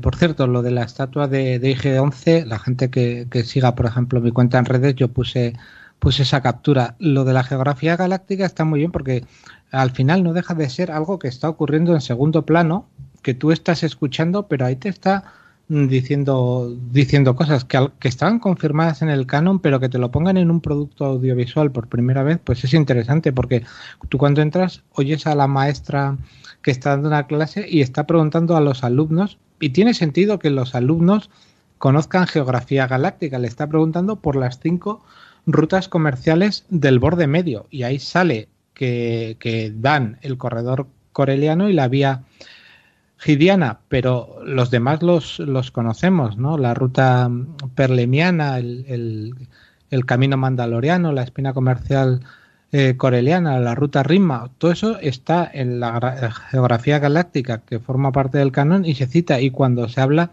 de la capital de la nueva república como que es Chandrila, eso ya era canon y eso tiene todo sentido porque es el planeta natal de Mon Mothma, pero alguien puede decir, si la capital de la nueva república está en Chandrila, ¿por qué en, la, en, la, en las películas vemos que lo que se destruye eh, cuando se destruye el Senado es Hosnian Prime? Pues ahí, si alguien escuchó lo que dijimos cuando salieron las películas, Hosnian Prime era la sede del nuevo Senado porque eh, la sede del, Senado Galáctico era rotatoria, porque lo que no se quería es contar para nada con, con Coruscant, por eso la, la capital es Chandrila, pero luego la sede del gobierno era rotatoria, pero es que incluso hay una cosa muy, muy para frikis, frikis, frikis, que hay un momento en que la, la profesora esta robótica pregunta por las dos órbitas de Kessel. Entonces el que conoce la geografía de Kessel sabe que esa es una de las grandes cosas que los aficionados han discutido, porque son unas órbitas que son muy extrañas, ¿no? Y cuando le pregunta por lo de las dos órbitas, pues dices, joder, ¿hasta qué nivel llegan? Y esto es interesante porque tú dices, al final este capítulo lo dirige alguien que no conoce el universo expandido. Pero da igual, porque si al ti el texto que te ponen es eso, es algo que se va a escuchar de fondo. Y en ese sentido que Fabro y Filoni estén haciendo los guiones, pues parece muy, muy interesante. El tema de los Dark Troopers recuperados de Dark Forces que comentas, pues, pues, vuelve a ser otro detalle interesante y de esos a lo largo de la, de la, del capítulo de la serie hay muchos. El hecho de decir, bueno, si van a escapar con un transporte imperial, pues vamos a poner una versión de, de lo que ya hemos visto, que es el, el K-79S80, que además lo habíamos visto en Rebel y estaba basado en un viejo juguete de Kenner o vamos a volver a sacar los, los TIE Fighter Outland que tiene todo el sentido porque son los únicos TIE Fighter que en una base que no tiene hangares pueden funcionar porque son los que se pueden tener sobre, sobre tierra y todo eso evidentemente como digo está muy cuidado. Y luego hay guiños que son absolutamente ya pero frikis frikis. Es decir para para traer algún dato de cosas del universo expandido que ya nadie quiere recordar o que están muy fuera del canon, ¿no? Por ejemplo, aunque pueda parecer una tontería, el ser que pone el rastreador, el mecánico que pone el rastreador, la raza te dicen que es un, un Mimbaniano. Y Mimban aparecía en el ojo de la mente, que es el primer producto que abre el universo expandido y que luego tuvo que ser quitado o que vuelvas a ver ese crucero comandante no, pero Mimban sale en la película de Han Solo. Sí, luego sale en la película de Han Solo porque se, se recuperó ahí, pero, pero ha sido universo expandido del desechado de toda la vida. Entonces, que una vez que se recupere lo incorpores y lo traigas aquí tranquilamente, pues me parece que es, una asunción muy interesante. Y hay un detalle muy curioso y es la introducción de personal femenino en el imperio, que es el primer capítulo en el que se produce, porque no solo ves a esa oficial de, de comunicaciones que la interpreta Katy O'Brien, que además esta chica, aparte de, de ser una significada lesbiana de, ese colectivo, es una persona muy que da la cara por, ese colectivo. Aparte ella es luchadora, ha hecho kickboxing y otras artes marciales, por eso luego tiene escenas interesantes y demás, pero es la primera vez que vemos a una oficial femenina en el imperio, que tiene sentido si empezamos a pensar, y se va por ahí, que después de la batalla de Endor, los restos del imperio carentes de posibilidad de tener efectivos empiezan a incorporar mujeres. Por eso esto se pone ya un poco en sintonía con lo que vamos a ver luego en, la primera orden, que ya tiene muchas mujeres en la estructura, pero a mí hay gente que yo oí que se ponía de los nervios porque había mujeres oficiales en el imperio. A mí me parece muy sensato. En el universo expandido las ha habido siempre, en algún producto canon las empieza a ver y aquí tiene la lógica esa de que un imperio que tiene que abrir la mano y que no está sometido a las imposiciones del emperador, pues, pues tiene personal femenino dentro de los oficiales. Pero es que también hay, aunque no se ve, hay eh, soldados eh, clon, bueno, que ya no son soldados clon, lo que serían Stormtrooper, hay dos Stormtrooper por lo menos que son mujeres, porque entre los muchos cuerpos que vemos caer, hay dos que caen de espaldas mm, bajo los disparos de los protagonistas y el grito que, dan al morir es claramente femenino y está acreditado que hay dos mujeres dentro de los Sturmtrooper con armadura blanco, por tanto, que han caído en este capítulo. Por lo tanto, ya es canon que hay mujeres en la oficialía y también en la tropa, incluso con armaduras De todas formas, ya habíamos visto soldados de la muerte de estos Death Troopers, de los que salen en Row One, los que llaman la armadura negra. Ya habíamos visto alguno femenino en Rebels también.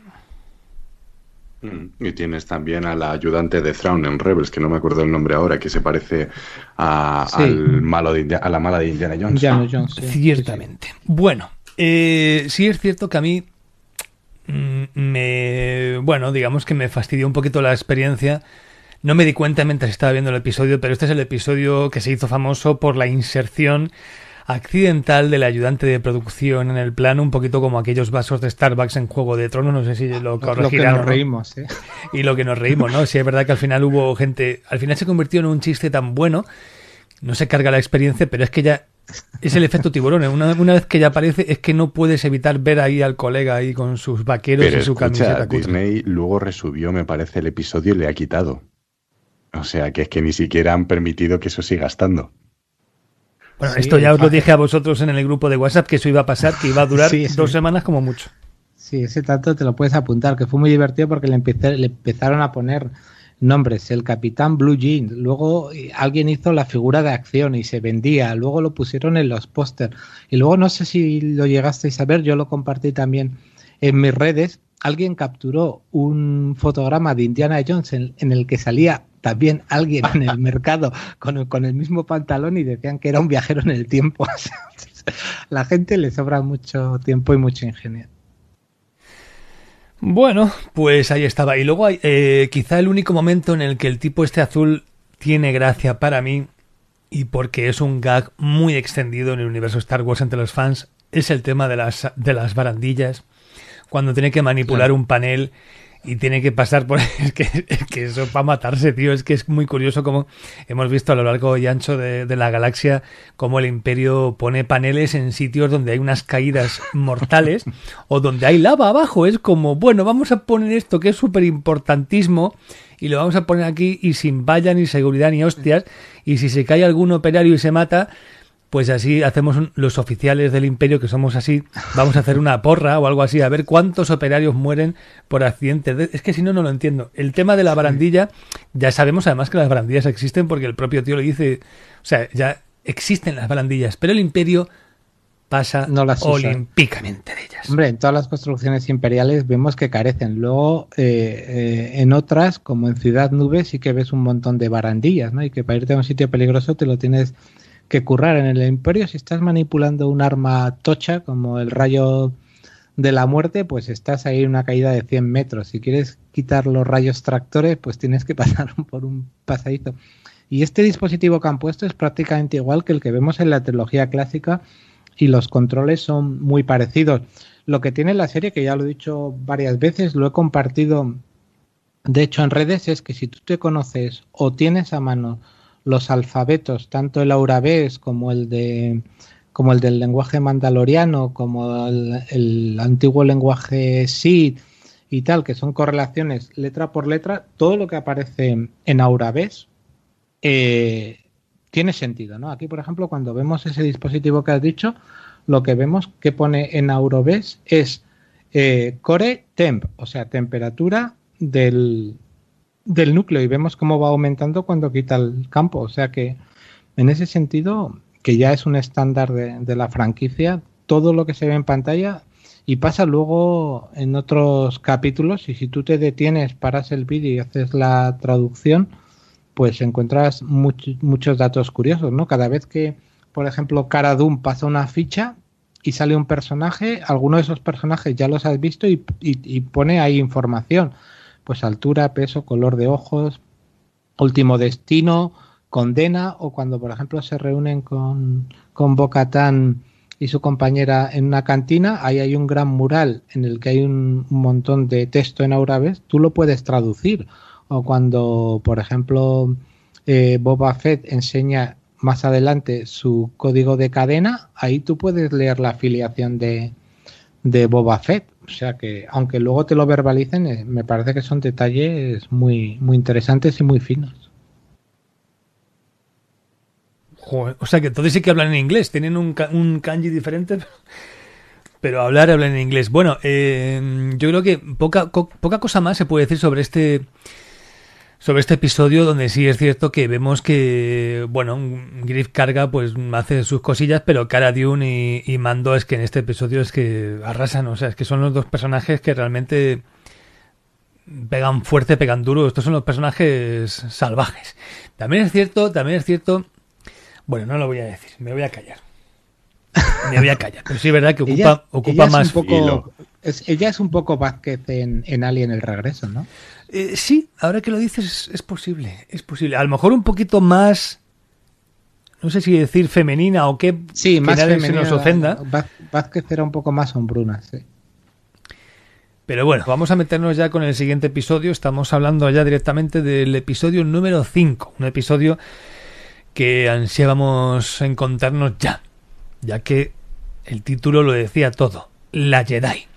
Y es que por fin aparecían Jedis, o Jedi, aquí en The Mandalorian, ¿no? La cosa se iba a abrir ya directamente, en lugar de hacernos esperar y que aparezca al final del episodio, no, la cosa ya se abría directamente con Ahsoka Tano en este planeta Corvus, enfrentándose a unos mercenarios que trabajan para un personaje llamado Morgan Elsbeth, que es la magistrada de la ciudad de Calodan, que está mandando ahí con puño de hierro, ahí explotando a los ciudadanos del lugar, así que Ahsoka Tano dice que esto se acabó. Le va a dar un día para que abandone el cargo y deje ya de explotar al pueblo, o si no, pues ella se va a encargar. Y claro, pues eh, en ese mismo día, pues Din Djarin pues aparece por allí, como la manda Bo-Katan, pues está buscando precisamente a la Jedi, pero él es discreto. Entonces aterriza primero en Calodan, que es lo normal, sitio donde hay civilización, se pone a hablar con la magistrada, como Din Djarin de momento pues no dice mucho, pues la magistrada le contrata para matar a Ahsoka Tano a cambio de una lanza de Beskar puro que tiene ella allí, y se lo enseña.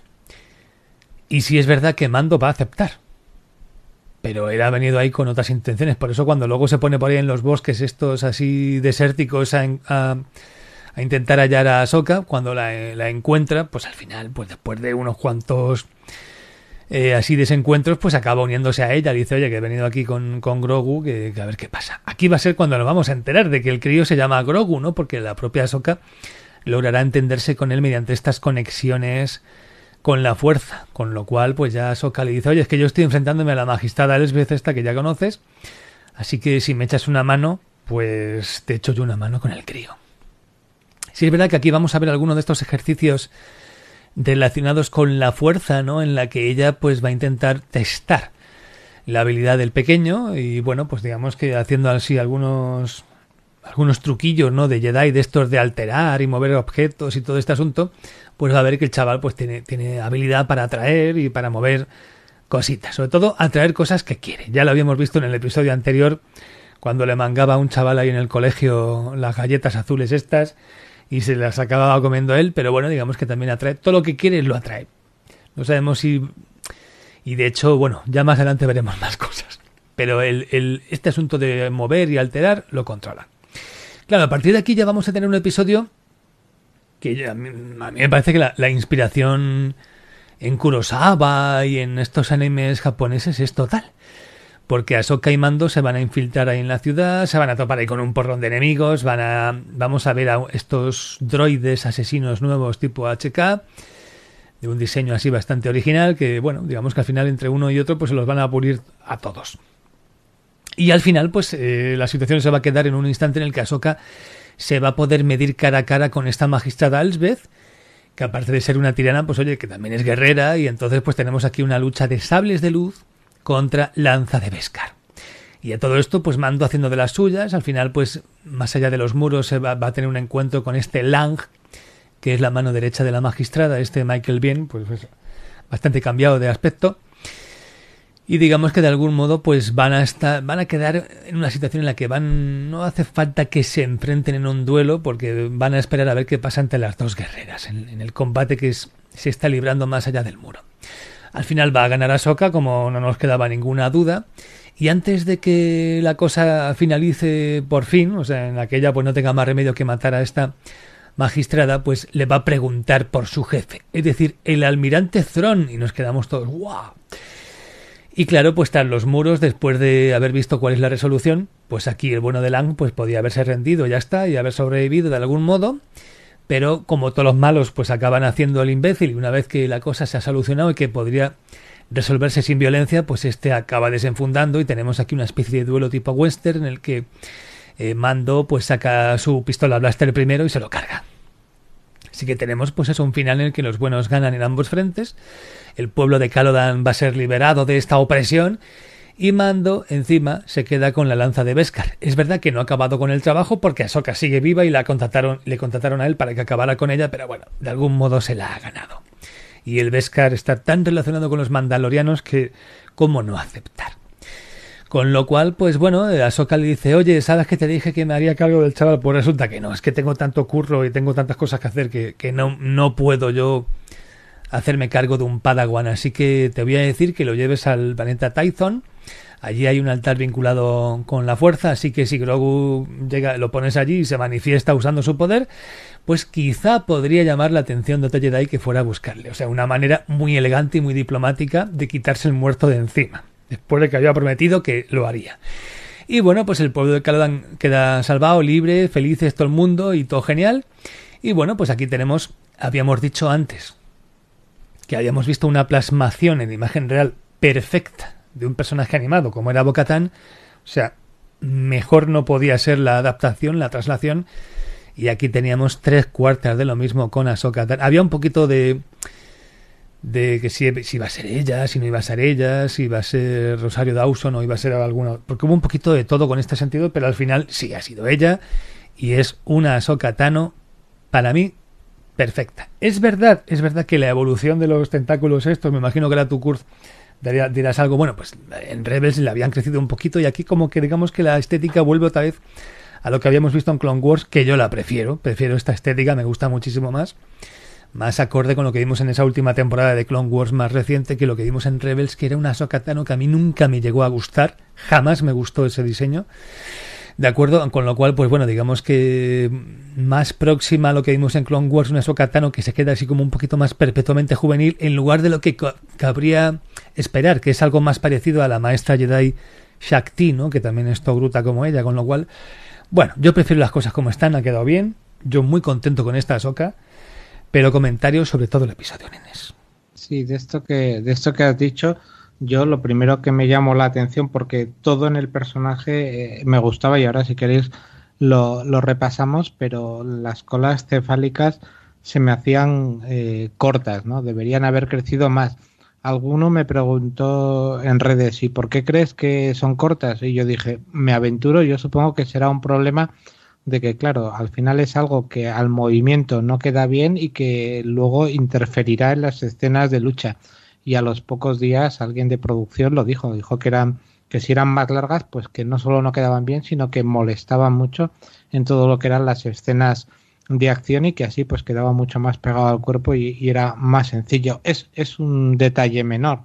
Lo que está muy bien es la elección de la, de la actriz. Cuando en su día hablábamos en privado sobre si iba a ser Rosario Dawson o no, eh, Jim Burr decía, y creo que tenía mucha razón y se ha demostrado, que el tipo de, tatuaje que lleva y el color eh, iba a quedar más parecido a la animación si se hacía sobre una persona que tuviese la piel algo más oscura, que no fuese una, una, persona blanca, sino que fuese una persona de color o por lo menos mulata. Y creo que es verdad, porque, porque el personaje animado también tenía ese, ese tono como de, de muy morena, más allá de que de que sea de, tono naranja y, digamos tenga las pinturas en, blanco. Y la actriz tiene la edad, la, actriz tiene el tipo, le han puesto una ropa muy similar a la que lleva en parte de la, de la serie, algunos movimientos los calca, pero los calca. Ahsoka tiene algunos movimientos tanto en empuñar los sables como, golpe, como golpear con los dos de forma horizontal que está clavado. Y luego los sables que le han puesto son los nuevos sables que, tiene y que le vimos eh, al final en, la serie que alguien se puede preguntar, joder, ¿y estos sables de dónde aparecen? Porque eso, por desgracia, está contado en, en, novelas y, no está contado en un producto audiovisual, pero si alguno recuerda, Ahsoka se caracterizaba por tener mm, dos sables, porque uno era de mango más largo que el otro, que los cogía de una forma bastante peculiar y que luego la hoja es era verde. Y luego cuando la vimos la vimos con unos sables que también uno era de mango más largo que el otro que las hojas eran de color blanco y que, y que esos sables ya no eran cilíndricos sino que eran un poco más como si fuese la empuñadura de una katana que es un poquito eh, más plana y luego que tenía una, una curvatura muy pronunciada e incluso algún detalle que podía recordar a, parte de, lo que era el sable de, de Asak Ben 3. Y dice, ¿por qué son ahora los sables blancos si antes era verde? Eso se cuenta en las historias y es interesante porque cuando ella está sin sables, se enfrenta con el sexto hermano. Y cuando en esa lucha con el sexto hermano, el sexto hermano muere, ella recoge los cristales que tienen los, el sable del sexto hermano que, como explicó una vez muy bien Jimbur, esos cristales que usan los Sith y en este caso los inquisidores eh, son rojos porque el cristal está sangrando porque está obligado a actuar bajo el lado oscuro cuando el componente orgánico del cristal Kyber tiende a la luz. ¿Y qué hace Ahsoka? Que es una cosa que es una idea bastante interesante. Sana esos cristales y cuando sana esos cristales y esos cristales dejan de sangrar, eh, la frecuencia que tienen de vibraciones en color blanco. Eso, que estaría bien que se contase, tampoco va a más. Si alguien no sabía por qué eran, lo sabe ahora, pero todo eso del personaje creo que está perfecto.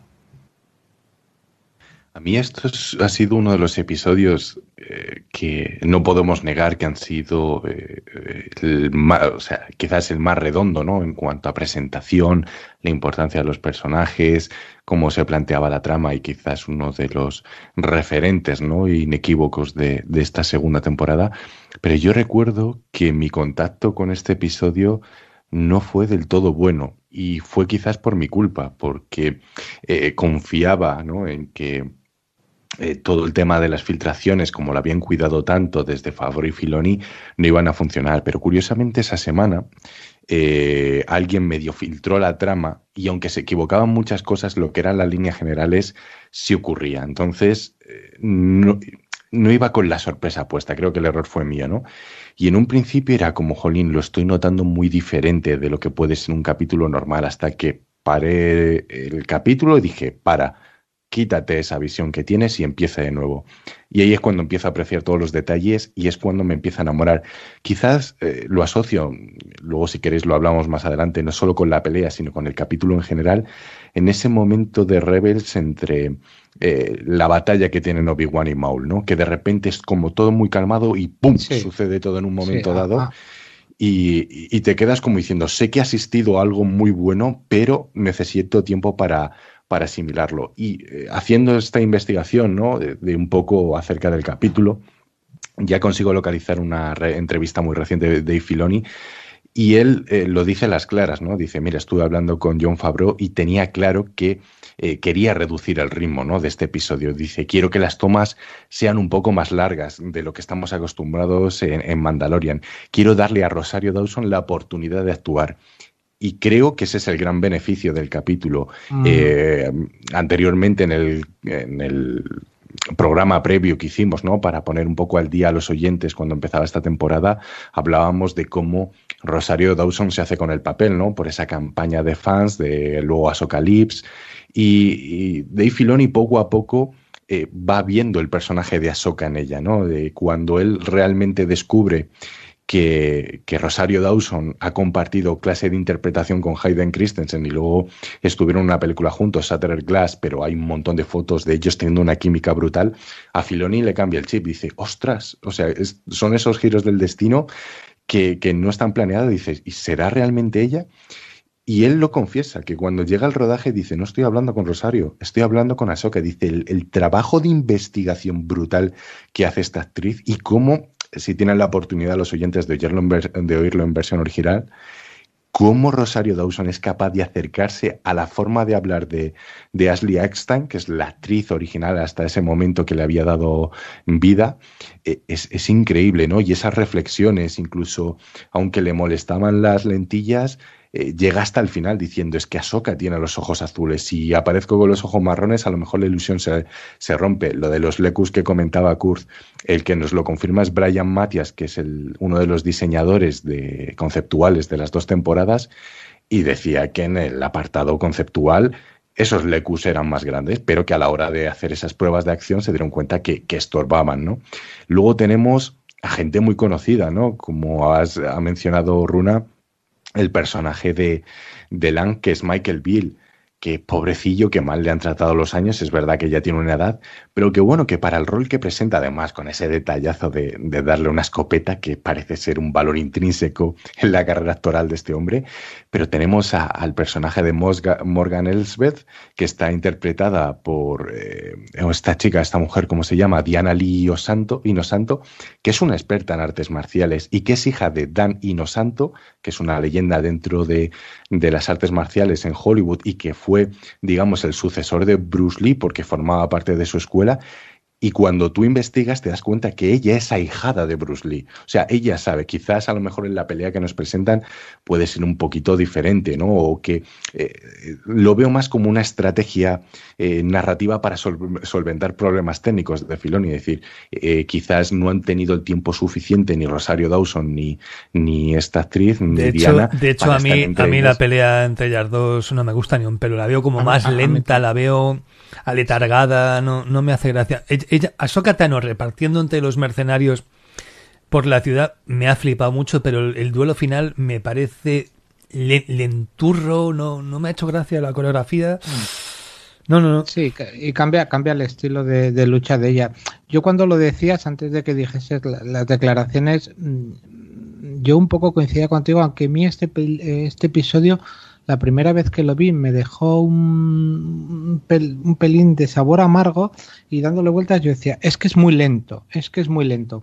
Y entiendo que parte de, esa lentitud viene por el lado de, y lo ha dicho muy bien Antonio, tiene una vocación más de película de Kurosawa o de, o de, o de ambiente samurai, aunque tiene su toque western, por supuesto, eso es, eso es indudable. En el duelo con... Eh, se, nota en el duelo de del Mandaloriano, pero si tú vas a este capítulo y dices, este capítulo para empezar, como va a ser un capítulo en el que en el que va a aparecer Ahsoka, la dirección tiene que ser sí o sí de Filoni. Pero no solo es la, dirección de Filoni, sino que la escritura final la comparte con Fabro. No hace Fabro la escritura final como hacen otros capítulos. La, escritura final es compartida de los dos. O sea, aquí está un poco eh, marcando su territorio eh, Filoni en el sentido de Ahsoka es mi chica.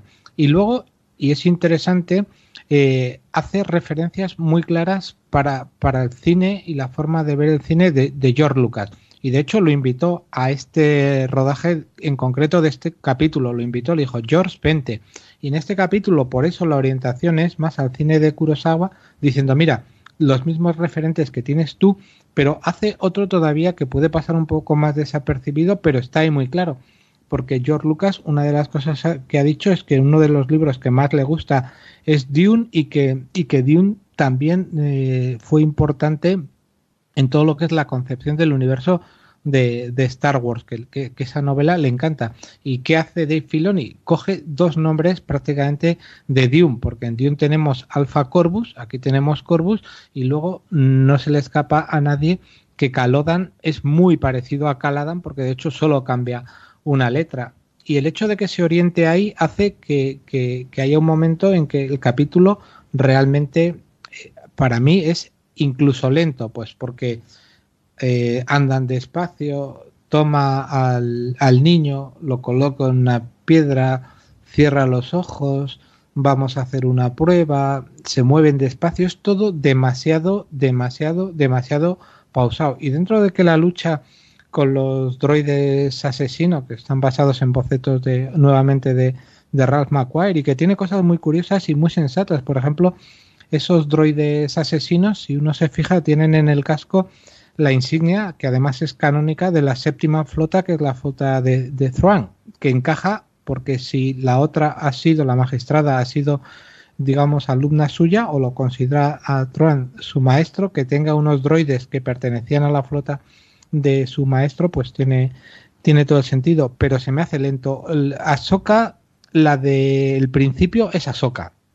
La de aparezco en la niebla, eh, doy dos tajos, apago los sables para que no sepan dónde estoy, corto un trozo de árbol y lo lanzo, a uno lo destrozo, tengo incluso cara de mala leche, hago algunas frases eh, en plan, pues como las que hacía ella o, o, Anakin en Clone Wars, en plan, eh, ríndete o afronta las consecuencias, pero luego en la batalla con la magistrada no la veo, no la veo, no la veo, no veo su estilo de lucha, no veo su rapidez, no veo su contundencia, es decir, doy un golpe con los sables y me quedo tres segundos ahí apoyado, no hago un contraataque, no deslizo el sable, no hago una pirueta, no ahí no la veo.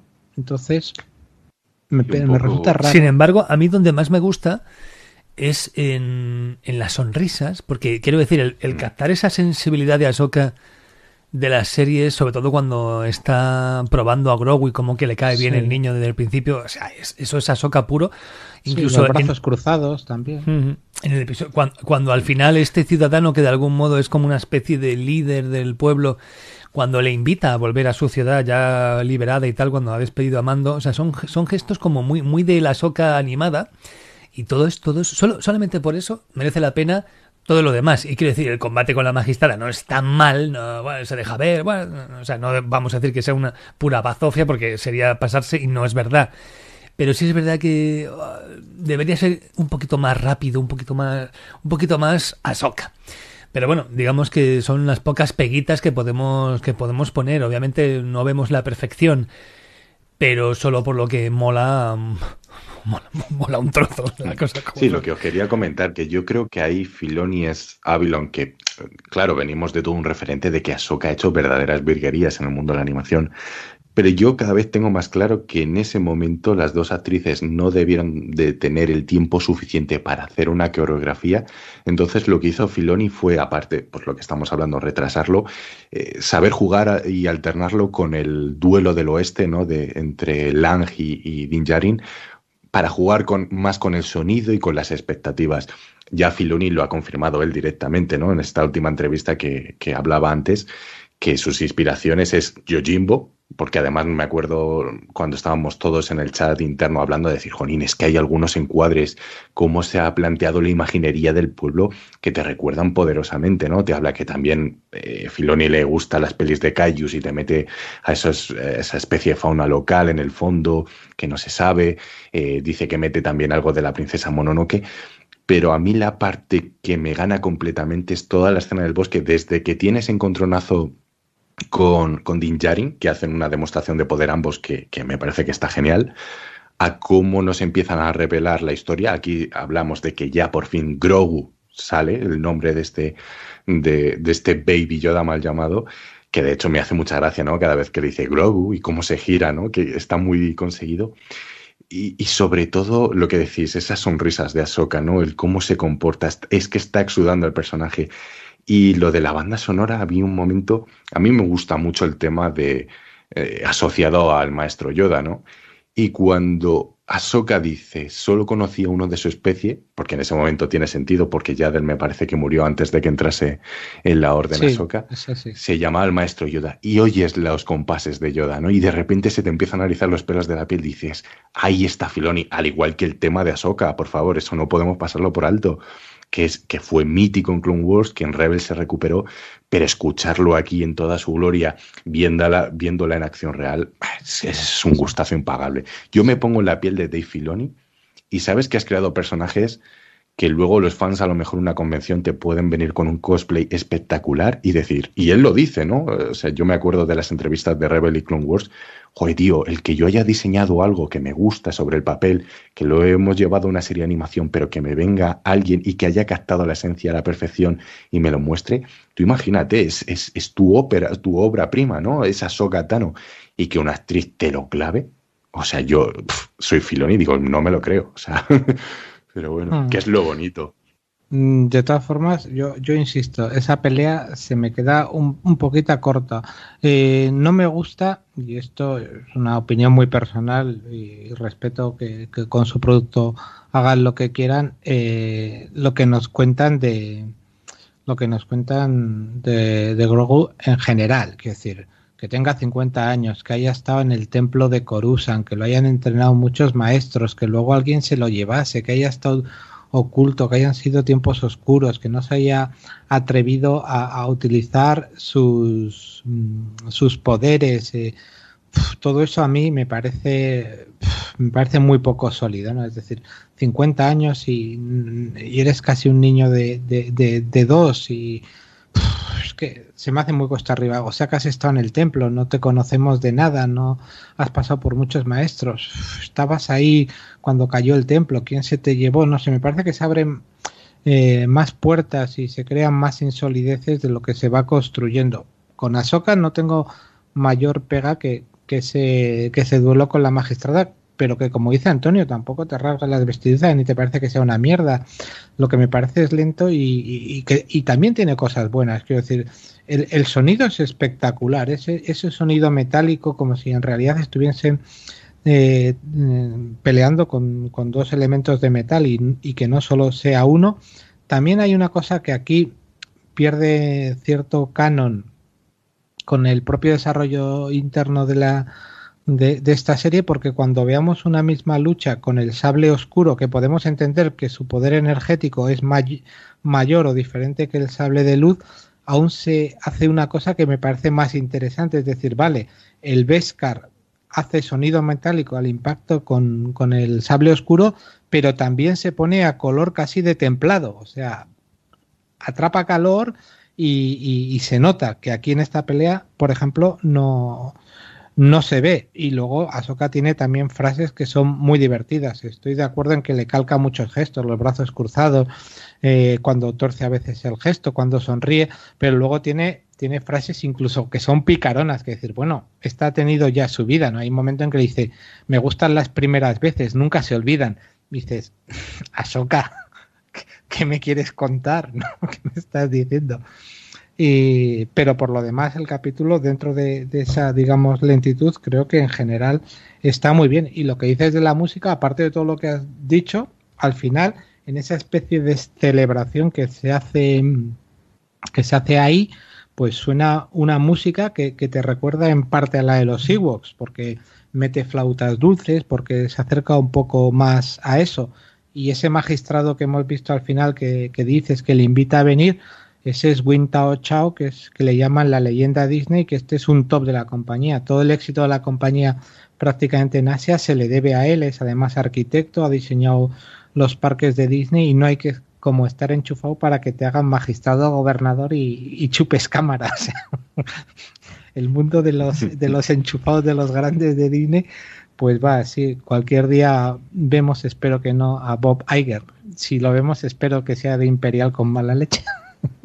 De todas formas, sobre Michael Bean y, su escopeta blaster, o sea, habíamos visto alguna vez una escopeta blaster y quiero decir que tiene que ver una cosa, que qué particularidad, porque no la vemos usar así. O sea, no, yo no he acabado de, verificar qué diferencia hay entre un rifle blaster, blaster, que no deja de ser un calibre superior a una pistola blaster, por ejemplo, pero una escopeta blaster que hace que te hace un, una, un haz de luz que viaja más gordo. Es que no sé. No acabo de entenderlo. No sé, soltará más descarga. Pero la primera vez que lo vimos fue en Clone Wars en los capítulos de Ahsoka con los trandosanos. Porque le sueltan un tiro a corta distancia y ya lo consigue evitar, ¿no? Cuando hunden la nave en la, bahía. Yo aquí lo que vi en el capítulo es que era como que soltaba muchos rayos láser a la vez con una potencia a corta distancia. No lo sé. Pero lo que sí me gustaría preguntaros es eh, cómo os quedasteis en el momento que, mencionan a Thrawn, porque eso yo no lo vi venir. Sabemos por cómo acaba Rebels que realmente Ahsoka va detrás de Ezra, que esto si luego lo analizas tiene sentido porque cómo acaba Rebels eh, prácticamente con las ballenas espaciales, Ezra se lleva a Thrawn, pero claro, que te lo mencionen y que se abra de repente la veda de decir, no, no, Thrawn va a venir en acción real y vete preparando. Y es como, ¡oh! No lo vi venir. Claro, pero luego te vuelven a hacer la. Aquí juegan a hacerte putadas. A ver, ¿por qué dicen? Eh, vete a ver a Soka. Entonces dices, bueno, al siguiente capítulo verás a ¿no? Hacen una parada técnica. Vengo buscando a tu maestro, el almirante Thrawn. Dices, lo veremos en el próximo capítulo. No. en el fondo juegan un poquito con nosotros, que no me parece mal. Cuando hablamos también de lentitud, fíjate que, eh, las escenas entre Lang y, Mando son todavía más lentas que entre la magistrada y Ahsoka. Pero ahí encaja mucho mejor, ¿no? Porque es la cosa de deja el arma, déjala con cuidado, ahora retírate, esta no es mi lucha. Están escuchando los sonidos por cómo se desarrolla la batalla. Dice, mi bando ha perdido, yo no tengo nada, lo dejo, pero el otro no se fía, desenfunda. esa, esa parte, dentro de que el, el capítulo tiene carácter mm, samurai, eso es western puro, puro y duro. Y, la lentitud ahí le viene bien, que ahí ya solo faltaba un primer plano de los ojos tipo Sergio Leone, que yo hasta lo habría metido. Pero, pero, pero nada más. Y creo que ahí eh, está muy bien. O sea, quiero decir, es que con Michael Bill no hay, no hay ningún problema. Yo creo que se conserva además para la edad que tiene muy bien y tiene le da bien al personaje ese aspecto de este es un tío que tiene el culo pelado, baqueteado, ha pasado por 100.000 historias, es un superviviente y además es un tío pues tipo Cat Bane, pero, pero, pero así, ¿no? De hecho, Cat Bane, fíjate. lástima que a diferencia de otros actores que envejecen y le reconoces, a este no, porque yo hasta que no... Yo sabía que mm. iba a salir porque me lo dijisteis mm. vosotros, pero cuando vi los títulos del crédito y dije Michael Bean, ah, dije, ah, vale, ya sé quién es. Pero mientras lo estaba viendo, estuve media hora diciendo, pues un tío, un Menda que hace este rol y Santa Pascuas. Era Michael Bean, el, famoso Higgs de Aliens eh, y en Terminator, pues el bueno, ¿no? En fin, es que, Kyle Reese, sí. Sí, Kyle Reese. Fíjate que, que, además Filoni no, Filoni no, no, no defrauda, pero dices, Filoni, porque es que además a Filoni lo conocemos tanto, no solo de los trabajos en Clone Wars, sino que el tío, pues de vez en cuando te, iba compartiendo en sus redes sociales sus dibujos, su fan art y tal. Y claro, este siempre estaba o, con el Wolfpath o, o, con, o con Ahsoka. Entonces estamos cansados de ver a Ahsoka asociado a, asociado a la figura del, del combor, que es una especie como de, de, animalillo casi como, como búho, ¿no?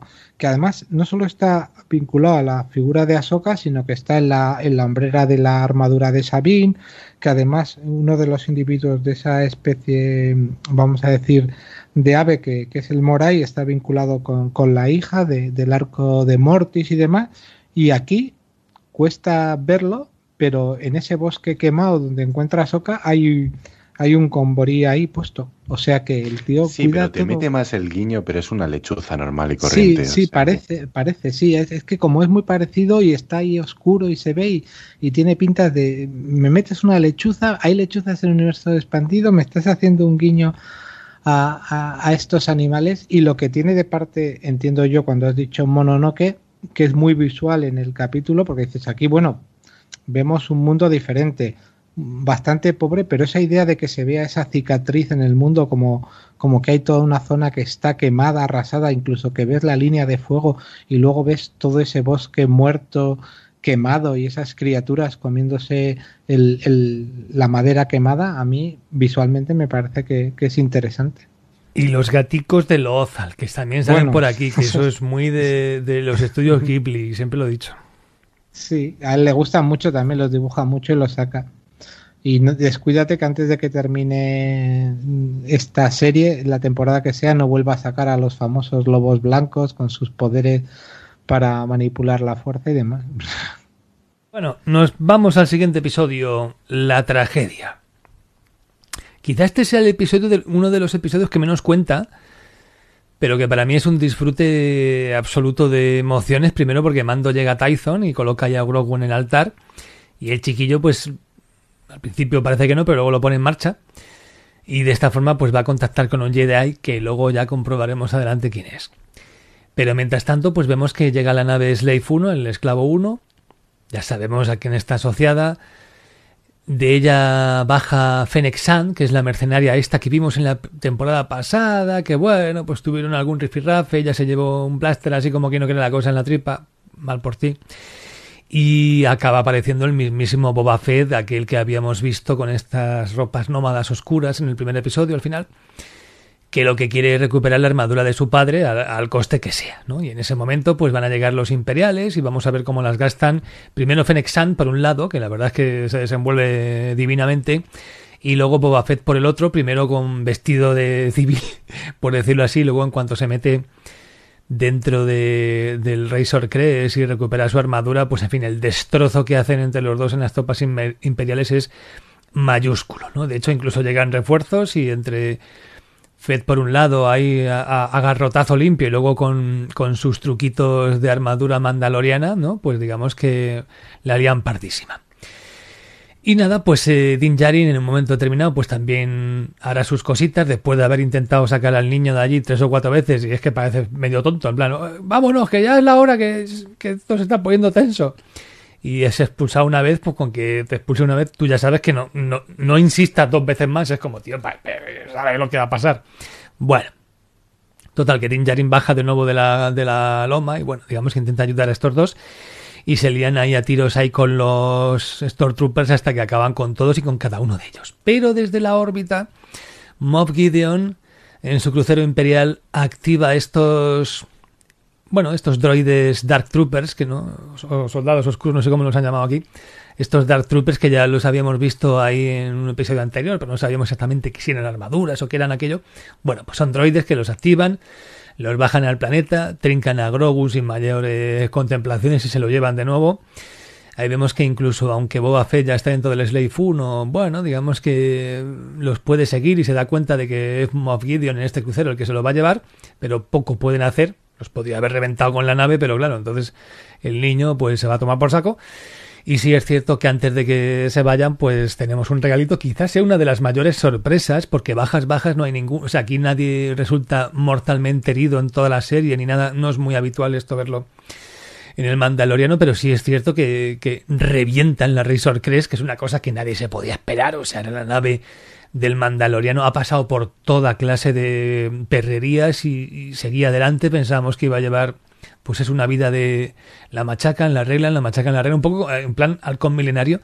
Pero aquí es que la descuartizan viva, o sea, la desintegran por completo hasta que solamente puede rescatar Mando la lanza de Beskar del episodio anterior. Con lo cual, digamos que aquí vemos este pacto que tiene Zed y San con nuestro Dan. No, perdón, Din Djarin, en el que, bueno, te vamos a echar una mano hasta que logremos rescatar al chaval. Y luego ya a nuestro aire. Y este era el episodio. Muy poquita cosa así en lo argumental, pero en lo emocional, ¡buah! O sea, esto también depende de si eres muy de Boba Fett o no. Ya hemos visto que en el grupo privado de la órbita de Endor, pues, por ejemplo, por nuestro compañero Ricardo García, que Boba Fett nunca le hizo mucha gracia, pues el episodio le ha dado bastante igual. Pero claro, para un fan, fan de este personaje, pues en fin, es, es un carrusel de emociones. ¿Qué pensáis vosotros? Pues totalmente. Yo aquí estábamos charlando privadamente para que me dejaseis primero porque es que lo tenía que soltar. Dices, es verdad que es un capítulo que incluso Robert Rodríguez desde el principio te lo dice, que él era un, cambio de última hora porque les había fallado un director y cuando él coge el guion ve que solo hay 15 a 16 páginas, lo cual se traduce a casi un cuarto de hora solo de grabación y que Fabro le dijo, oye, mira, rellénalo con lo que te dé la gana. Y ya Rodríguez diciéndote en esas 16 páginas, esto parece un fanfilm. Creo que ahí la esencia la ha pillado. Podrás tener eh, quizás alguna queja por cómo se desarrolla la acción, por cómo planteas la escena. Hay fallitos, lo que decíamos de la tripa, la armadura y tal. Pero lo que me da este episodio, yo me acuerdo estar hablándolo con un amigo después del episodio. Cuando estaba en el episodio lo estaba gozando como un niño chico, ¿no? Una sonrisa increíble. Pero luego pensándolo y hablando con un amigo fuera, y aquí lo voy a decir y no me da miedo decirlo, me puse a llorar. Dije, no me lo puedo creer. O sea, me he tirado, pues, ¿qué pueden ser? Eh, desde el Imperio contraataca, 40 años o por ahí. Realmente, las dos veces que hemos visto a Boba como tal han sido eh, con esa amenaza, ¿no? En el Imperio contraataca y en Clone Wars, cómo se iba formando y todas esas historias que generaba en el universo expandido, de que sabías que era un tío de armas tomar, pero que tenía un código de honor. Y aquí te están mostrando ambas partes y es que, claro, dices, no solo es eso, sino que además me traes a Demora Morrison, que yo le tengo un amor a ese actor increíble desde el episodio 2 y con todos los clones. Y dices, tío, tío, le estás dejando trabajar, está trayéndote ese espíritu maorí con la lucha a palos, que es el Tayaja, cómo pone esas caras de violencia y cómo recupera la dignidad. Y dices, Dios, o sea, viva Boba Fett. La serie del Mandaloriano se ha hecho porque todos soñábamos con Boba Fett, pero por cómo estaba escrita la historia, lo que se había visto, no podías hacerlo y por eso te construyes un personaje diferente. Y cuando la gente dice, ay, pues no sé qué le veo a Boba Fett, este es el mismo caso que Plo Koon.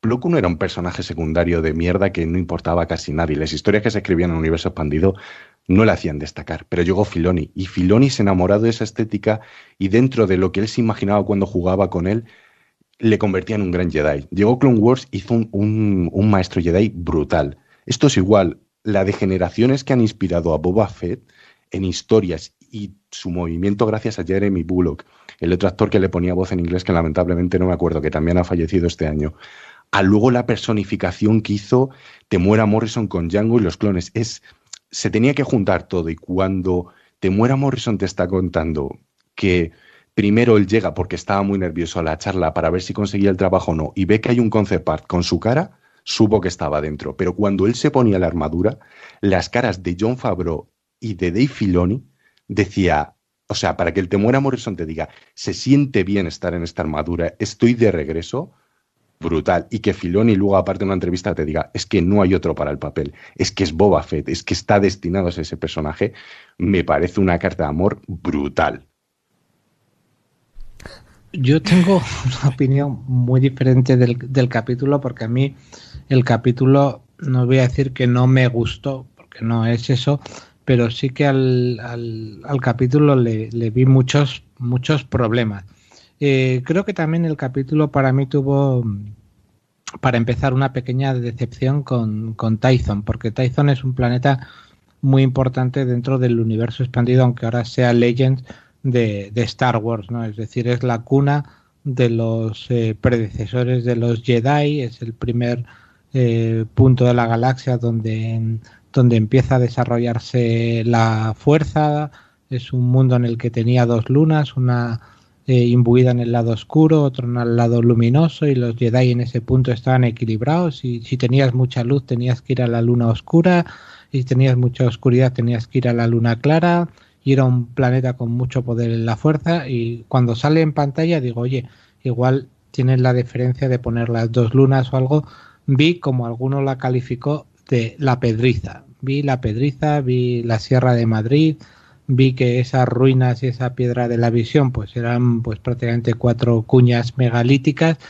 Y, eso ya mm, me hizo empezar con un poco con un poco de bajón lo reconozco. Eh, la recuperación de Boba Fett a mí sí que es un personaje que, siempre me ha gustado pero la primera vez que lo ves infundido eh, embutido en la armadura es que cuesta asumirlo di que en contraposición tiene bien hecho todo el tema de, la lucha que hace, ¿no? Y incluso antes de, ponerse la armadura.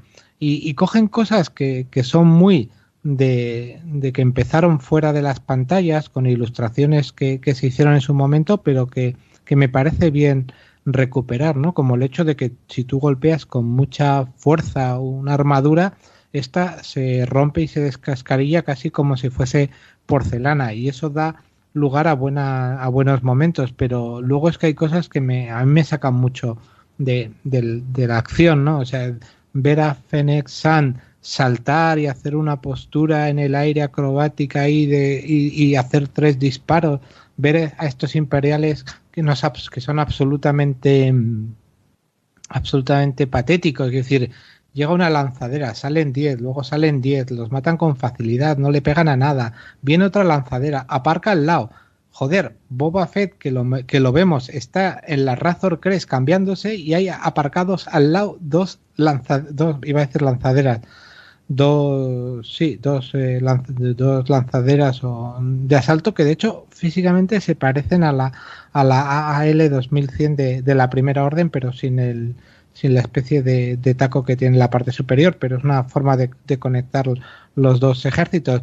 Eh, luego derriban a una que choca contra la otra. Desde el espacio disparan a la Razor Crest. ¿Por qué no la han disparado antes? ¿Por qué no han disparado a la nave de, Boba Fett? No sé, al final es eh, tiro una piedra y, vuelvo a ver Indiana Jones. Eh, vienen unos con un repetidor blaster. Pues, que decir, al final, a mí no me termina de, de encajar todo eso. Me parece que es eh, fuegos artificiales. De todas formas, los, los, los, Stormtroopers siempre han sido como los masillas de los Power Rangers. o sea, eso no te, no te lo discuto, pero quiero decir, no puedes estar cambiándote la Razor Crest y hay dos naves aparcadas. Quiero decir, ¿por qué disparan contra la Razor Crest después de que han perdido los dos transportes imperiales y no lo han hecho antes?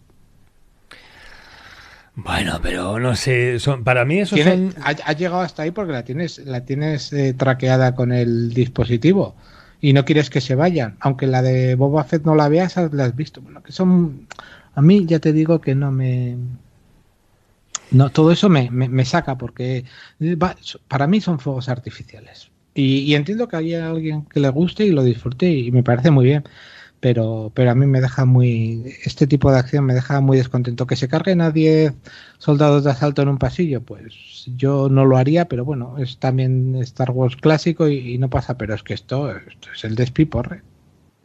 El despiporre. Yo lo único sí es verdad que, ver a Boba Fett, uy, Fett, uy, Fat, no sé qué estaba pensando yo, eh, llama mucho la atención, pero esta, yo creo que esta serie ha hecho un gran favor pues, a todas esas personas que son mayoría en el mundo, pues que, bueno, pues que retienen más. Entonces, algunos no es que coman mucho, es que, bueno, su cuerpo pues es un hijo puta, ya está. Eh, es cierto que Cara Dune este año está ocupa más pantalla que el, año anterior, vamos a decirlo así, quiero decir, tú veías aquí a Gina Carano en Fast and Furious el otro día, estuve viendo la quinta parte y, en fin, eh, uff ¿vale? Y el año pasado, y la comparas el año pasado con este, y bueno, pues, pero está bien, y quiero decir, son personajes carismáticos, molan, Y el hecho de que, bueno, pues tengan tallas un poquito superiores, primero, los acercan más a la mayoría de la gente normal y corriente, ¿de acuerdo? Y el hecho de que son sus actos, ¿no? Por los que los deberíamos definir. A mí me encanta Mm. ver gente, pues un poquito más rolliza por aquí y que molen Entonces- tanto como los esbeltos y tal. Yo antes de muera a Morrison con esta armadura así un poquito que se le escapan las lorzas y ver al escuchimizado del Timothy Olyphant en el primer episodio, me quedo con Temuera Morrison Sí, todos los pero putos días pues del el año. El Mm. problema no es el peso, porque luego cuando la pintan y, le- y la cambian un poco, pues no hay ningún problema. Es decir, es que en el capítulo siguiente es que es como la noche y, y el día. Y, den- y dentro de que cuando se presenta a, a- a Boba Fett, claro, llega un momento en que Boba Fett, para demostrar que la armadura es suya, muestra el código de cadena. Joder, eso nos deja ver que ya habíamos hablado de- del código de cadena y, y ahí están las letras en el lenguaje mandaloriano. Y si tú lo, lo, lo vas traduciendo letra a letra, lo que te está diciendo es Fett, Boba, padre, Fett, mentor, Jester, Concord Down. Y, y el año que se le toma como expósito, con lo cual ahí te está cerrando un poco y, y- y que ya era canon, pero te lo está poniendo en un, en un producto audiovisual, la idea de que, vale, eh, Boba Fett no es mandaloriano. Y él mismo lo reconoce y ha dicho que no le jura lealtad a, a nadie. Y en, el, y en otro capítulo... Pero su padre sí lo era. Pero su- y en otro capítulo posterior re- reafirmará que no lo es. Pero aquí sí que se pone que su padre eh, era un expósito y que fue recogido por, por, por Jester Mestre.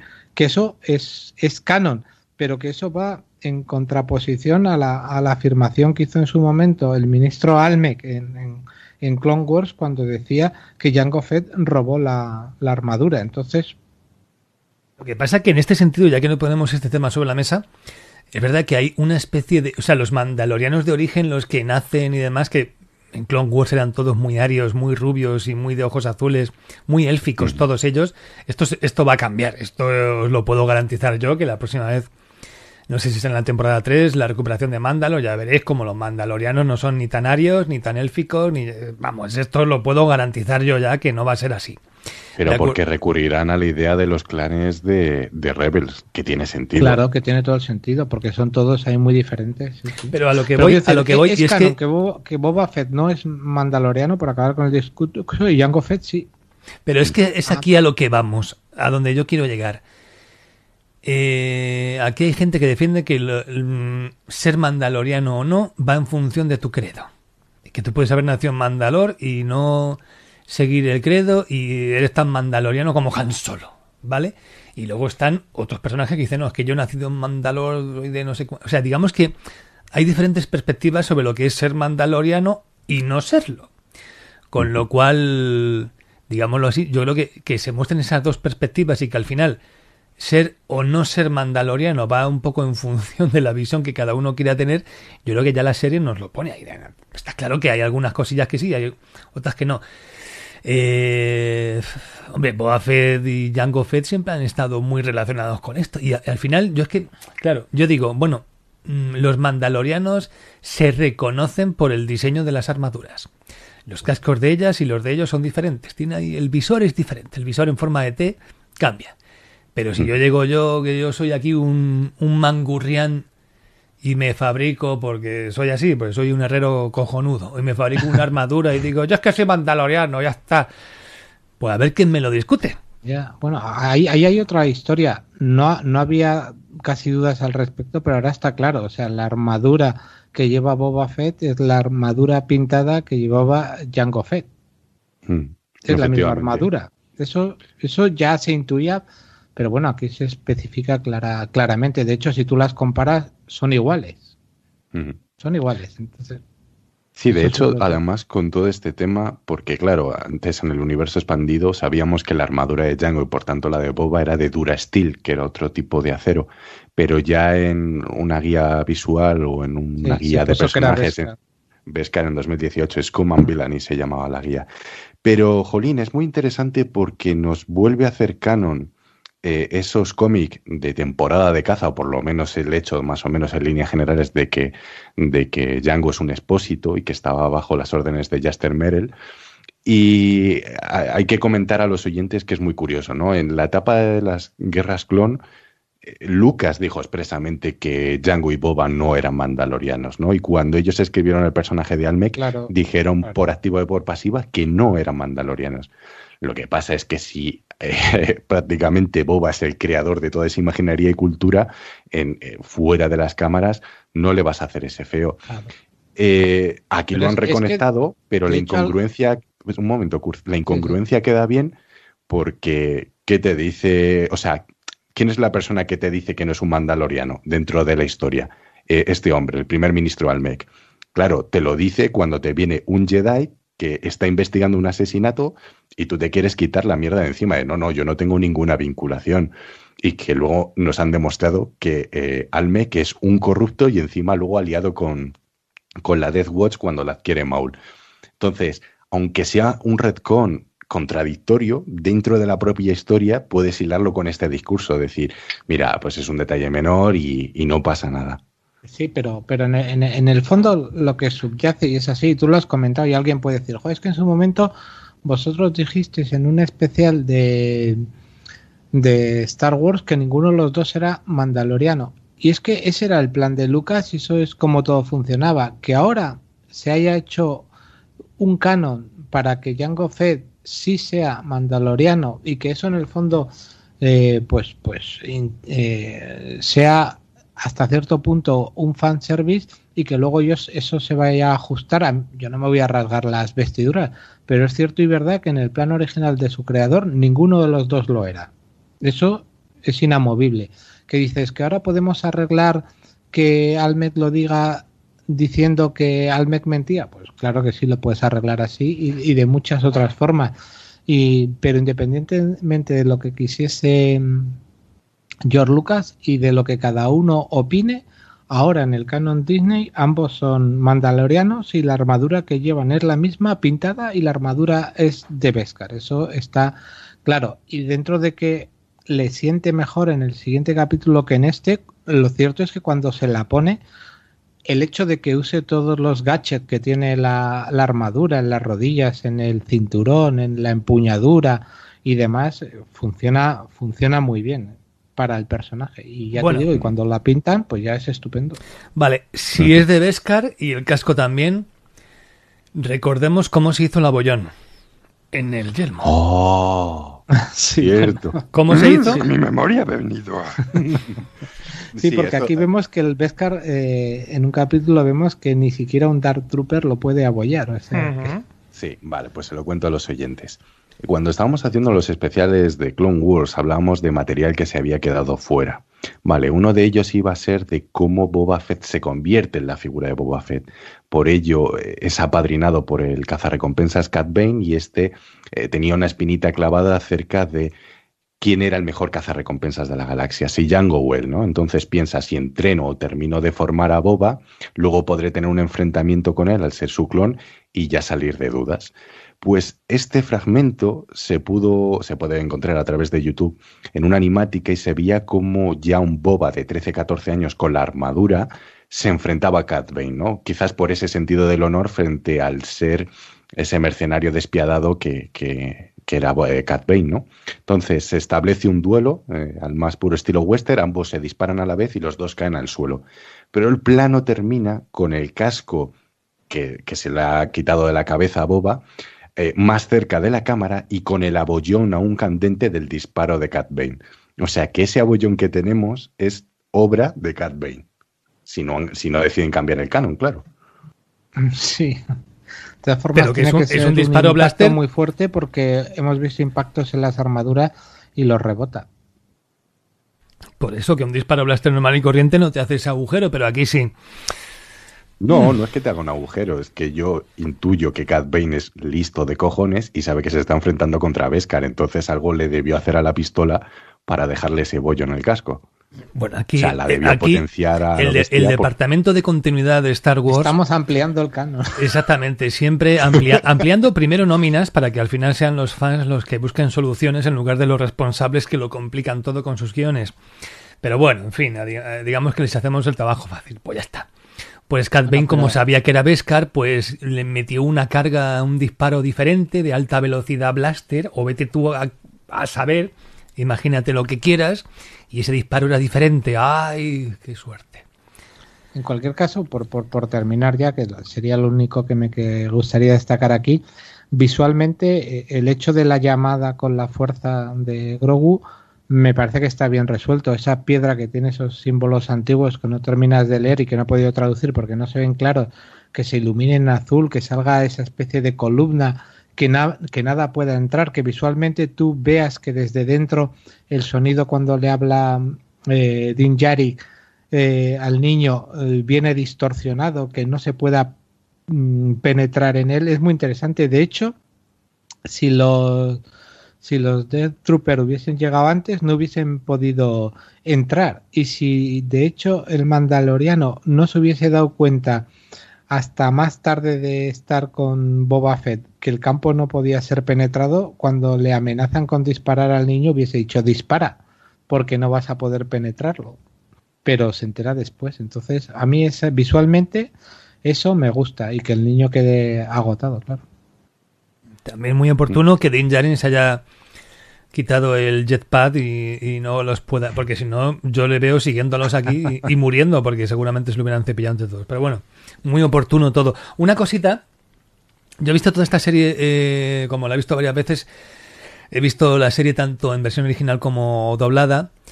Si es verdad que aquí para la voz de Boba Fett se ha recurrido de nuevo a Pedro Molina, que bueno, es el actor que pone la voz a Denzel Washington, a Gary Oldman, y que fue el que dobló tanto a Jango Fett como a todas las voces de los clones en la trilogía de precuelas, ¿vale? Sobre todo en el, el, ataque de los clones y la venganza de los Sith. Recuperar esa voz, bueno, pues es un ejercicio de continuidad con los mm, productos visuales de acción real, por decirlo así. Pero claro, ya nos habíamos acostumbrado tantísimo a la voz de Jordi Ribes, eh, que es el tipo que dobla a John Hahn y a otros muchos actores, en las Clone Wars dobló a, todos los clones y digamos que de algún modo yo ya me había adaptado tanto a esa voz que probablemente lo hubiera preferido en esta ocasión. Entonces digamos que aquí tenemos ese pequeño, pequeño conflicto.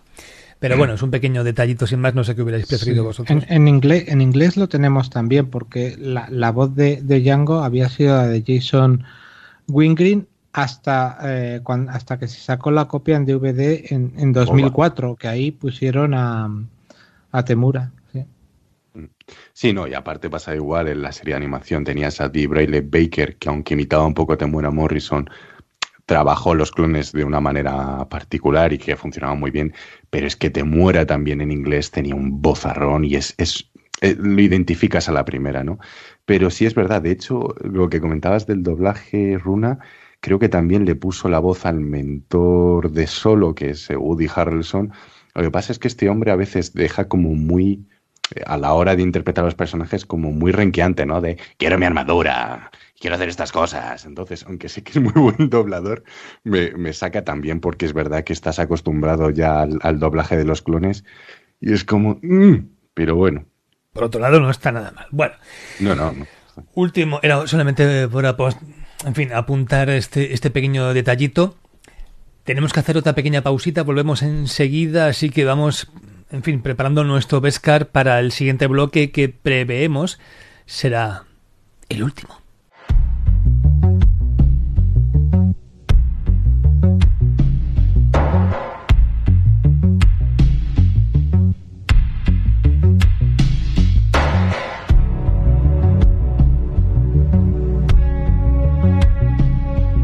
Nos metemos a muerte con nuestro trivial, nuestro mini trivial. Ya sabéis, tres preguntas, cada pregunta más difícil que la anterior, cuatro posibles respuestas, algunas respuestas posibles están puestas ahí a mala baba, ya sabéis cómo somos, somos malas personas.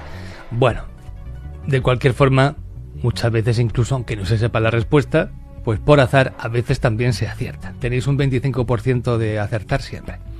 Vamos con las preguntitas. La primera de todas es, creemos, sencilla, pero hay gente que se lía con esto.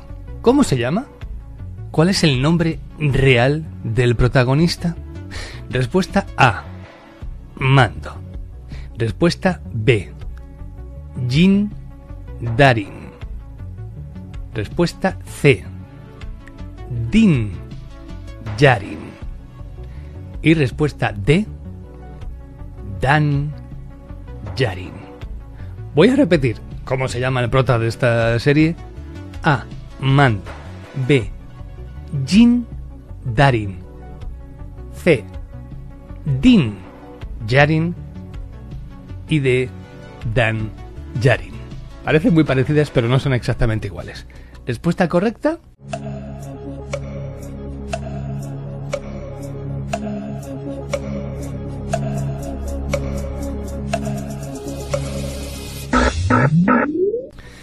La respuesta correcta es la C. Din Yarin. El apellido empieza con DJ, pero al igual que ocurre con Django, pues la D es muda, con lo cual es Din Yarin, pero se escribe, digamos que las siglas son DD, como Daredevil.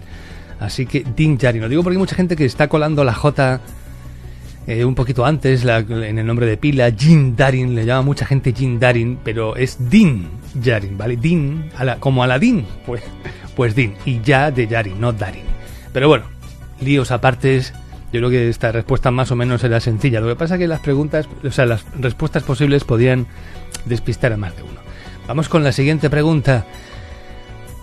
¿A qué planeta lleva Din Djarin a nuestro querido Grogu para conectar con la fuerza y así poder reclamar la atención de un Jedi? ¿Cuál es ese el planeta al que Mando lleva al pequeño Grogu a una especie de altar donde luego se tropezó ahí con Boba Fett y demás? ¿Cuál es el nombre de ese planeta? Respuesta A. Tython. Respuesta B. Kessel. Respuesta C. Malacor. Y respuesta D. Nevarro. Es decir, ¿cuál es ese planeta del altar que puso ahí a Grogu para que conectara con la fuerza y llamara a un Jedi? A. Tython. B. Kessel. C. Malacor. D. Nevarro.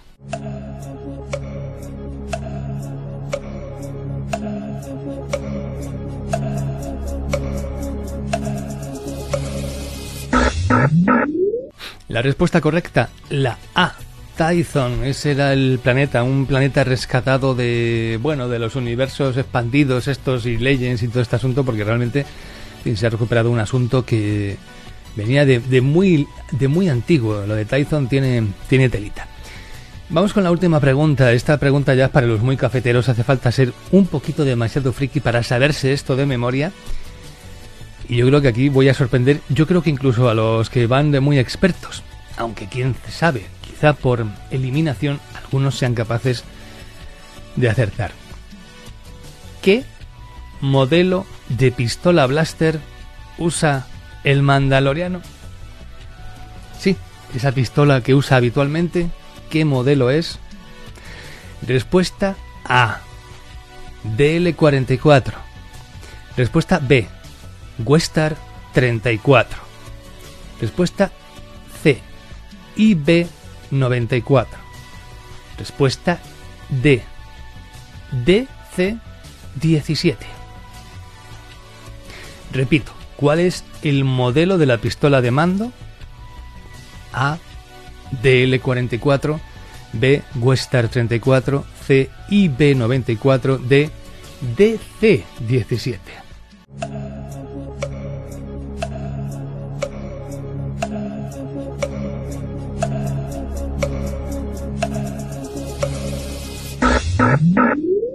Bueno, seguramente mucha gente haya elegido una respuesta al azar, pero la respuesta correcta era la C. IB94, la pistola es una IB94. De hecho, he sido tan puñetero que he puesto modelos reales de Star Wars. La DL44 es la pistola blaster de Han Solo. Se ha visto por activa y por pasiva. Posiblemente sea la pistola blaster más reconocida y popular.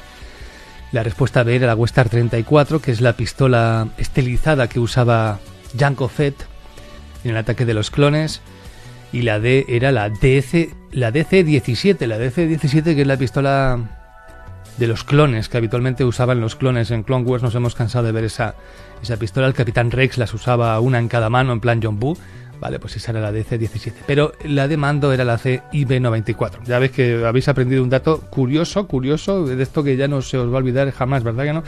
Claro que si dentro de cinco minutos os hago la pregunta, a ver si sois capaces de retenerla. Pero bueno, supongo que al final, lo digo porque muchas de estas pistolas se pueden conseguir réplicas, hay incluso gente que las construye para usarlas en Airsoft y cosas así.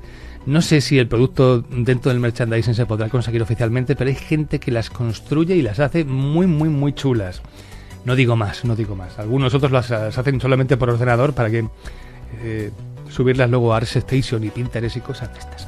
Bueno, vamos a seguir con el programa que ya nos hemos entretenido bastante.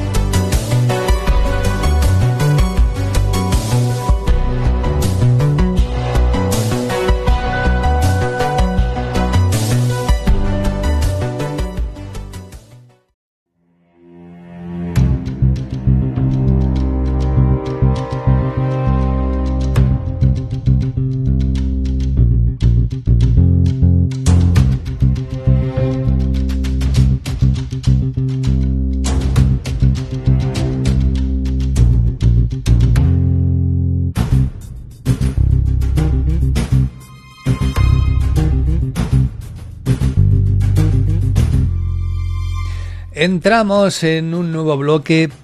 Entendemos que va a ser el último, pero aquí, en, como en constante movimiento el futuro está, pues tampoco estamos muy seguros. Episodio penúltimo de la segunda temporada, El Creyente. Aquí tenemos eh, el, gran handicap de que nos han secuestrado aquí al pobrecillo, al pequeñajo verde, y hay que hacer algo para localizar a Moff Gideon, con lo cual el plan es el, bueno, de hecho de algún modo ya el plan de, de mando lo vimos al final del episodio anterior.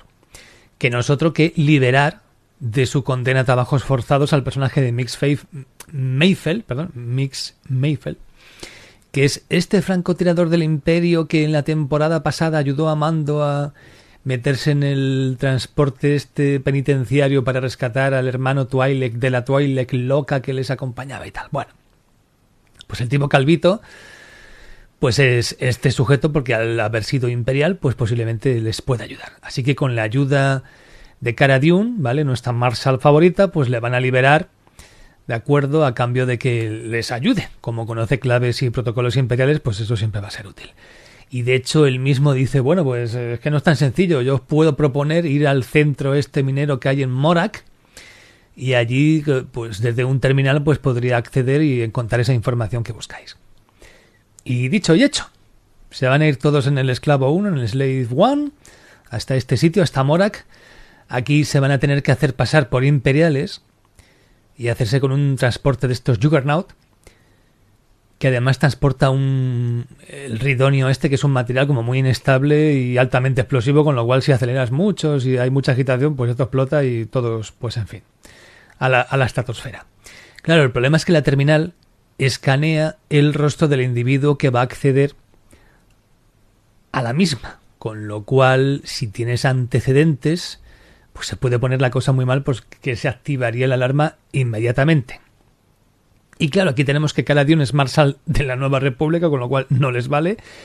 Fennec dice que le busca este Buró de Seguridad Imperial, con lo cual tampoco les puede valer. Boba Fett, pues claro, si se quita el casco, pues es una cara que todo el mundo puede reconocer al instante. ¿De acuerdo? De hecho, así a la, tonta, a la tonta y a la loca, pues es una de las caras más populares de la galaxia. Y claro, no queda más remedio que sea el propio mando el que acompaña a Mayfell en el transporte. Él tiene pensado no quitarse el casco, con lo cual no a su cara, pero bueno, su propio casco de Mandaloriano sí que se lo tendrá que quitar. Pues eso, asaltan el transporte, se hacen con él, se ponen estas armaduras de estos imperiales y por el camino pues se van a tener que librar de un montón de piratas de estos que van a intentar mm, hacerse con este cargamento para volarlo con detonadores térmicos, el cargamento de Ridonio. No es que lo quieran robar para luego venderlo, sino que lo que quieren es detonarlo, sabotearlo por completo. Me imagino que será alguna especie de movimiento por la libertad o algo así. ¿De acuerdo? Y como el Ridonio pues es eh, súper volátil, pues Mayfeld tampoco es que pueda conducir muy deprisa, ¿no? Con lo cual no queda más remedio que Mando se suba al techo y tratar de medirse con estos asaltantes que acaban siendo un porrón. Y después de una lanzadera viene otra y otra y otra. En fin, va a ser un momento, un, viajecito muy movidito, lleno de acción. Muy duro, muy duro, pero bueno, al final Mando pues va a poder salvar la mercancía y llegar al, al puesto minero imperial donde él y Mayfell, pues después de que han sido los únicos, porque todos los demás transportes han volado por los aires, van a ser recibidos como héroes, ¿no? O sea, hasta a esto ha quedado reducido el imperio, ¿no? A que sean un poquito más como, como los rebeldes, ¿no? De la trilogía clásica, ¿no? Que les acaban aplaudiendo en una especie ahí de base, pues muy de la alianza rebelde de, de aquellos otros tiempos. Con lo cual, una vez que ya están allí y tienen este recibimiento caluroso, pues bueno, ya pueden caminar a sus anchas. El problema está en que la terminal está en la cantina, donde Mayfield ve a un oficial, un oficial que es este señor Balingés, aquí a micrófono cerrado todavía no acabamos de tener claro por el tema de las insignias si es general, comodoro o capitán de línea. Apostamos por esto último, pero bueno. Y claro, este tío como sí que coincidió con Mayfield en, en fin, en una matanza muy importante que luego comentaremos, pues digamos que le podría, se, podría acordar de él y podría reconocerle. Con lo cual Mayfield no se atreve. Con lo cual Dinjari no tiene más remedio que ser él el que acceda a la terminal y claro, para que el escáner no active la alarma, pues no tiene más remedio que quitarse el casco y mostrar su rostro. Al no tener antecedentes, o quizá al tener una ficha imperial en su pasado, esto yo ahora os lo voy a preguntar si es una cosa u otra, pues digamos que no salta la alarma y Santas Pascuas. Consigue la información que busca y fin. Pero este oficial, en el que Mayfield ha reparado, este oficial Hess, se interesa por él casi desde el principio, se levanta, y le pregunta por su número, su código HK y tal, y él, como mando, no tiene ni idea ni de protocolos imperiales ni nada, pues ya no tiene más remedio que acercarse a Mayfield e intervenir. Y salva la partida. Lo que pasa es que como son héroes y en estos momentos pues es la comidilla de toda la base, pues el, el oficial imperial como que quiere, en fin, compartir esta, esta gloria y les invita a un trago ahí en la cantina y se sienta con ellos en una mesa. Y aquí es cuando la cosa se va a poner muy tensa porque Maisel saca a colación el tema este de la Operación Ceniza en Burning Con, es decir, donde ambos coincidieron. Aquello fue una auténtica carnicería. De hecho, entendemos que Mayfield aquello le dejó muy trastornado. Digamos que esto podría explicar por qué él desertó posteriormente y se metió, pues eso, a mercenario pirata, a, a Chusma. Y claro, el oficial sigue ahí con sus, bueno, con estas proclamas en plan, bueno, gajes del oficio, ahora son héroes del imperio, todo. Estamos hablando de sacrificios de decenas de miles de, de, de hombres que murieron allí pero que en el fondo la galaxia pues clama que clama por la libertad y tal en realidad lo que están suplicando es que les dobleguen entonces vendrán a nosotros y nosotros les someteremos porque al fin de cuentas la fuerza y la violencia es lo que quieren y vemos que Mayfield está ahí aguantando carros y carretas como diciendo macho con esto sí que me estás derrotando por completo vemos que el propio mando le está siguiendo el juego, está observándole como diciendo, no, por favor, y a mí como con gestos diciendo, no sigas por aquí, redios.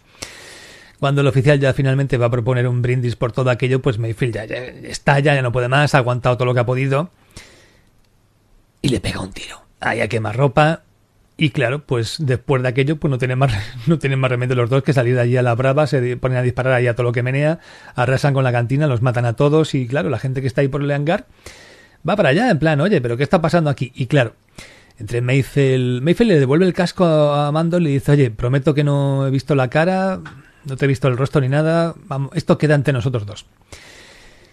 Y se van a liar y a tiros, salen por la ventana, después ascenderán por la fachada del edificio, como Fennec y Cara Dune están ahí pendientes, pues los van a cubrir con sus rifles a distancia, van a matar a un montón de imperiales, suben hasta la azotea, en la azotea les recoge Boba Fett, escapan de allí, en fin, de forma muy, muy, muy apurada. Ya desde el cielo Mayfield le pega un tiro ahí al ridonio del transporte que ellos mismos han llevado hasta allí y todo explota ahí por los aires. Hay unos cuantos cazas TIE, tenemos aquí el rollo este de las cargas que, usó Jango Fett en el campo de asteroides con Obi-Wan, con aquello que absorbía el sonido de alrededor y, y, montaba un disco de, de, explosión acojonante, en fin, un efecto muy chulo. Y esto, pues, eh, bueno, sirve para que la misión tenga éxito. Y luego ya más adelante, pues como Mayfield se ha portado, la verdad es que se ha portado, le ofrecen la libertad. Oficialmente va a estar muerto, pero bueno, digamos que ahora es libre. Y ahora ya Mando, que tiene la ubicación de Moff Gideon, tiene la ocurrente idea, en lugar de pillarle por sorpresa, pues le manda un mensaje aquí holográfico diciendo voy a por ti, no sabes lo que tienes, pero para mí esto es muy importante, vamos, no vas a poder impedírmelo, te vas a cagar en el siguiente episodio. Y básicamente este es el, el, episodio, un episodio donde yo tengo que decir que a mí me gustó muchísimo. Y qué curioso, qué curioso, después de un montón de episodios donde donde la niñera Mando tiene que dejar al crío por ahí con quien sea para, en fin, ir a trabajitos importantes. Pero al final siempre veías un poquito de, de, del bueno de Grogu.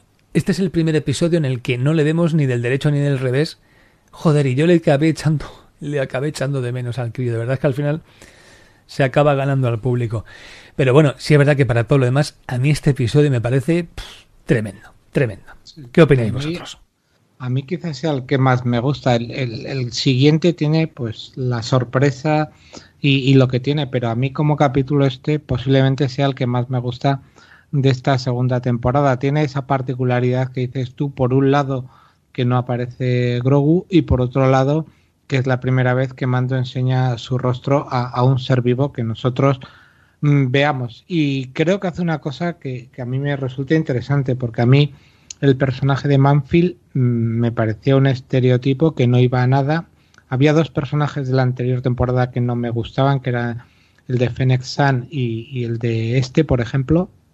Pero yo me reconcilio con él en este en este capítulo y creo que, al final se demuestra un poquito que si tú un personaje lo trabajas y sobre todo le das frases y escenas, lo, lo puedes convertir en algo importante. Y creo que es lo que pasa eh, con Manfield, sobre todo en esas conversaciones que tiene con el oficial Balin eh, que me parece que están muy bien, ¿no? Porque, porque, porque se habla de la gloria del imperio, se habla de, de la operación Ceniza y hay un lenguaje muy como, oye, que allí hubo 5.000 o 10.000 muertos entre civiles y compañeros y, y, el otro le dice, todos héroes del imperio, un pequeño sacrificio por el bien común.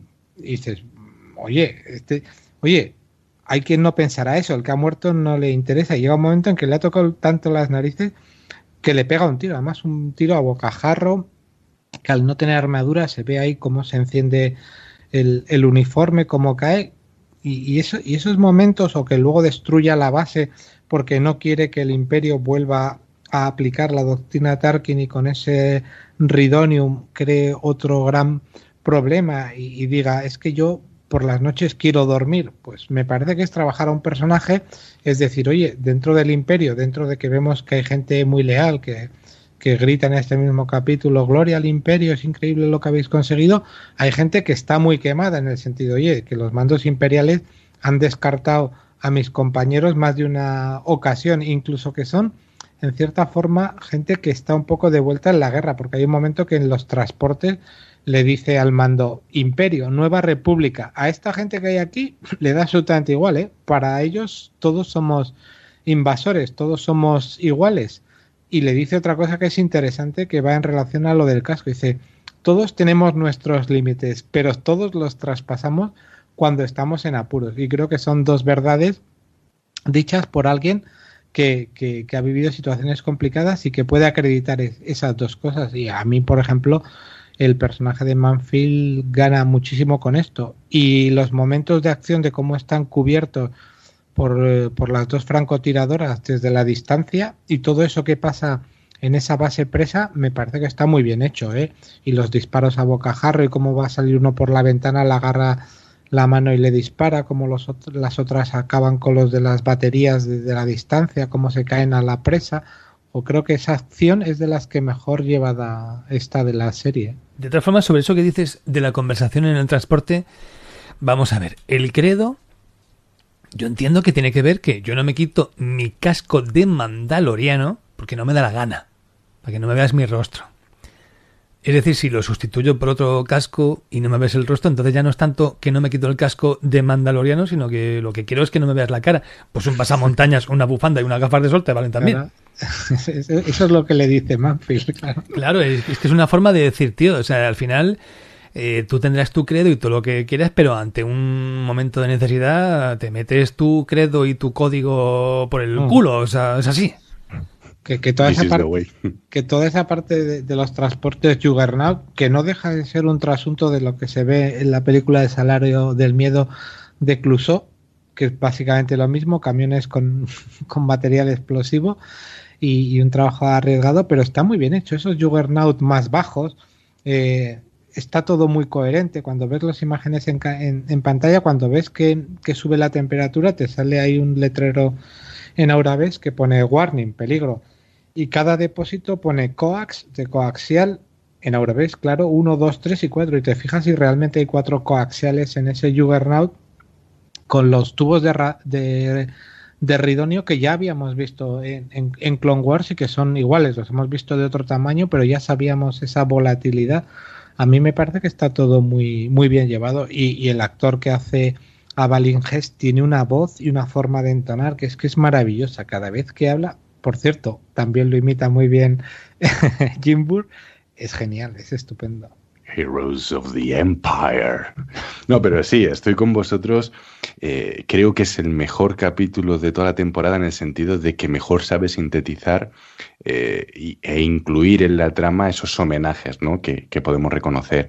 Eh, sabemos que Star Wars, por ejemplo, se nutre ¿no? de esa realidad y el hecho de, digamos, imaginar este planeta como si fuese un conflicto africano en los años 70 o 80, ¿no? Hotel Ruanda, el que podemos, hemos podido ver en películas, me parece muy interesante. Luego esa persecución típica que a veces te puede recordar al Arca Perdida, eh, creo que está filmada espectacular. Aquí es Rick Famuyiwa. Eh, lo que decís de los efectos especiales, yo había veces que tenía que parar el, capítulo porque decía, joder, con la calidad. O sea, esto nos lo ponen en una pantalla de cine y funciona incluso mejor.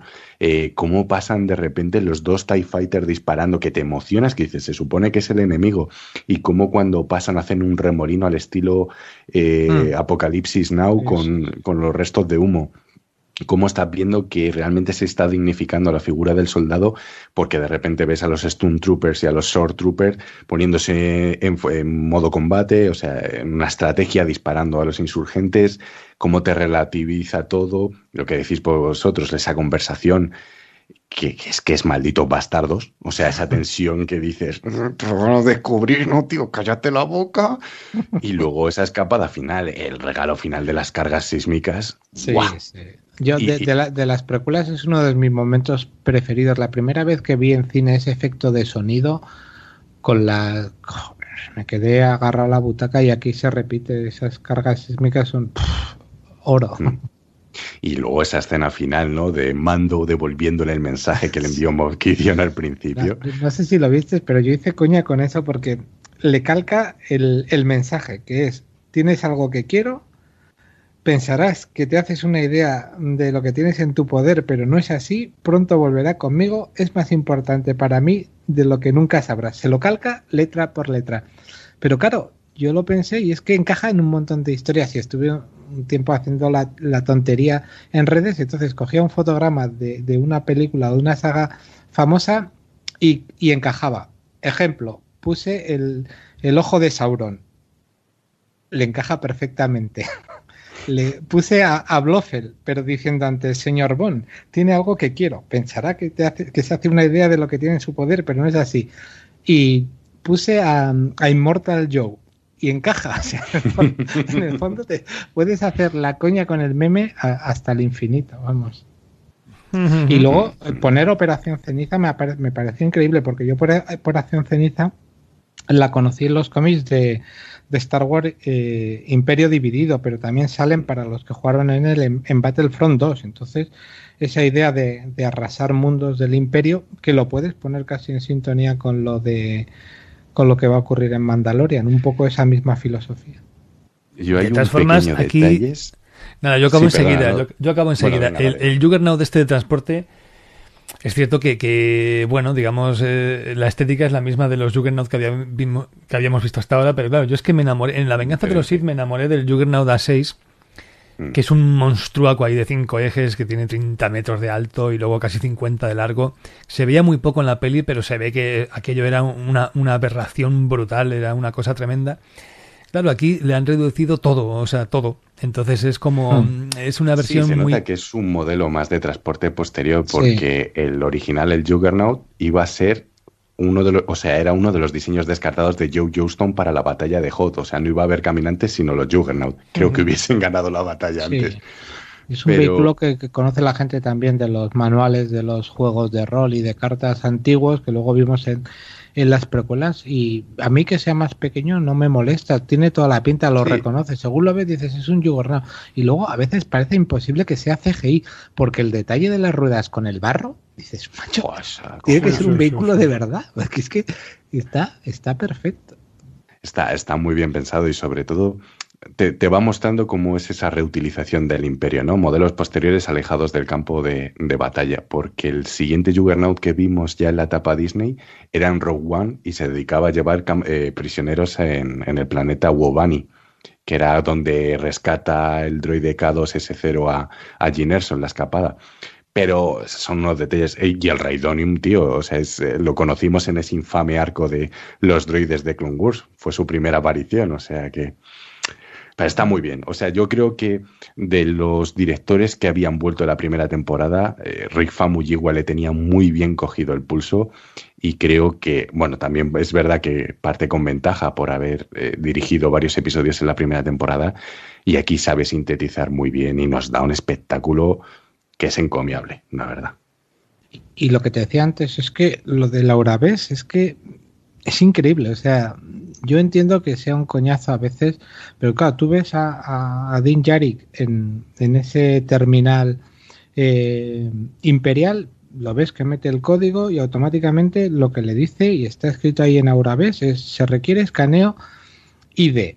Y entonces cuando lo hace, dice acceso permitido y le dice base de datos y le, y le despliega un menú y ahí ves los menús y pone equipamiento, personal, transporte, armamento y ese fuerzas, fuerzas espaciales. Y, es lo que busca porque está rastreando a Gideon. O sea que se toman su, su tiempo y, y lo Sí, sí, sí, pero ¿nos parece un poquito raruno? Sí, es raruno. Quiero decir, o sea, funciona por eliminación, entiendo. Exactamente, la exactamente. el escáner, el escáner te busca antecedentes que el imperio pueda detectar como malignos, ¿vale? Si eres de la Nueva República, estás jodido. Pero si no, cualquier mierda llega aquí y se entera de dónde está Moff Gideon y se va con la información. Ya, pero es que fíjate, es muy, es muy poco sólido porque quiero decir, eh, tú tienes los, y, siempre se ha dicho, porque los códigos imperiales que llevan los oficiales en los bolsillos garantizan, son como llaves, garantizan accesos a puntos, ¿vale? dices, bueno, vale que no esté codificado el nombre del oficial porque ese cilindro pueden usarlo varios o puede ser práctico, pero qué menos que la base de datos lo que compruebe es introduzca su, su número, su identidad y lo compararé con el rostro, por ejemplo. No ya te digo un no de retina, pero por lo menos pon TK421 y compararé si el rostro o los rasgos principales de TK21 es el que tengo delante de pantalla. Sí, sí, sí, porque eso a lo mejor, ¿eh? a lo mejor, quiero decir, un, un droide bueno, estos navegadores que les hemos visto ser casi como hackers, ¿no? Y tal. Pues bueno, digamos que estas operaciones las podrían hacer, pero claro, que llegues allí, te quites el casco, te escaneo, vale, no te tenemos fichado. Pues busca lo que quieras, chico, no sé, es que es como, es como potente. es que la idea es, eh, has metido un código imperial válido, te rastreo y no eres nadie peligroso conocido. Eh, a partir de mañana tu rostro pasará a ser el que entró ilegalmente. ¿no? ya, pero joder, si nos ponemos como... quequillosos, en la primera temporada Gideon sabía quién era Din Djarin. Y él pertenece a, la Oficina de Inteligencia Imperial, o sea Por eso yo se pregunta antes si a lo mejor es que ¿no será que Din Djarin tiene un pasado imperial? Yo creo que debe de tener un pasado imperial, porque si no, no le dejaría ceder. Pero entonces entendería algo lo del. Entendería cuando le preguntan por el código TK o, no habría problema. O, dentro de que ha estado como imperial tendría el mismo problema que, que algún otro, ¿no? Que es porque si has sido imperial y, ya has desertado algo, tu, tu cara también estará puesta como, como enemigo del imperio, ¿no? Bueno, pues eso, o le metes un otro de estos rarísimos casos de amnesia que tampoco se dan en el mundo de la fantasía y la ciencia ficción, que apenas hay, ¿no?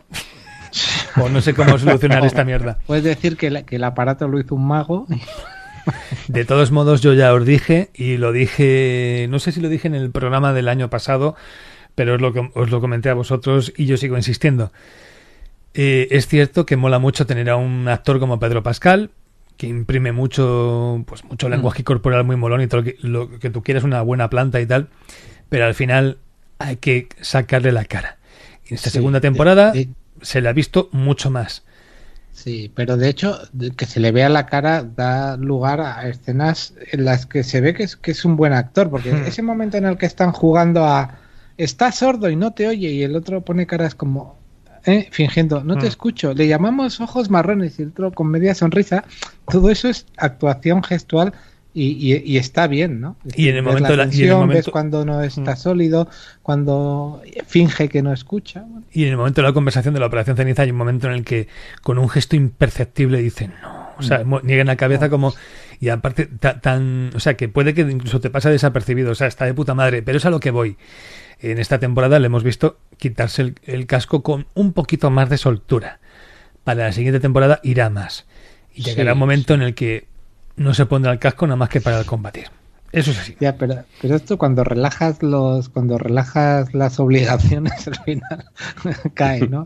Esto es Bueno, como de, eso- no voy a hacer eso- esto, no, no me voy a tomar un vasito de vino, no voy a tomar un vasito, bueno, me tomo un vasito, me tomo dos y al día siguiente está con la botella de whisky. Ya, pero yo creo que además dentro del credo, luego si queréis, en- en- cuando hablemos del último episodio, volvemos a este tema, pero yo creo que dentro de su credo, él ya automáticamente, automáticamente, ya no, no, no debería volver a ponerse el casco. O sea, Mm. según su credo y según lo que él dijo de que si se lo quitaba ya no era digno de volvérselo a poner, que yo eso lo llego a comentar, después de lo que ha pasado en el último episodio, y ahora si queréis nos metemos con él, mm, posiblemente ya la siguiente temporada él ya aparezca con el casco en- en- bajo el brazo y se lo pondrá nada más que para combatir. O sea, yo creo que ya está en una situación en la que va a aparecer, pues eso, un mandaloriano más tipo Bocatán y tal. Y espérate que no rechace el credo de los mandalorianos, estos de los Sí. hijos de, ¿cómo era? De no Sí. sé qué. Y se meta, la guardia. guardia. y se meta bueno, con los bocatanes de atún, porque joder, a este paso. Eso Sí, es lo que ya. te he dicho antes, ya lo, ya lo ha dicho cuando ha dicho solo hay un camino, el de Mandalor. Pues ahí ya tienes la puerta abierta, va a entrar el mar por esa puerta. O sea que vamos a ver mucho más a Pedro Pascal a partir de ahora. Nos metemos con el episodio 8, nenes. Dale. Episodio 8 y último. El rescate. Y oye, que la cosa empieza fuerte, ¿no? Porque ya nada más empezar tenemos ahí un ataque y persecución en el espacio de, del esclavo 1, del Slave 1, a una lanzadera imperial que resulta que es donde va el doctor Pershing. No sabemos cómo se han enterado de que va por ahí, pero el caso es que asaltan ahí la, la lanzadera. De hecho, la, la abordan como piratas. Eh, tenemos ahí un momento de tensión entre los tripulantes y el doctor Pershing, pero el caso es que al final se van a enterar de que Grogu sigue con vida, está en el crucero de Moff Gideon y digamos que gracias a que ya tienen al doctor Pershing se van a van a digamos poder aparte que ya tenían la ubicación pues digamos que de algún modo el asalto ya está más que cantado con lo cual una de las cuestiones así para en fin fortalecer un poquito el equipo es reunirse con Bocatán y con su compañera Cosca. No sabemos qué ha pasado con el chico. Antes eran tres. Había un mandaloriano con Boba Fett y con Cosca, pero entendemos que sobraba para las intenciones políticamente correctas. Yo estoy convencido de esto. Total, estaría de misión. Tendría algún encargo importantísimo. Ya aparecerá. Yo estoy seguro que sí. Con lo cual tenemos esa escena de la cantina en la que va a haber un poquito de tensión entre mm, todos estos cascos, ¿no? Con forma de T, Boba Fett y estas mandalorianas auténticas, pues bueno, cuestionando un poquito su origen y tal. Está ese diálogo maravilloso de tensión en plan... eh, bueno, tu padre, tu donante, querrás decir, tú eres un clon, he oído tu voz un millar de veces, dice, puede que esta sea la última. Y algunas salidas así, pues hacen que, que Boba Fett sea el mayor fucker de la galaxia y tal. Y bueno, pues al final incluso hay un momento en el que llegan a las manos y bueno, se ve que los tanto Cosca como Fett, pues en fin, se, saben desenvolver hasta que ya llega Bocatan y dice, "Venga, vale ya, ¿vale? Total, marcan, se marcan un plan que va a ser el de utilizar la propia lanzadera que acaban de secuestrar con el doctor Pershing y fingir que están siendo atacados por la nave de, por la nave de Boba Fett. Se, marca ahí un, se marcan ahí un numerito que les acaba saliendo bien. La lanzadera va a acabar entrando por estas aperturas del morro, ¿no? Del crucero imperial. Muy arriesgadamente, casi por los pelos entran. Y ya una vez dentro, pues Bocatán, Fennec y Coscar pues van a servir de distracción mientras Boba entra en el hiperespacio y se pira de allí. Ya le veremos. Y claro, pues estas tres limpian ahí el muelle de Imperiales a tiro limpio mientras unos minutillos después Mando baja de la nave y digamos que ya con la pista despejada puede pasar un poquito más desapercibido por los pasillos. Claro, como el ataque pues es demasiado cantoso, pues Moff Gideon activa los Dark Troopers, aunque estos van a tardar un tiempecito en activarse. Mando con esta llave que tiene para llegar hasta la hasta ciertas partes de la prisión, pues digamos que va a llegar a la puerta del hangar de los Dark Troopers cuando estos ya están ahí casi a punto de salir de allí. De hecho, les cierra la puerta, pero uno se cuela en el pasillo y va a tener que enfrentarse a él mientras, bueno, digamos que Mando logra así entre eh, puñetazo que va, puñetazo que viene, pues despresurizar la sala donde están el resto de los droides y enviarlos ahí en espacio. El combate este va a ser canela, canela en rama, va a ser fino. Mando al final tiene que recurrir a la lanza de Beskar para poder derrotar a la Trooper, pero lo mata con muchísimo esfuerzo y acaba llegando a la celda de Grogu, donde ya está Moff Gideon allí, con su sable oscuro. En un principio parece que no van a tener que pegarse, ¿no? Porque Gideon, bueno, digamos que pacta con él, ya tiene todo lo que quiere, ¿no? Y el otro solamente quiere al chaval y ya está, quédate con lo que te dé la gana, quédate el sable oscuro, vete a la mierda, ¿vale? Pero déjame que me vaya con el chaval. Y el otro dice, ah, pues vale, pues estupendo, pues la espada no la quieres, pues me la quedo yo, pues venga, pues vámonos. Pero es un malo de Star Wars y lo que habíamos comentado antes, al final, aunque, bueno, se podría haber salido con lo suya, pues activa el sable oscuro y le ataca en plan, ¡ay, que, que soy así de malvado! ¡Redios! Y digamos que luchan ahí con Mando, Moff Gideon con, con Din Djarin, este le acaba reduciendo y bueno, digamos que se lo lleva preso. Claro, de esta guisa, con Gideon derrotado, el pequeño Grogu bajo el brazo y encima empuñando en la mano que le sobra el sable oscuro, pues llega hasta el puente donde Bocatán y Cía, digamos, han llegado ahí a basterazo limpio. Y claro, aquí vemos el conflicto. Que lo dice el propio Gideon, ¿no? Bocatán no puede reclamar el sable oscuro si no es en combate por mucho que mando, se lo regala primero y luego cuando, en fin, dice, es que tiene que ser en combate, bueno, pues acepto el duelo, me rindo, hala, ya está, toma, cógelo, anda. Pero no lo puede coger, no funciona así.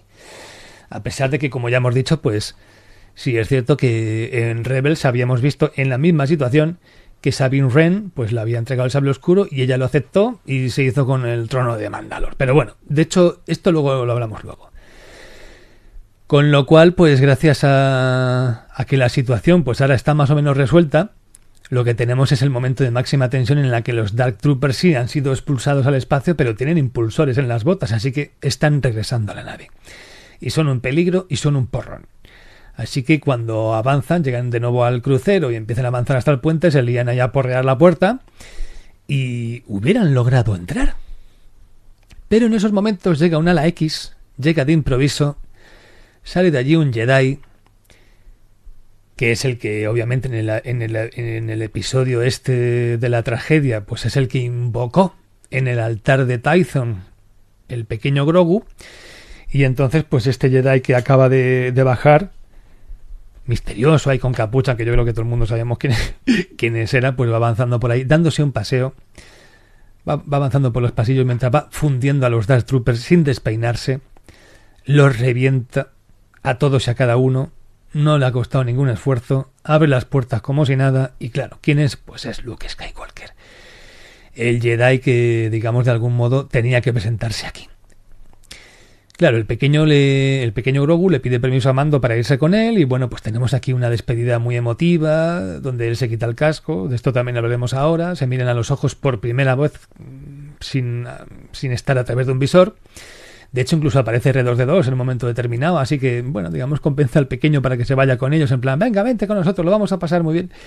Y con toda la emoción del mundo, pues Grogu y Din Djarin pues se despiden y se cierra así, de esta forma su historia. Luego ya en próximas temporadas entraremos en otras películas, pero este arco argumental está finiquitado ya.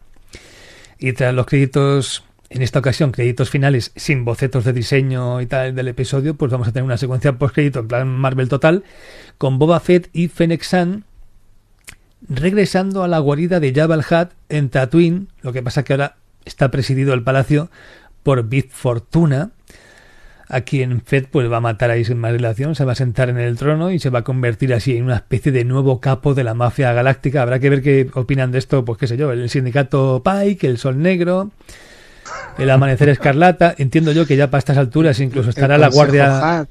Claro, estará la guardia gaviana por allá. Eh, el Kanji Club también tendrá algo que decir. Y por supuesto, pues el Imperio Hat, ¿no? Así que veremos. Todo esto lo veremos en el nuevo spin-off, el libro de Boba Fett, que ya está anunciado. pero me gustaría, en fin, comentarios sobre el que es sin ningún lugar a dudas el momento televisivo del año, emoción a raudales, o sea, para un fan de Star Wars, pues el momento de Luke es, es, es flipante, a pesar de que una vez que se te ha pasado la, la emoción, pues quizá tengas alguna pega como yo le voy a poner luego. Pero el episodio era esto, ¿qué me tenéis que decir?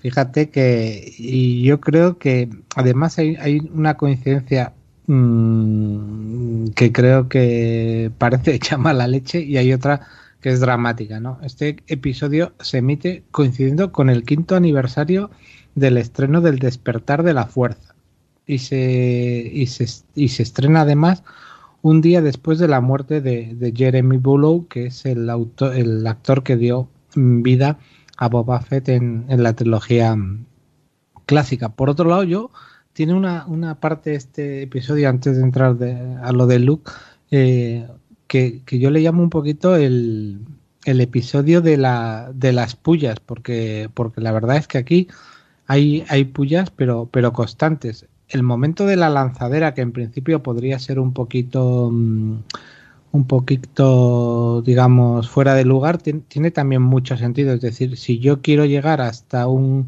crucero ligero, tengo que llegar con una, con una nave imperial. Para eso tengo que robar una lanzadera y además hago una lanzadera de clase Lambda como la Tidirium que vimos en la trilogía clásica y todo eso tiene mucho sentido y alguien puede decir, es volver a hacer lo de la trilogía clásica, pero se hace con una vocación diferente. Y ahí si ves los pilotos cuando se revuelven, el piloto tiene una conversación con, con Cara que son de pullas, es cuando le dice, he visto la lágrima, se refiere al tatuaje en forma de lágrima del símbolo de la rebelión, y también he visto tu planeta destruido. Estuve en la estrella de la muerte, o sea, la está picando en decir, hemos destruido tu planeta. Y la otra le dice, ¿cuál de ellas? Como diciendo, has estado la estrella de la muerte, pero, pero hemos destruido dos. Y el otro se lo reprocha, le dice, ¿sabes cuántos millones de murieron en, en esa base? Y luego le dice, destruir un planeta fue un pequeño precio para acabar con el terrorismo de la galaxia. Es decir, a mí este tipo de pullas y de darle vuelta al sentido de que el imperio que no está muy presente en las películas, pero sí en muchas obras canónicas y del universo expandido, de que hay gente en el imperio que considera que la rebelión son terroristas, pues me parece aquí un, un pequeño detalle para una escena que podría ir a nada, pero que se queda adornada. Y hay detalles curiosos, si tú te fijas, y hay que fijarse, Cara Dune dispara a este, a este piloto de la lanzadera, aunque este está amenazando a, a Pershing y, y, el disparo, Pershing se queja, pero si tú te fijas más adelante, a, a, Pershing le falta un trozo de oreja, porque la tía pega el tiro muy, muy, muy apurado. Y en el caso de, de, la, de las pullas, eh, empiezan también con, con Tan y con Cosca, con el Mandaloriano, que tienen ese, ese rifirraf, pero es cuando empiezan que si te llamo princesa, inténtalo, tú no eres un mandaloriano, yo nunca dije que lo fuese, o cuando hacen esa especie de, le, le dijo la sartén al cazo que se inventan, el, le dijo el cuanta al Stephen y, cómo pelean ahí usando la, la, mochila para subirse por las paredes y, y le dice lo que has comentado de, del clon y esos momentos de pullitas me parece que están muy bien llevados.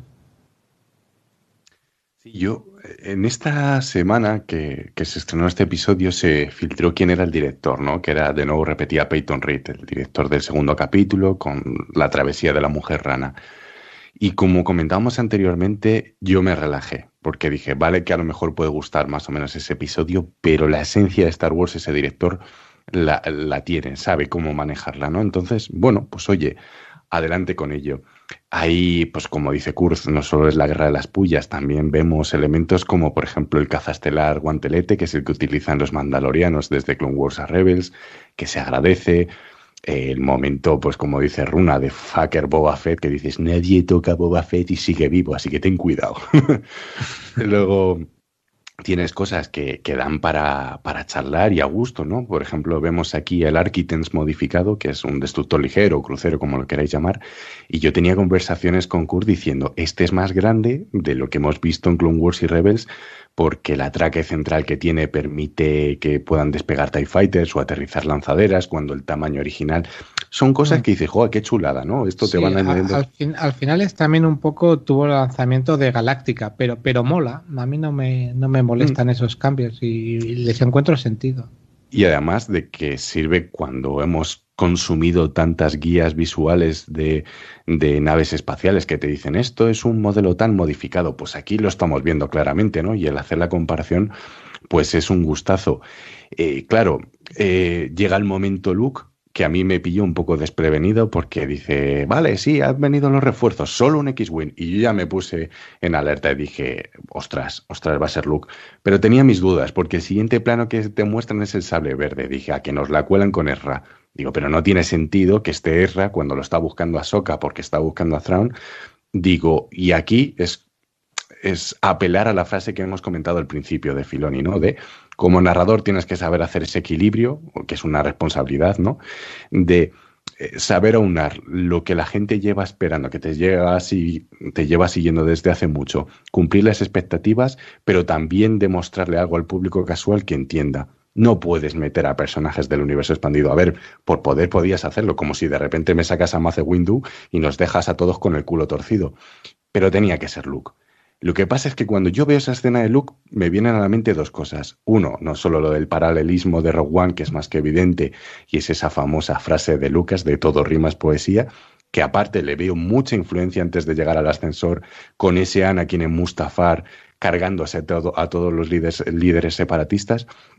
Pero por otro lado me sorprendió no solo ese, ese reconocimiento del error que he tenido respecto a las secuelas, entre comillas, a la hora de tratar a Luke, sino que me pareció una manera, y además por las frases que suelta Luke, del uso de la fuerza, del entrenamiento y demás, con, perdón de la expresión, un sacamiento de polla y restregada a los directores de las secuelas que dije, hostia, si Filón y Fabro no van por este camino. Que sí, que se agradece, pero ese tipo de puya me pilló con el pie cambiado. No lo voy a juzgar si es bueno o malo, pero dije, ostras, están marcando aquí diciendo cómo se tienen que hacer las cosas y bueno, Sí es verdad que se quita la... Bueno, esto súper emocionado, por supuesto. Me gusta mucho el diseño ya por fin visto de cerca de los Dark Trooper, porque estéticamente en el universo expandido, y es mi opinión, a mí no me funcionaban.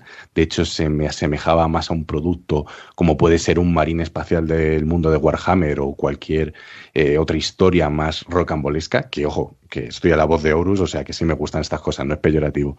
Pero sí me gusta porque veo un diseño más cercano, o sea, están cogiendo elementos de Rebel con partes del casco del Sword Trooper, elementos de un concept art no utilizado de Kylo Ren, y, se le da una conjunción que me dices, oye, me mola, es, es, aterrador, tiene esos movimientos más de Robocop, cuando a lo mejor quizás podrías haberle dado una fluidez al estilo Magna Guardia. Esa es oye, Se, se da, te das cuenta de que es una amenaza, ¿no?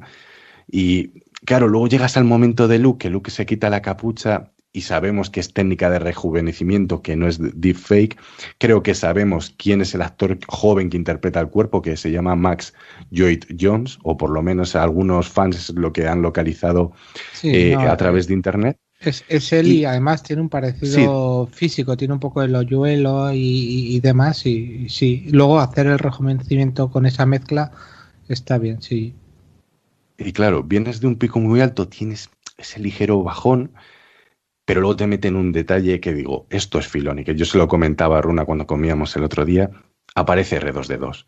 Podrías decir, mira, esto es un cameo, esto es un fanservice, es tal. Pero yo creo que tiene más mensaje.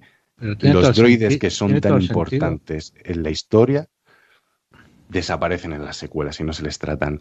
Para mí hubo un paralelismo en el último arco de Clone Wars, que es el asedio Mandalor, cuando Ahsoka viene con la nave de los Mandalorianos y aterriza en el destructor para reencontrarse con Anakin y Obi-Wan, Filoni dedica un par de segundos a R2D2 acercándose y a saludar a Ahsoka. Es para decirte, estos personajes han vivido muchas aventuras juntos. Este droide, su información es oro y es vital para la audiencia. Y que te lo metan y que desaparece la cara de Luke y es solo un plano entre Grogu y R2D2D2, hablando entre ellos que no sabemos lo que dicen y tampoco importan, me parece magia pura. Y ya cuando estás en lo alto que ya has terminado el capítulo, que me aparezca esa escena post créditos, con, con, que además lo comentábamos, ¿no? Y se comenta también mucho por internet, con un Boba Fett sentándose en el trono al estilo Rey Conan y ofreciéndote una posibilidad de decir, hostia, este tío se va a meter en el mundo criminal, va a empezar a dirigir el cotarro, de decir, si estas historias van, por ejemplo, como con Maul haciéndose con el control criminal en Clone Wars, estoy dentrísimo de esa serie que me estás ofreciendo, ¿no? Entonces es un capítulo muy redondo, es verdad que todo lo que se te cuenta en un principio queda opacado por la aparición estelar de Luke y todos estamos con ella. Y además, mucha gente me ha escrito y he visto las reacciones, incluso gente que puede ser fan casual y todos te dicen, he estado llorando. O sea, significa mucho Luke para el universo y para la gente, lo cual está muy bien y es reconocer ese error. Creo que la voz en inglés está espectacular, como han recuperado ese tono antes de envejecer tanto y estar tan cascado de Mark Hamill, que dije, ojo, ojo, está muy bien, no sé qué han hecho. Y, chapo, o sea, es, es un final que, como dice Runa, cierra la trama principal, o por lo menos esa primera gran aventura. El niño hay que devolverlo con esa gente de su especie o de su credo y ahora es un siguiente capítulo que nos van a contar una historia nueva, que seguramente nos indiquen que sea una especie de Aragorn en el retorno del rey, ¿no? De ese héroe que volverá y unificará Mando y tendrá Mandalor una espada que puede ser mm, Narsil en este sentido y que hay un conflicto más que evidente con Bocatán, que si queréis ahora hablamos sobre ese debate, con lo cual dices, Jolín, me estás presentando una tercera temporada que como premisa me está gustando mucho porque va a ir encaminada a quién va a hacerse con el trono de Mandalor y por otro eh, nos han planteado los suficientes mimbres como para que se produzca esa expansión o esa marvelización hacia una historia con un contexto mucho más grande, ¿no? Que es lo que le pedíamos a las secuelas. Fíjate, por, por partes. Empiezo con los Dark Trooper. A mí mmm, no me terminan de funcionar en este capítulo. Mm, me funcionan mejor cuando los veo bajar en plan Iron Man, eh, poner pies a tierra para ir frenando. Aquí cuando se opta, y supongo que es una cuestión meramente, digamos, creativa y artística, por hacerlo un poco Robocop, que a veces parecen movimientos tipo eh, stop motion antiguo, a mí me saca un, un poquito. Eh, respecto a la llegada de Luke, yo no sé Mm, eh, a quién esperaba la gente, porque realmente solo había dos opciones, Serra y Luke prácticamente, no había más. No va a aparecer Ahsoka porque es quien los ha enviado a hacer la, la llamada. Por lo tanto, en mi caso, en cuanto vi llegar el ala X, tuve claro que iba a ser R2 de, eh, R2D2, iba a ser Luke. Y que vaya R2D2 tiene todo sentido porque está con Luke y es un robot astromecánico e incluso en las secuelas lo hemos visto que estaba con él cuando, eh, cuando atacaron la, la, academia, por lo tanto, yo, si a alguien le parece que R2D2 es, es fanservice, para nada, porque tiene que ir con Luke sí o sí. Y, y Luke creo que se le reconoce enseguida y creo que está muy bien hecho porque lo típico que encaja con, con los años siguientes a la última vez que lo vimos en la trilogía clásica, está todo, dice, está el traje, eh, la mano con el guante negro, el, el sable que es el suyo con, con la hoja verde. Eh, luego los movimientos están geniales porque ha, hay una mezcla entre la forma que solía usar él, la forma 3, que es la, la que usaba, la que se llama el, el, camino del Minox, mezclado un poquito con algunos detalles de, de cómo luchaba Darth Vader, ¿no? que es la, la, la forma 2 de estilo de lucha y creo que está muy bien y en esa lucha se ven cosas que uno quería ver que ya ha visto en las series de animación y que incluso ha visto en, en, en otros productos, ¿no? Es decir, voy a cortar uno de estos androides en dos, voy a lanzar uno contra la pared, lo voy a estrujar. O sea, quiero decir, si en juegos hemos visto estrujar ATSTs, ¿cómo no va un Jedi tan poderoso como Luke a estrujar un, un androide de estos? y todo ese momento que evidentemente recuerda al final de Rose One, creo que no se le pueden poner eh, pegas y es muy emocionante y está muy bien llevado. Eh, cuando le ves el rostro es cuando a mí se me cae un poquito, un poquito. ¿Por qué? Porque me sigue pareciendo irreal. De hecho, lo hace el equipo que hizo Polar Express y, Cuento de Navidad.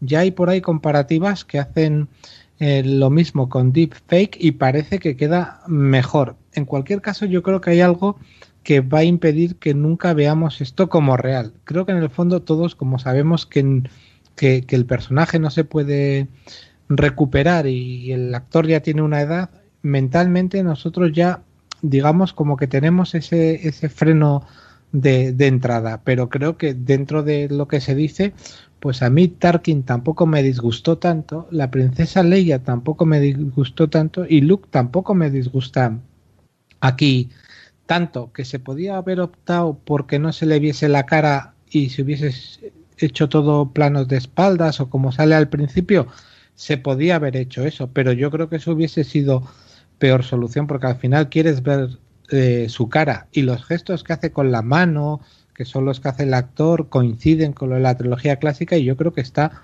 bastante bien resuelto. Otra cosa es lo de Grogu, que a veces parece un poco muñeco, lo cogen, lo ponen y queda un poco más artificial. De todas formas, eh, tal y como ha quedado, con planos medios de cintura para arriba, está de puta madre. El problema está en cuanto se marcan estos primeros planos donde se ve, se ve el artificio. Y pasa, bueno, dices tú de Leia y Tarkin. Repasando la peli hace poco, es que estos efectos envejecen muchísimo. O sea, realmente ahora Rogue One ya no se ve igual que cuando se vio en su día.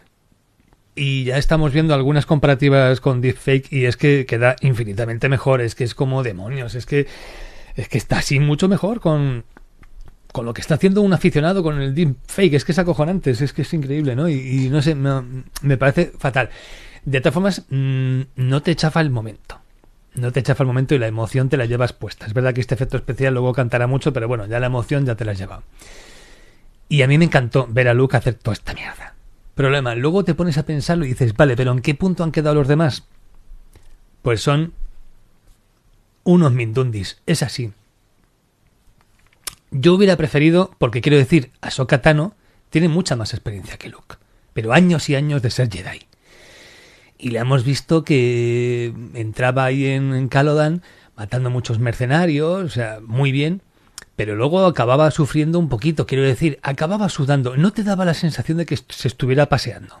Vale que Luke es un Skywalker, ya sabemos, en fin, la descendencia, tendrá mucho midichloriano dentro, lo que tú me quieras decir, pero me, hubiera preferido menos robots y hubiera preferido un poquito más de esfuerzo, que a alguno le durara un poquito más, que hubiera un poquito más de, sudor por parte de Luke, porque es que se pasea, se da un paseo por ah. ¿de acuerdo? Y genera un efecto muy denigrante para el resto del equipo. Más aún cuando has visto a Din Djarin que las ha pasado canutas con uno solo. Entonces, es un efecto como el de Superman en Justice League. Es decir, estamos, tenemos ahí a Batman, tenemos a Aquaman, tenemos a Wonder Woman, tenemos a Flash, tenemos un porrón de superhéroes cojonudos y no pueden con un tío. Y llega Superman y salva a los ciudadanos de allí. Llega el otro y le soluciona la papeleta a esta hacker. O sea, va a, donde está cada uno y le soluciona la papeleta y luego encima llega aquí diciendo, pero todavía seguís con esto. O sea, se mea en el, en el malo final y en sus amigos, con lo cual queda un punto en el que, ¿y esta es la Justice League? No, esto es Superman y cuatro mangurrianes. Entonces, ese efecto de Superman en Justice League, que es contraproducente para el equipo, pasa también aquí. O sea, ¿en qué punto ha dejado Luke Skywalker a todos estos mandalorianos que molaban un montón? Los has visto en toda la temporada ahí flipar, ah, cómo molan. Ahora son unos mierdas. Pero, es así. pero Filoni lo tiene muy claro. Es que Filoni eh, tiene con Luke, y, lo hablaba con, con Jim lo que yo siempre digo que decía Filoni de, de Darth Vader. Lo puedes sacar poco, y a Luke lo puedes sacar poco, porque es que son demasiado para todo el mundo. Y él siempre pone el ejemplo. Eso es como si estás jugando a un juego de rol y todos los personajes van tirando un dado de seis caras y de repente viene un personaje que tira tres, caros, tres dados de 20 caras. Es que no lo puedes ni arañar. Entonces, con Darth Vader y con Luke pasa eso y tiene, y tiene su sentido. Tú puedes decir, igual mmm, tendría que ser un poco más así Ahsoka bueno, habría que ver. es que en seis años le, has visto en el retorno del Jedi que era todavía era, era paquete, ¿eh? Y ahora le ves aquí, macho, que, que a su Tano le saca veinte tantos años de más de aprendizaje y, ella también ha estudiado con un Skywalker. Es como, joder, macho. Sí, con, con Ahsoka te lo, te lo admito, pero los demás, ni, ni robot, ni no robot, ni, ni imperiales, ni gente armada, le puede durar. Yo creo que es así. Así la cara de Gideon acojonado cuando sabe Claro. quién entra. Claro, efectivamente. Gideon que ha jugado su, su carta muy bien cuando está todo ahí enmarronado y, y está, sí, dale, dale, que no lo va a coger. Tú, dale, dale, que no lo puede coger. Y se le ve que el hijo de puta, y creo que es el único momento bueno que tiene este personaje en toda la, en toda la temporada, porque por lo demás, como habéis dicho, es muy paquete, está relamiéndose porque sabe que su mortal enemiga, que es Bo-Katan, no va a poder coger aquello que quiere. Y, y luego aprovecha eso por la distracción de intentar matar al niño, que casi lo consigue si no se pone en medio Din y, y- y del sable dice, y es, y es la clave, lo importante no es el sable, es la historia, porque si tú vas a la historia del sable, pues perteneció al primer mandaloriano que fue Jedi, luego se robó del templo, a partir de ahí ha habido siempre una lucha por conseguirlo, o casi siempre una lucha, y, y eso es una clave. Luego ya hemos dicho que eso, a ver cómo lo encajan con ese momento en el que lo cogió sin lucha de las manos de Sabine, o por ejemplo a Sabine se lo entregaron también porque, simplemente porque era mandaloriano, cuando lo encontraron en, en Datomir. Por lo tanto, ahí hay un poquito de explicación. De todos modos, vamos a ver, porque esta, Lo que queremos ahora mismo... decir aquí es que la gente no se rasgue las vestiduras. O sea, como elemento narrativo va a ser brutal para la siguiente temporada y está hecho a posta. Luego buscarán la reconexión. O sea, nos Pero pasó igual la primera temporada cuando había gente en internet analizando que ¿cómo me puedes meter esto de que no se quita el casco cuando todo lo que hemos visto de Mandalorianos en pantalla lleva a lo contrario, vaya cagada, tal? Y luego te llega esta segunda temporada y te dice, no, mira, esto es por esto, por esto. O sea, que hay maneras de, de volver a cohesionar todo, pero está claro que como, como cliffhanger para la siguiente temporada es brutal. Es decir, oye, la que ha sido tu aliada, ojo, mm, está Mm. deseando eso que tienes en la mano. Sí. O que De podéis todas formas, una preguntita. recuperar Mandalor y luego tener una, un, un enfrentamiento. Pero cuando decimos que a veces se hacen guiños a los fans, tú puedes coger cosas que ya has visto y, dar, y darles una vuelta, que creo que es lo que pasa con la escena del casco. Tú ya vistes en la trilogía clásica como ese eh, Anakin moribundo le pide a Luke, aunque sea ya su muerte, que le quite el casco porque quiere verlo por, por al menos una vez con sus propios ojos. Al final esta escena que pasa con Mando y con, y con Grogu es igual. Grogu lo que quiere es verle la cara y el otro se quita el casco. Es una forma de contar lo mismo, pero contártelo diferente, de forma que no sea un pastiche o un fanservice, sino encontrarle un sentido a, a una escena que ya has visto. Y es muy emocionante. Pero antes de, de ir ahí, había una cosilla. Vamos a ver, ¿por qué es vital ahora Moff Gideon? ¿Por qué los protagonistas le quieren mantener con vida hasta el punto de que han tenido oportunidades donde se ha merecido llevarse un blaster en toda la puta cabeza y no lo han matado? De hecho, él se quiere suicidar y le salvan la vida. Dejad que se mate. O sea, ha habido momentos donde en serio estaba diciendo, pero ¿por qué no le matáis? Eh, quiero decir, ya, ti- ya tienen el sable oscuro. Si era la, la si lo queríais encontrar para esto, pues vale. ¿Ahora qué? O sea, que ver. le queréis interrogar para averiguar más sí. Yo creo que la, que la Me única línea error, que hay abierta es... Perdona. No, que digo que es un error. Es un error porque este tío ya hemos visto que, que le dejas vivo cinco minutos y te la lía. O sea, es que hay que matarlo. Hay que matarlo. Yo no sé por qué sigue vivo este tío todavía. Más aún cuando es un personaje así de, en fin, de poca cosa. Pero bueno, en fin, sigue vivo y habrá, bueno, en fin, no sé. Acabará teniendo, a lo mejor acaba molando en algún momento, pero a mí me... Y, hay gente que le gusta muchísimo, que le parece un villano monumental, un villano acojonante. Eh, pues muy bien, a mí que me, que me pongan auto. Me están haciendo desear que llegue ya Thrawn y ponga aquí un poquito de orden en la galaxia. Que perdonen los oyentes porque te he pisado, pero como te me entrecortabas pensaba que habías terminado. Eh, decía que la única línea que creo que queda abierta es la de que como ellos han escuchado la grabación que hizo Pershing, quieran interrogarle para saber exactamente qué tipo de experimento es. Eso por parte de por parte de, de, de- Mando y de los demás. Y Bocatan y los suyos puede que tengan también un interés en, en utilizarlo para la recuperación de, de pues porque tenga acceso a códigos o a material o que a través de él podrían conseguir algo, porque de hecho ahora han conseguido algo muy tocho como un crucero ligero. Entonces la única historia es que, que ahora Moff Gideon o se inventan que puede ser que en un momento determinado escape y siga siendo el, el malo o tendrán que amortizarlo pronto y buscar otra línea de acción con, con o con lo que sea, porque ahora digamos que los héroes están bien posicionados. Ese Grogu ha salido de la, de la ecuación, está con Luke, que además Luke, no te lo pierdas, ha jurado que dará la vida para, para protegerlo. Con lo cual, digamos, esa variable ahí en principio no debería salir ya más. Gideon está apresado eh, Bocatan no tiene el sable, pero está con quien tiene el sable. Y digamos que la única vía que ha quedado es recuperar Mandalor y o, mm, lo que te digo, mm, desmantelar definitivamente el experimento de Gideon. Sí, porque además si nos han dicho que Gideon, aparte de MOF, pertenece al Imperial Security Bureau, que es lo de la Oficina de Inteligencia Imperial, la nueva república lo va a hacer cantar, pero vamos, como un canario, porque si ese tío te da toda la información de los remanentes imperiales que hay por la galaxia, puedes terminar ya de una vez por todas con, la oposición o con esa guerra encubierta que hay. Aparte de lo que dice Kurz, evidentemente, decir, este tío debió estar involucrado en ese asalto a Mandalor después de Rebels y que organizó esa escabechina. Entonces, si le tienes como preso y le son sacas información para poder retomar el planeta, es muy interesante. ¿Qué es lo que dice Runa? Que este tío es muy peligroso y que no, no les tenía que haber temblado la mano o decir o se mata o lo matamos nosotros.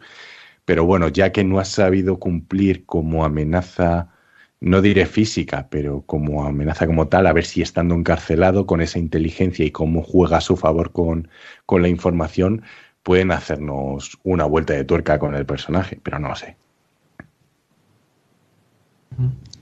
Y de lo que decíais de las escenas post créditos, pues ahí realmente a mí no es que me molestase, porque no me molestó, pero me pareció un poco extraño ver a Big Fortuna en el, en, ese puesto. Eh, hacen un esfuerzo porque lo interpreta el mismo actor que lo interpretó en el episodio 1, que además sale con, con Java en, cuando están en el balcón y demás. Eh, curiosamente sale con, con, el bastón de mando que, que tenían las figuras de acción de, de Kenner de los 90 que no se ha visto en pantalla. El personaje en el universo expandido tenía, tenía un final muy, muy de justicia poética porque cuando regresaban de, todo el follón que había habido donde el Rancor, los monjes eh, Bomar, que son esos que se ven, esos cerebros metidos en, una especie de droides araña, eh, extraían su cerebro y, lo ponían también en un droide araña. Pero hubiese sido más lógico que ahí hubiese habido uh, otro, otro hat, ¿no? Para mí. Entonces, no sé.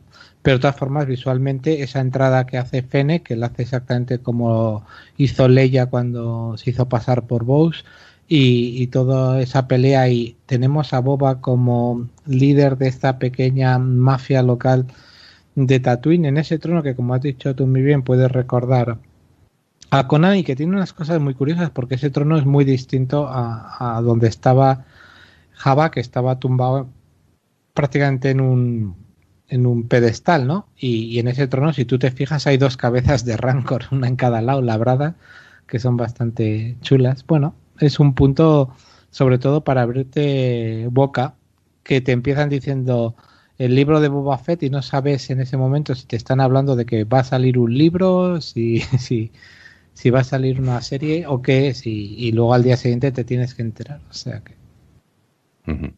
Sí, o sea, ahora que tenga cuidado Boba, porque parece ser que ese trono incita a ganar peso, porque vi Fortuna, madre mía, cómo estaba, rollizo también el tío. Sí, por eso si llega a estar vivo el rancor. No, pero Boba, Boba, Fett ya ha venido con los deberes hechos de casa, ¿eh? o sea que.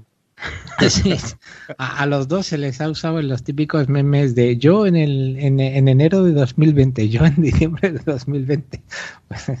se han usado muchos porque han guardado, sí, Big Fortuna, sí, sí, mucho, De todos modos, da la sensación de que Grogu vaya a quedarse fuera de la ecuación y que en próximas temporadas no va a volver a aparecer. Por aquello de la dificultad de seguir usando a Luke y que es un personaje hmm. que no conviene explotar demasiado. Pero es verdad que está tan intrínsecamente relacionado.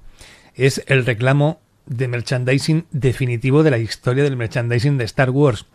Quitárselo de encima para tener historias más adultas y demás es una maniobra tan arriesgada que yo no sé si van a tener narices a hacerlo, con lo cual un poquito de ese, aunque sea brevemente, un poquito de ese entrenamiento Jedi, quizás sí que tengamos que ver, no lo sé. Que empiece a hacer sus primeras frases así hechas al revés, en plan... Eh, yo qué sé, como digamos que nunca aprenden a hablar, tienen, llegan a los 900 años esta especie, pero no, no llegan a hablar bien en ningún momento. O sea, el tema de los verbos se les sale, pues que empiece a decir papá Luke o maestro Yoda, o maestro Luke, Skywalker, o lo que sea, mal, en plan mal, pues también tendrá su gracia. Yo no sé, yo no sé si van a tener narices a directamente apartarlo porque da la sensación de que está fuera ya de juego. Pero joder, o sea, o, quizá otra cosa es que te, que te inventes otro muñequito así súper gracioso que le sustituya, pero me parece que ya no va a funcionar igual, ¿eh? No sé yo, eh, no sé yo. Yo creo que lo alejarán de pantalla una temporada o algo y luego lo recuperarán de alguna manera u otra. O sea, irse del panorama televisivo de lo que estamos viendo ahora en Acción Real no se va a ir muy lejos. No lo tengo yo tan claro. ¿eh? Y yo particularmente... que si se lo respetan y que toman esa decisión arriesgada, pues oye, chapó por ellos también. O sea que... Yo, yo creo que últimamente hacía... Mm, o sea, tenía sus momentos, pero eran casi más alivios cómicos, en plan, me, me, tomo una galleta de Oreo, parece que estoy en una montaña rusa, la vomito, pero si tú te das cuenta, cada dos por tres era, te aparcamos aquí, como Enrique y Morty al, al padre al padre de Morty, ¿no? Es decir, molestas, te dejamos en la guardería y luego te recogemos al final de, la aventura. Y en ese sentido, quiero decir, es que daba poco juego, tenía algo de poder. Y de hecho, el único momento realmente bueno que ha tenido a nivel de uso de los poderes lo tiene en la celda cuando le vemos que está destrozando a esos dos eh, soldados de asalto que, los, que, además a uno lo lanza contra la pared, a otro lo estrangula, que ya ves que está usando ahí un poco eh, el lado oscuro también. Ese es el único momento de, de potencia que tiene el personaje. Dices, ¿eso lo puedo hacer a lo largo de la serie para que dé buenos momentos? ¿O generalmente se me va a quedar en lo pongo y lo dejo? Pues como yo creo que estamos más en lo, pongo y lo dejo que en lo otro, quitárselo no, no creo que no creo que les venga mal como creadores de la serie y lo que es las ventas de merchandising ya lo han amortizado de sobra. Uf, movimiento complicado es. Lo iremos viendo. ¿Sabéis qué pasa? Que ahora ya hay tantos spin-offs y demás que el hecho de que Ahsoka se dé un paseo por Dagobah o donde sea que esté Luke Skywalker entrenando aquí a Grogu es factible. ¿Por qué no? y que el propio mando, pues quiero decir que ahora ya como se puede compartir el universo, pues el hecho de que ciertos personajes se pasen por aquí y por allá y que ciertos eventos comunes como los grandes crossovers de los cómics eh, exploten o tengan onda expansiva en todos los productos, pues ahora es factible porque hay varios títulos que más o menos comparten, hay otros que no, pero hay más de un título, ¿no? Que comparte, digamos así, periodo galáctico pues yo creo que eso puede venir bastante bien. Y el hecho de que los efectos de, lo que veamos en el libro de Boba tengan su repercusión en The Mandalorian o en Ahsoka, etcétera, yo creo que eso le va a dar una sensación de, de universo, pues eso, muy, muy Marvel, muy Marvel, de universo compartido, que yo creo que ahora mismo en este punto... Sí, le, viene bien. Hombre, tal como lo dices, a nivel de, de cameo puntual, pues, pues es más que factible. Y de hecho, si quisieran, si se quisiesen mostrar algunas cosas, podrías mostrar cosas que podrían resultar interesantes. Tú dices una visita de Ahsoka a Luke, por ejemplo, para pedir consejo, y Luke en la academia, y ves ahí a Leia entrenando con Luke y, y Grogu sentado en una roca mirando. Yo ya me gustaría ver eso, tampoco me importaría. Conclusiones finales, niños pues una temporada que ha echado toda la carne en el asador, o sea, si ya nos había asombrado con su nivel técnico y ambición y nuevas historias en la primera temporada, aquí directamente ha decidido ponerse la mochila, la mochila de cohetes y volar muy alto. Creo que nos ha dado momentazos que hacía mucho tiempo que no sentíamos con la saga, por lo menos en acción real. Y, ha sido un auténtico placer estar aquí de nuevo con vosotros y, echarnos las horas rememorando todos estos grandes momentos que ha tenido esta segunda temporada. Sí, fíjate, yo diría técnicamente muy buena, con casi ninguna pega. Creo que en esta segunda temporada la música, aunque siga echando de menos a, Kevin Kinner, eh, me parece mejor la música que la primera temporada. Me parece que tiene acción bastante bien medida, que las historias están bien llevadas y que aunque yo sí que me gustaría que tuviesen todavía más fondo, más aportación al lore, pues creo que dejando de lado que eso está claro que no está en el objetivo, pues la serie se disfruta muchísimo y es muy respetuosa, muy respetuosa con el con el universo Star Wars, es muy respetuosa con el fan y luego además hace algo que es interesante y es que apela de verdad al sentimiento del, del fan, no de una forma facilona, sino, sino bien. Yo además como... Vemos a lo mismo, perdona, eh, Antonio, de que ha vuelto a unir al fandom, porque gente, tanto público casual como gente muy específica como podemos ser Curzi y yo, aunque podamos tener nuestros más y nuestros peros, es algo que él comentaba, ¿no? En un programa de preguntas y respuestas en Luces en el Horizonte, tienes esa sensación, pese a las diferencias, de que volvemos a estar todos en el mismo barco. Y eso se lo debemos de nuevo a Fabro y a Filoni y al equipo involucrado en este Mandalorian. Y creo que es como se deberían seguir haciendo las cosas en el futuro. Nos puede asustar más o menos el hecho de que haya una explosión en cuanto a productos, que es algo que hemos vivido toda la vida los fans de Star Wars. Lo que pasa es que salían a través de libros, novelas, videojuegos, cómics y ahora están saliendo a la pantalla pequeña que, se está convirtiendo en la grande, ¿no? Debido a esta situación de COVID. Pero oye, bienvenida sea esta actitud. Precisamente al hilo de esto, mi comentario viene muy a colación y es que yo creo, posiblemente ahora mismo, en este instante concreto y específico, no habría valor. Pero yo tengo la fe, precisamente por el periodo histórico galáctico que aborda, en que seguirá, se seguirá escribiendo al respecto de este punto, se seguirá avanzando, fijándose sobre todo en este universo porque este universo eh, mira más hacia atrás que hacia adelante. Porque lo que hay delante podría ser reescrito. Y yo sé que este año no habrá valor. Y dentro de tres años a lo mejor quizá tampoco. Pero el, si esto sigue así y si esto se mantiene, va a ser tal la fuerza que va a adquirir, nunca mejor dicho, que mm, tengo la esperanza de que estos productos que vienen ahora si se hacen con este respeto y si se hacen como se tienen que hacer, probablemente conviertan cierta trilogía en universo expandido, en Legends, y que se pueda volver a escribir lo que en esos tiempos ocurrió, para que así podamos obviarlo. El futuro siempre en movimiento está.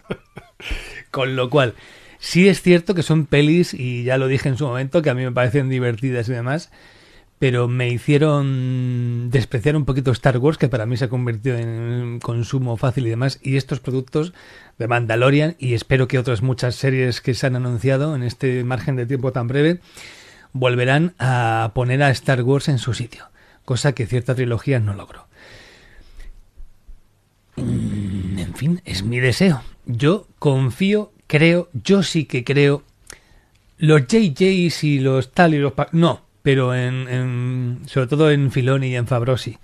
Con lo cual, yo confío, yo confío que a lo mejor, igual que ha pasado en, ya que nos estamos marvelizando tanto y tal, en el mundo del cómic sí que hubo mefistazos y cosillas así. Hacerle un mefistazo aquí a Star Wars a partir de cierto momento vendría bien.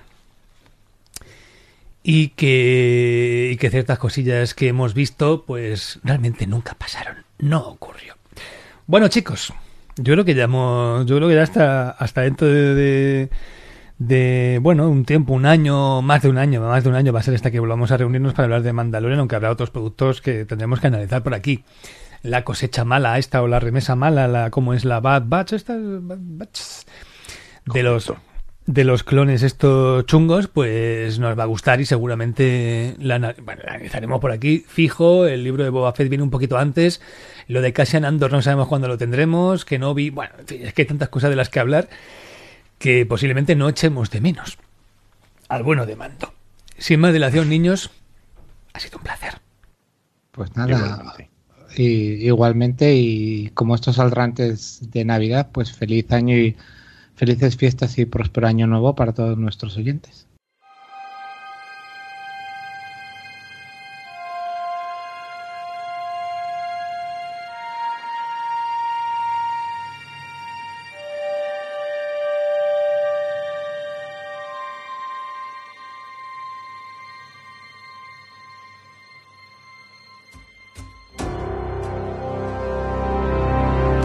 Debemos irnos, debemos irnos, debemos despedir este año 2020. La música que ha sonado en este programa pertenecía a Gregoire Lurm y a Epic Soul Factory.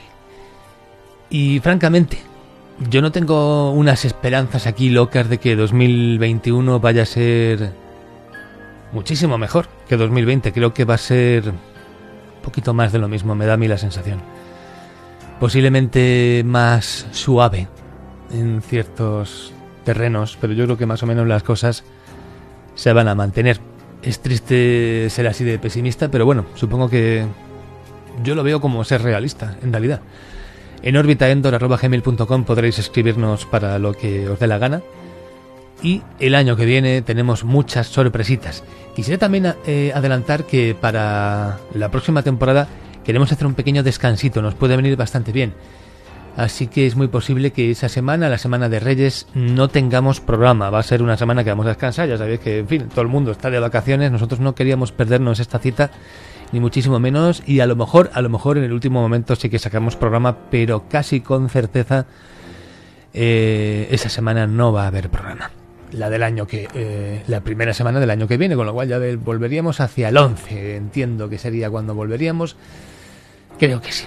Sin más dilación, ha sido un auténtico placer por lo menos contar con vuestra fidelidad en este duro 2020 y espero que sigamos estando por allí en este 2021. Ha sido un auténtico placeraco. Feliz año.